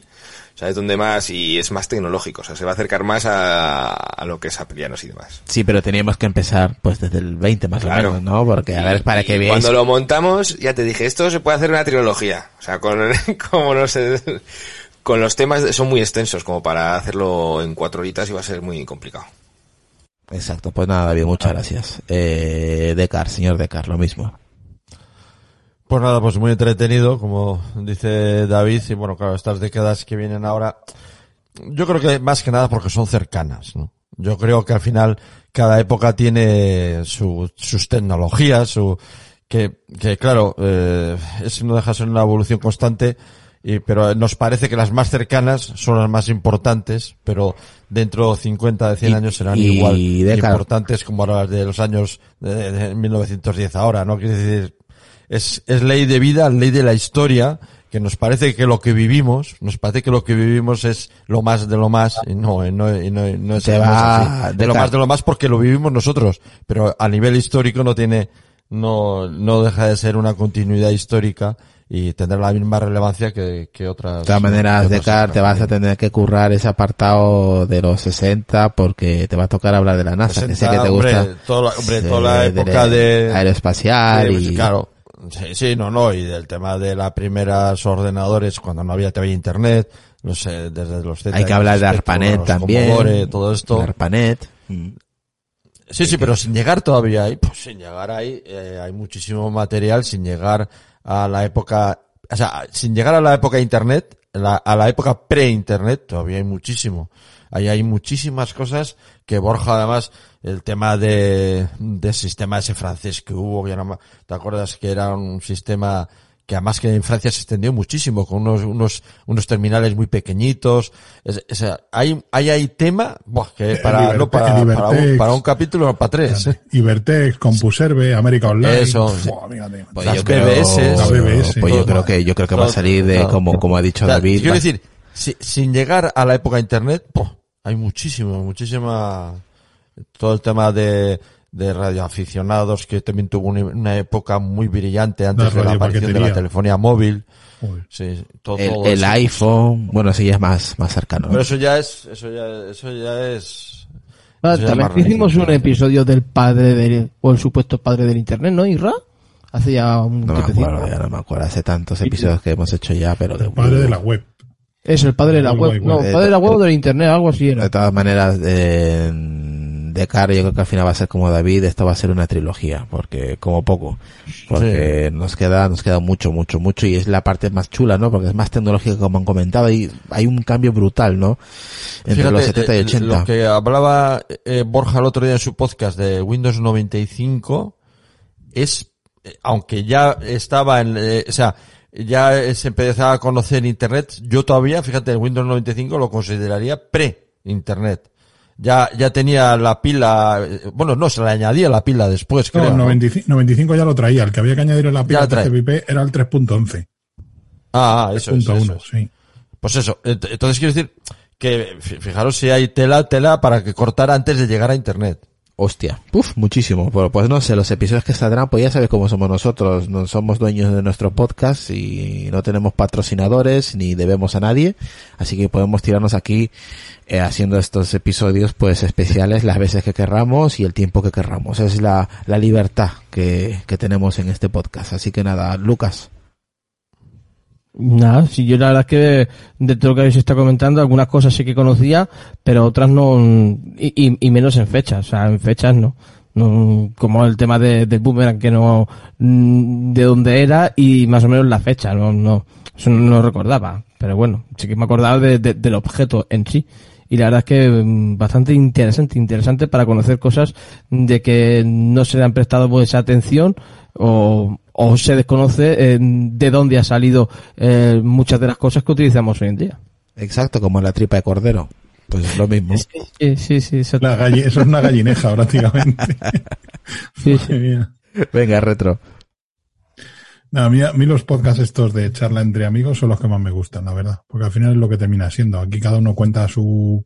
Anécdotas, sus batallas. Sí, sí, sí, sí. Así que de verdad son los que más me gustan. Y hay mucha tela que cortar. Y seguramente muchos pensarán que si nos hemos dejado tal o cual invento, joder, pues que sí hay que hacer una, un recorrido eh, década Año, por década, año, año por año. Uf, podemos acabar locos. Ay, porque somos todos aquí una banda de maromos, porque como estuviese aquí...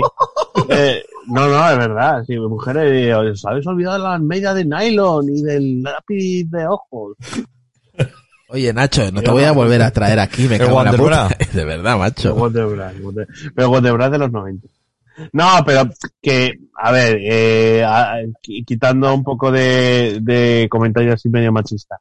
Es cierto que como somos aquí maromos, eh, hay muchas cosas que se nos olvidan, pero porque, pues por eso, porque... Eh, eh, El bidet, el bidet, qué gran invento, macho. No, oye, el primer zapato de tacón. Oye, pero digo yo, Nacho, hacía falta que lo dijeras, tío. No hacía falta que lo dijeras. Ya me has manchado el episodio. Pero además, No, pero lo de- cosas lo de la- tecnológicas. No, pero es que te lo digo, porque lo de las medias de nylon, eh, eso sí es cierto, porque eso es, sí que es hijo puro y duro de la Segunda Guerra Mundial.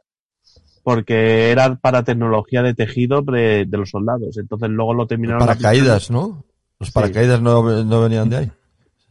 Eh, usaban seda, pero también ah, experimentaron con otros tejidos. Y luego al término de la guerra, eh, los espabilados ingenieros que estaban investigando vieron que podían aplicar para el tema de las medias y que eran mucho más eficientes que las que usaban hasta ese momento, eh, que eran lo de las carreras y tal, eh, arruinaban las medias y costaban muchísimo dinero. De todas maneras, Entonces, es- abarataron todo, todo el tema ese de... De todas maneras es verdad lo que dice Nacho en broma, en broma, pero es cierto, ¿no? no creo que nos hemos faltado el apartado de, pues eso, de woman, ¿no? De las, porque hay mujeres que, o- ojo, nos escuchan, y no es una ni dos, hay muchas mujeres que nos escuchan el podcast. Así que un saludo para, para todas ellas, que siempre están ahí, que son tecnológicas y no tecnológicas, y, y, que además les en el gusta siguiente programa que hablaremos de tecnología y de la NASA y de la programación hablar las de mujeres. jugaron un papel, Papel importantísimo. Hombre, importantísimo. cuando empezaron a tener el protagonismo merecido, vamos. Sí, sí, exact- exactamente. Que seguramente las, las nombremos porque han, han, han formado parte de, del cambio global que hemos tenido y en ellas están metidas las mujeres. O sea que hay que mencionarlos, vamos, que no se nos pase. Lo tenemos que marcar en rojo en el guion. Así que nada, y seguramente que nos buscaremos la vida para buscar también tecnologías que hayan ayudado a las mujeres en diferentes aspectos de su vida, eh, tanto en casa, laboral, hobby, lo que sea. Seguramente que algo habrá interesante y que lo comentaremos para los siguientes episodios, chicos. Así que retro acaba, vete acabando y luego va Nacho. Nada, yo ya he terminado, ya he todo lo que. He dicho todo lo que tenía que decir al respecto. Pero nada, casi un poco interesante. La verdad que, hay que repasar muchas, muchos inventos de estos y yo creo que no será el último que hagamos y seguramente volvamos a recorrer otra vez los años 30, los años 40, seguro, porque saldrá más de un invento que, que nos hará recordar este tiempo. Así que nada, por mi parte nada más. Venga, Nacho. Pues nada, yo disfruto también aquí hablando así de, nuestras cosas y entonces, bueno, pues reitero el perdón pues si alguien se ha sentido ofendido por lo que acabo de decir, que no era esa mi intención y luego, bueno, pues aparte de eso se me puede encontrar en Crónica en Antaques del podcast y luego haciendo cosas de política científica por aquí y allá.